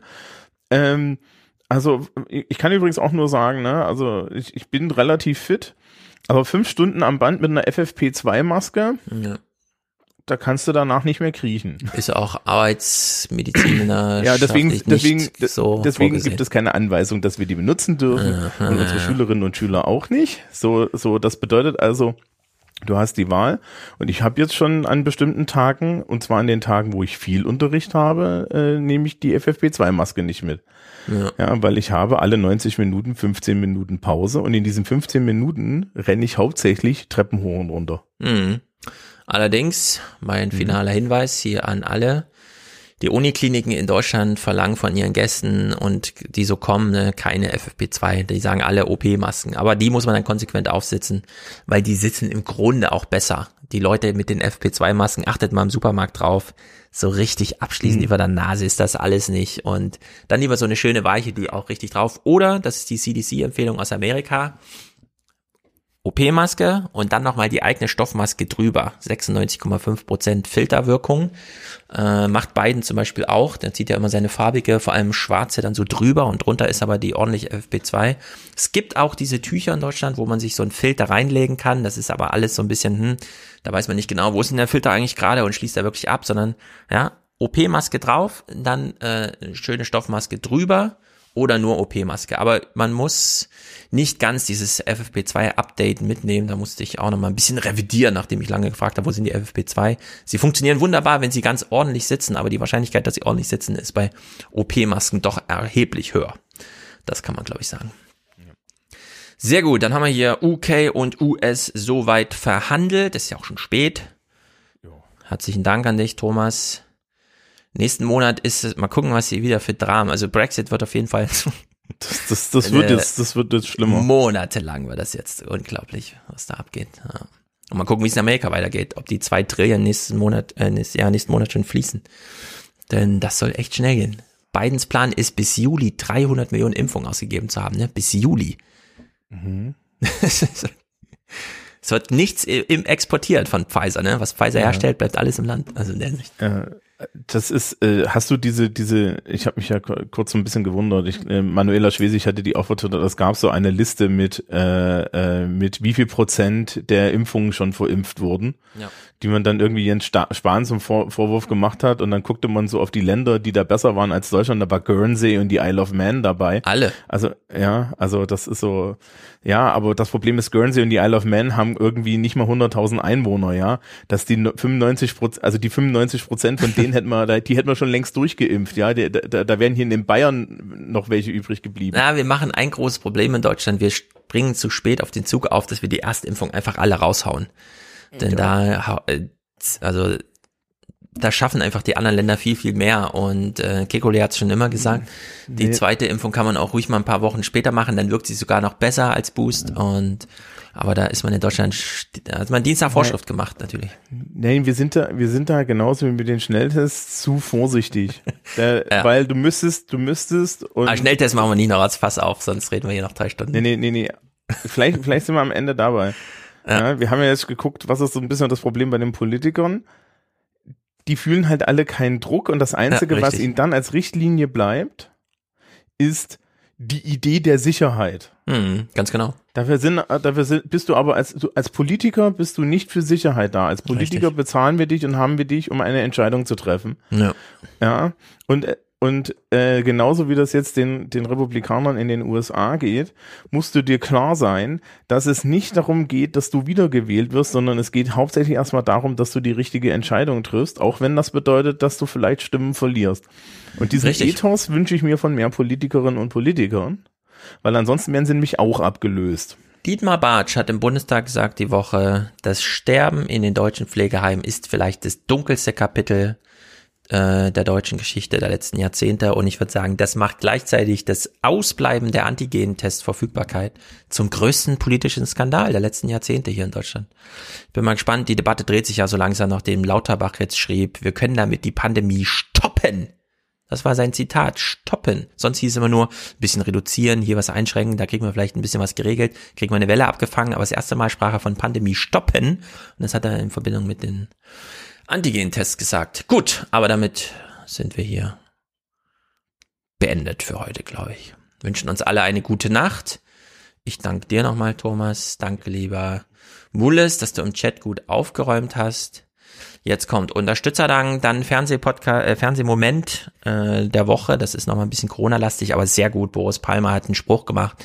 Unglaublich finde ich das. Äh, Habe ich allerdings auch schon mal im Podcast hier gemacht. Vielleicht hat er sich hier abgehört, keine Ahnung. Es war jedenfalls sehr mutig von ihm zu sagen, was er dann gleich sagt. Hint, hint. Ich will ja nicht vorweggreifen. Gut, ciao, ciao, gute Nacht. Tschüss. Halt, halt, halt. Ich habe Stefans Gedicht vergessen. Mensch, wieso passiert mir das immer?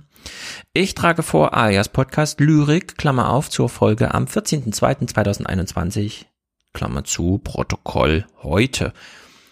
Im Land of the Free Stimmung mutet kaum nach Zuversicht.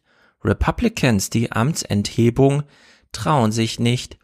Im Innern das Land gespalten wie kaum zuvor. Global bringt kaum noch etwas Strahlendes hervor. Präsident Rasch hat korrigiert manch trampelhafte Direktive, die USA dies aber nicht schon gemacht, zur progressiver Lokmotive, beim Super Bowl drei Long-Range-Bomber übers Stadion fliegen, hoffentlich nicht künden, von Schlimmerem als Handelskriegen. Military Strength in tripolarer Welt, nicht das geeignete Instrument, von beiden offenbar zur Strategie erklärt, mit herkömmlich Establishment. Sehr gut, dafür Applaus von meiner Seite. Ich hoffe, ich hab's in angemessener Weise vorgetragen. Nun aber zum Unterstützerdank. Ganz vorne dran ist heute Hanna zu nennen. Produzenten stehen ja auch die ganze Zeit schon immer hier im Bild nebenan. Hanna ist für weniger Zynismus, wie sie schreibt, 250 Euro wert. Das ist natürlich eine Sensation. Das ist ja eine Präsentation fast im Aufwachenstil. Nee, ist sogar. Und äh, hier führt sie damit die heutige Liste an. Herzlich willkommen, Hanna. Du bist heute Teamleader hier an Bord.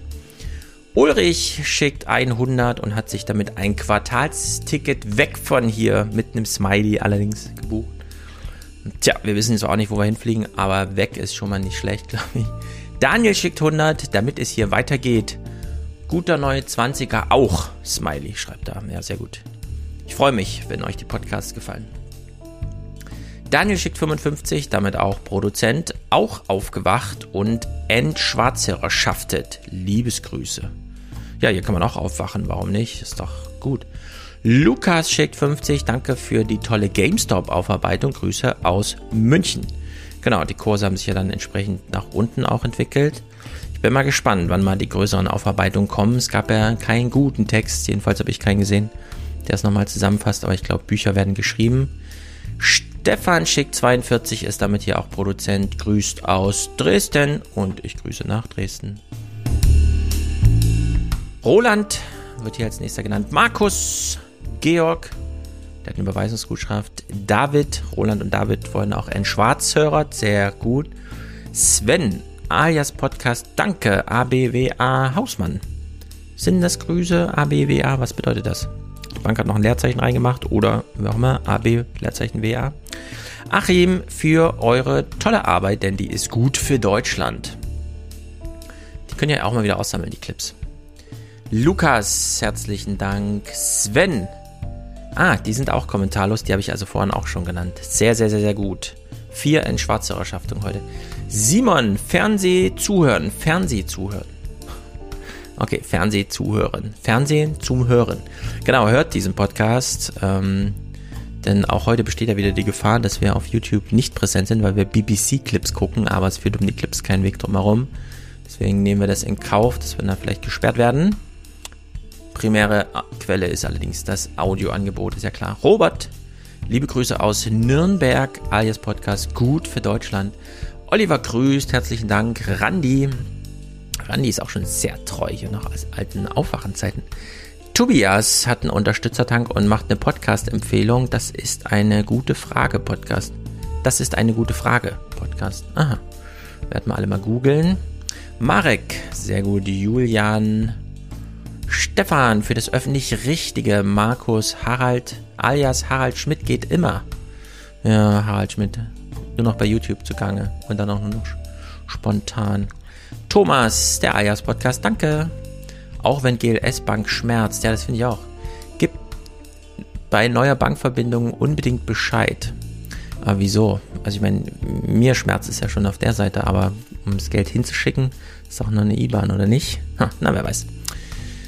Sehr gut. Lukas sagt Danke. Ich sage auch Danke. Sebastian ist hier beim Fernsehgucken dabei. Tim wenig, aber jetzt regelmäßig. Danke fürs Mitnehmen. Karl hat einen Dauerauftrag. Mick, unser Mick. Springen klingt die Münze. Ja, das kann ich, kann ich dir. Hier, hier, Mick. Wohlan, Kutscher. Spanne er die Pferde ein und spute sich denn springend klingt die Münze. Jan, Jan, Markus, Martin, Entschwarz, Entschwärzung für diese Düse. äh, sponsert Düse, das ist natürlich sehr gut für so ein Raumschiff. Thomas, Fernsehpodcast, Go Podcast, ach, Go Podcasting, genau, da sind wir wieder. Bank machen wieder Leerzeichen und Punkte, wo es Ihnen gefällt. Daniel, Stefan, Marc, Benjamin und Michael. Sehr gut. Weibliche Unterstützung kam hier ein bisschen kurz, hä? Aber wir haben ja Hanna, die macht einiges wett. Ja, sehr gut, Hanna. So, ähm, Fernsehpodcast des, der Woche. Es gab einige, da ich immer noch der Antigentest-Kampagne treu bleibe. Bevor wir also zum eigentlichen Fernsehpodcast-Moment und ich habe zwei ausgewählt, einen deutschen, einen amerikanischen, gehen wir ganz kurz, weil wir es heute hier nicht gemacht haben, die Antigentest-Kampagne, wie sie im Fernsehen läuft, durch. Und da haben wir zum einen Clemens Fuß. Ich verstehe nicht, warum wir nicht viel mehr Schnelltests haben. Da äh, tut die Politik zu wenig. Ich verstehe auch nicht, warum wir nicht die Impfungen beschleunigen. Äh, ich habe ja Prämien gefordert, andere Ökonomen haben das auch getan. Da kommt wenig aus der Politik und das ist aus meiner Sicht keine überzeugende Strategie. Keine überzeugende Strategie, sagt er im Heute-Journal am 9. Und er hat diese Prämien gefordert.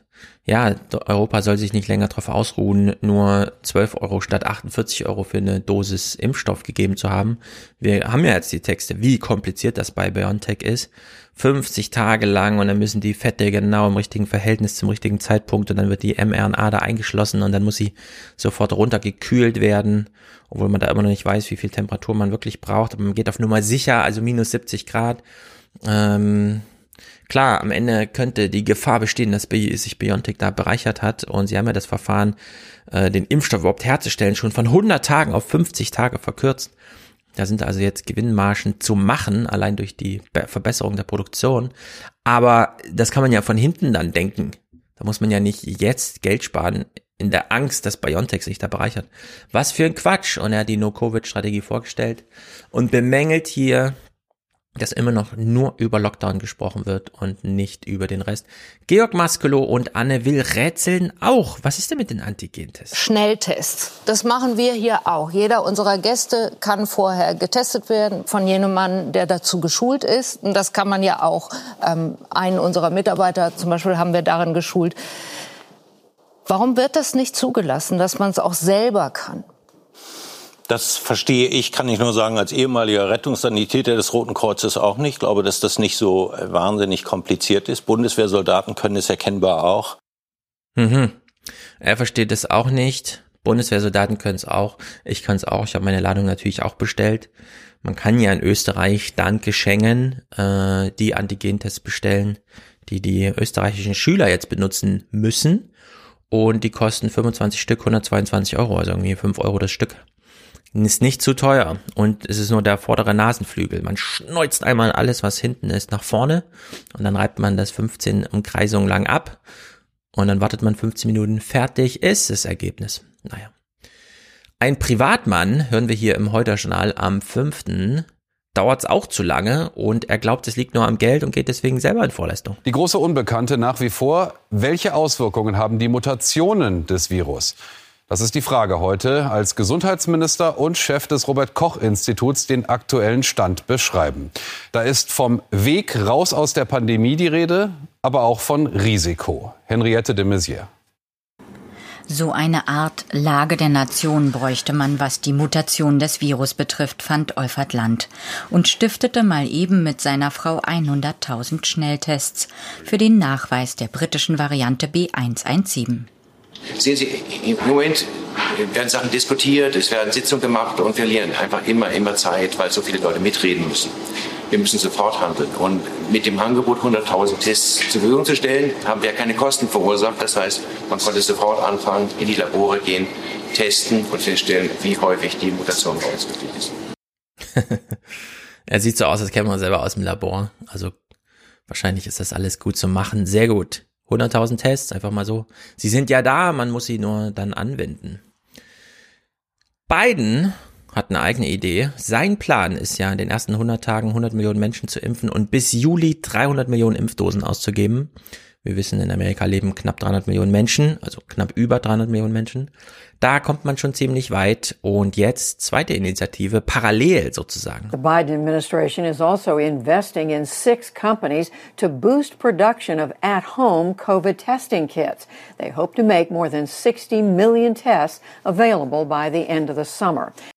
60 Millionen Tests bis zum Ende des Sommers klingt erstmal ein bisschen wenig.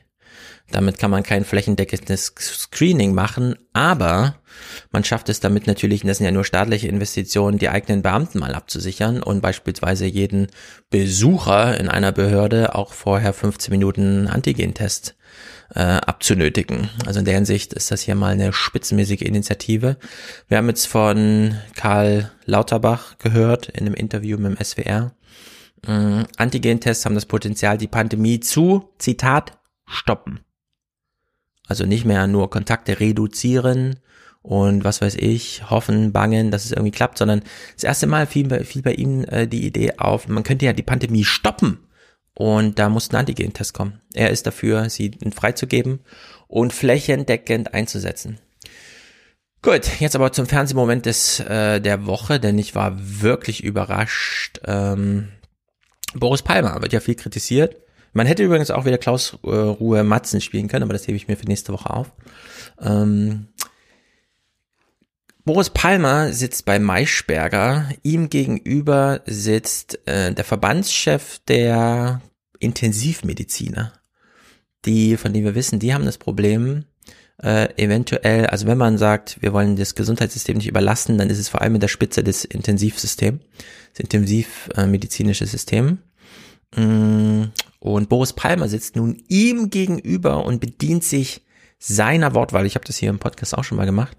Boris Palmer hat es äh, jetzt auch gemacht. Ich finde das bemerkenswert und mutig und ich sage vorweg, Später wird der Intensivmediziner Boris Palmer noch beipflichten. Das hier nicht im Clip, aber das hier ist ein starker Fernsehmoment. Gibt ja jetzt zumindest mal Hoffnung für unsere Kinder. Das scheint mir auch das Wichtigste zu sein, dass Kitas und Grundschulen wieder aufmachen können. Das hoffe ich, dass unser Ministerpräsident Können. der Möglichkeit Gebrauch macht. Das hängt jetzt von jedem Land ab. Ja. Ich hoffe, dass viele Länder es tun werden, weil ich glaube, dass hier auch Schäden entstehen, die wir nicht aufholen können. Triage haben wir an der Kinder- und Jugendpsychiatrie in Tübingen. Da können die Kinder nicht mehr aufgenommen werden. Die ist total überlaufen, überlastet. Wir müssen die verschiedenen Probleme, glaube ich, miteinander abwägen. Und Die Wartelisten sind voll. Tübingen ist es eine Stadt, die es noch ganz gut meistert, aber auch da sind die Psycho psychotherapeutischen Hilfsangebote einfach ausgereizt, ist nichts mehr möglich. Und er benutzt sich, äh, also traut sich hier einfach Triage zu sagen.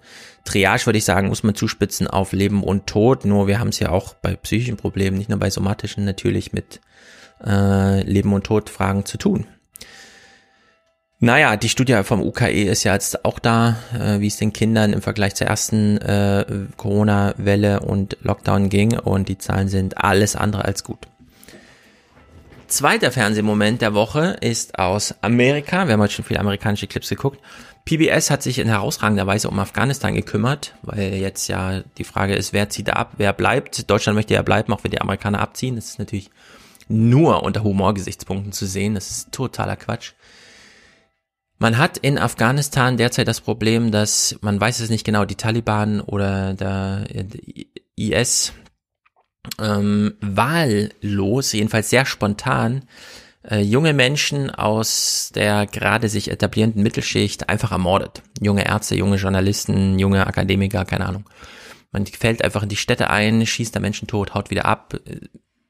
Keiner kennt die Motive, man weiß nur, okay, also das ist echter Terror. Da geht man den Leuten jetzt so richtig, äh, jagt man ihnen die Angst ein. Also schlimmer als es äh, zuvor jemals war, nicht während des Krieges, aber äh, schlimmer als jetzt in dieser komischen Zwischenwelt, in der man da ist.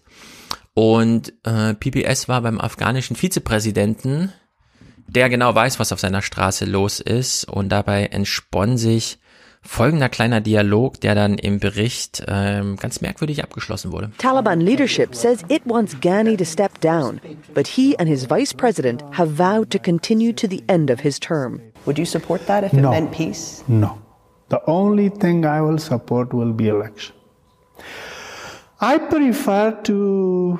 But would that be? I prefer to die with a hundred bullets in my chest, but not compromise the value of elections. That's why we found.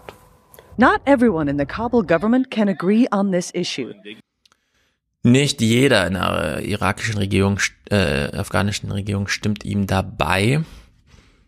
Er möchte lieber mit äh, Kugeln in seiner Brust sterben, als den Taliban dazu Geständnisse zu machen. Er weiß nicht mal, von wo die Angriffe kommen, äh, kennt allerdings die Bedrohungslage, denn er hat sie ganz genau beschrieben. Es klingt so ein bisschen albern, so pathetisch, als wären wir hier in so einem Hollywood-Film, aber genau das ist die Lage.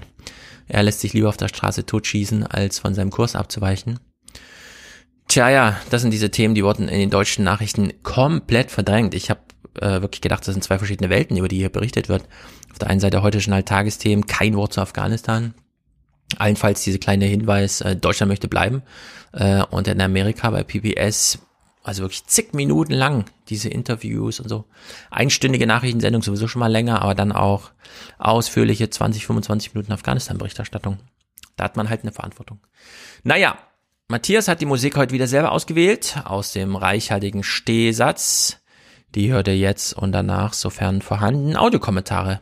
Ich schau gleich mal, aber für euch hängt ja alles gleich direkt an. Ciao, ciao. Wenn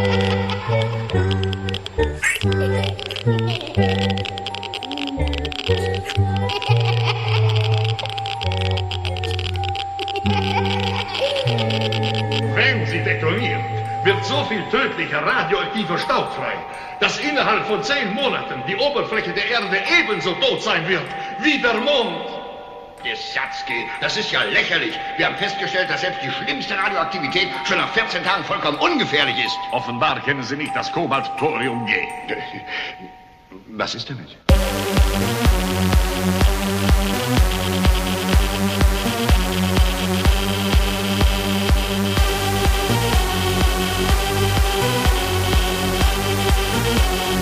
Einen Moment bitte, Mr. President. Kobalt Thorium G hat eine radioaktive Halbwertzeit von 93 Jahren. Wenn Sie circa 50 H-Bomben nehmen im 100 Megatonnenbereich und Sie koppeln sie mit Kobalt Thorium G, erzeugt das im Falle einer Explosion ein Weltuntergangsleichentum. Eine tödliche Wolke von Radioaktivität, welche die Erde 93 Jahre einhüllt. Na, das war doch eine Fuhre Kommunistenquatsch. Ich meine, reden wir doch mal Tacheles.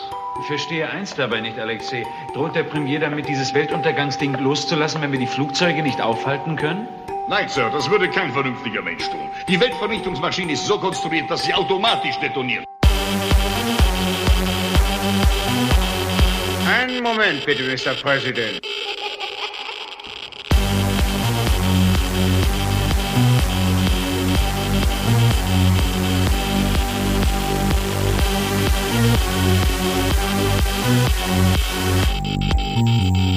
Einen Moment bitte, Mr. President. Curtis LeMay und äh, Thomas S. Powers waren beide nacheinander Chef des strategischen Bomberkommandos, Strategic Air Command in den USA.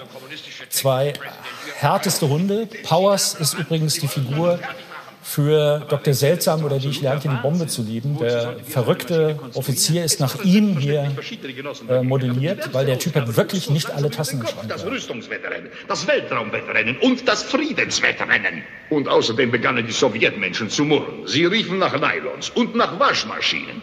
Unsere Weltvernichtungsmaschine kostete nur den Bruchteil der üblichen Verteidigungsausgaben für ein einziges Jahr. Aber der entscheidende Faktor war, dass wir hörten, dass ihr Land an etwas Ähnlichem arbeitete, sodass wir Angst vor einer Vernichtungslücke bekamen. Ich hätte niemals meine Zustimmung zu etwas derartigem gegeben. Unsere Quelle war die New York Times. Dr. Seltsam, wird zurzeit an etwas Ähnlichem gearbeitet?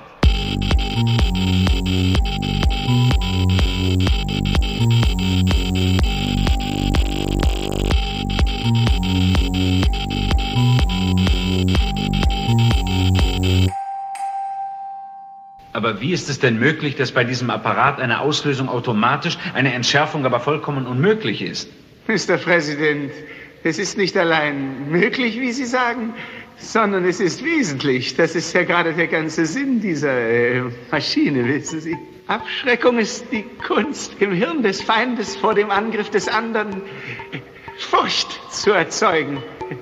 Gerade wegen des automatischen und unwiderruflichen Entscheidungsvorganges der menschlichen Einfluss äh, vollkommen ausschließt, ist die Weltvernichtungsmaschine geradezu erschreckend, äh, äh, einfach zu verstehen und völlig glaubhaft und überzeugend. Ah, ich wollte, wir hätten so ein Weltvernichtungsmaschinchen, was denn?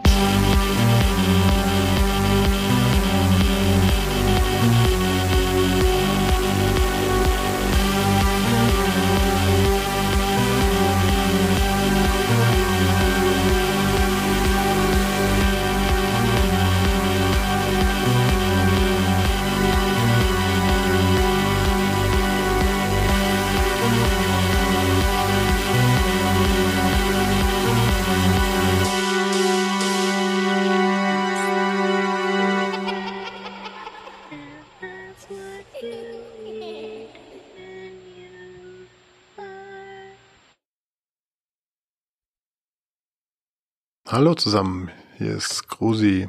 Da die Diskussion ja jetzt schon viel um die Schnelltests ging und dass wir sie nicht haben, wollte ich dazu auch noch eine kleine Geschichte erzählen.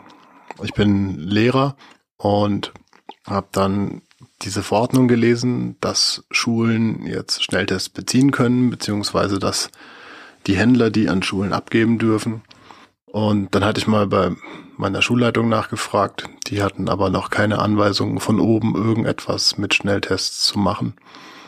Dann habe ich es einfach ausprobiert und habe mal bei einem Online-Shop, der Schnelltests vertreibt, einfach welche bestellt. Die sind ja verfügbar, auch von vielen verschiedenen Herstellern. und habe die an die Schule liefern lassen, habe mir gedacht, wahrscheinlich werde ich damit durchkommen und wenn die sehen, die Adresse ist eine Schule, dann werden sie es einfach ausliefern, ohne nochmal genauer nachzufragen.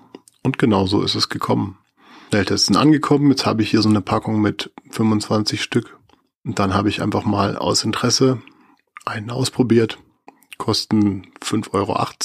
Ja, man schaut sich ein YouTube-Video an, dann steckt man sich, so wie man es da gesehen hat, einfach diesen Tupfer in die Nase und bis hinten an den Rachen. Und ich finde sogar, wenn man das selber macht, dann ist es gar nicht so unangenehm, wie das immer berichtet wird, als wenn es jemand anders einem in die Nase steckt. Weil man kann ja viel vorsichtiger sein, wenn man selber fühlt, es sich unangenehm anfühlt oder nicht.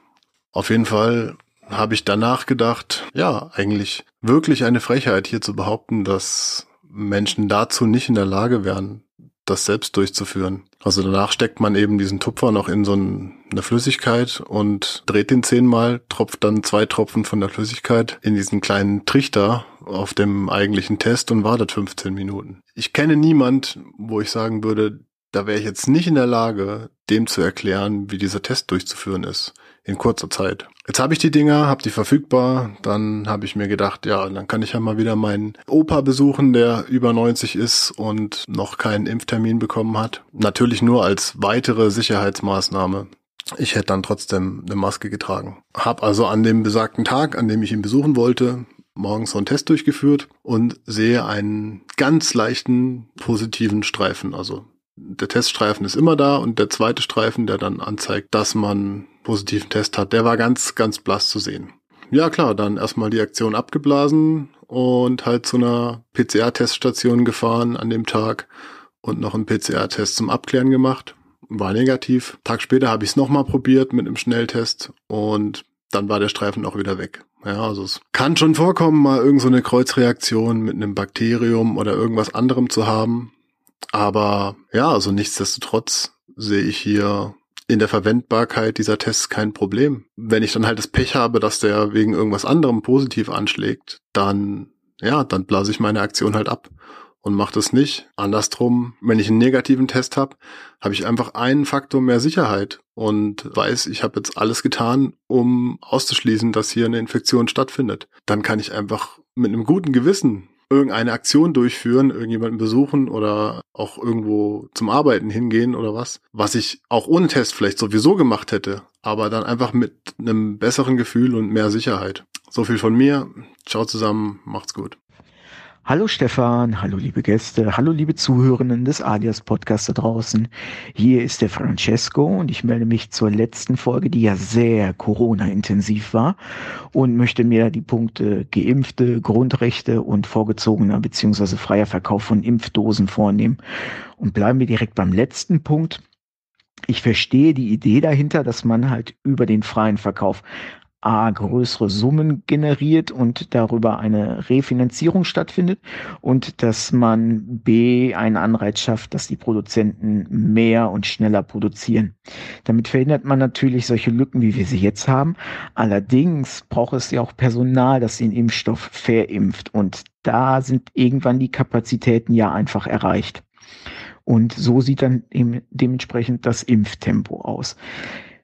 Ich sehe da entsprechend Gefahr an sozialer Stelle, dass dann, wenn die Leute sowieso schon zu den Pandemiegewinnern gehören, dann noch den Impfstoff vorher bekommen und den auch noch, weil sie sich von irgendwo anders her Personal zum Verimpfen äh, ranholen können, schon wieder ihr tolles Lifestyle-Leben präsentieren können auf Social Media und wo auch immer, das sehr am sozialen Kit nagen dürfte und zur Unzufriedenheit beiträgt und damit eher kontraproduktiv ist. Wir brauchen ja nur die Diskussion um die Bundesligaspieler zu betrachten, die sich dann mal eben tätowieren lassen oder dann frisieren und das dann immer nur rauskommt, wenn sie halt etwas ungeschickt auf Instagram das Ganze veröffentlichen.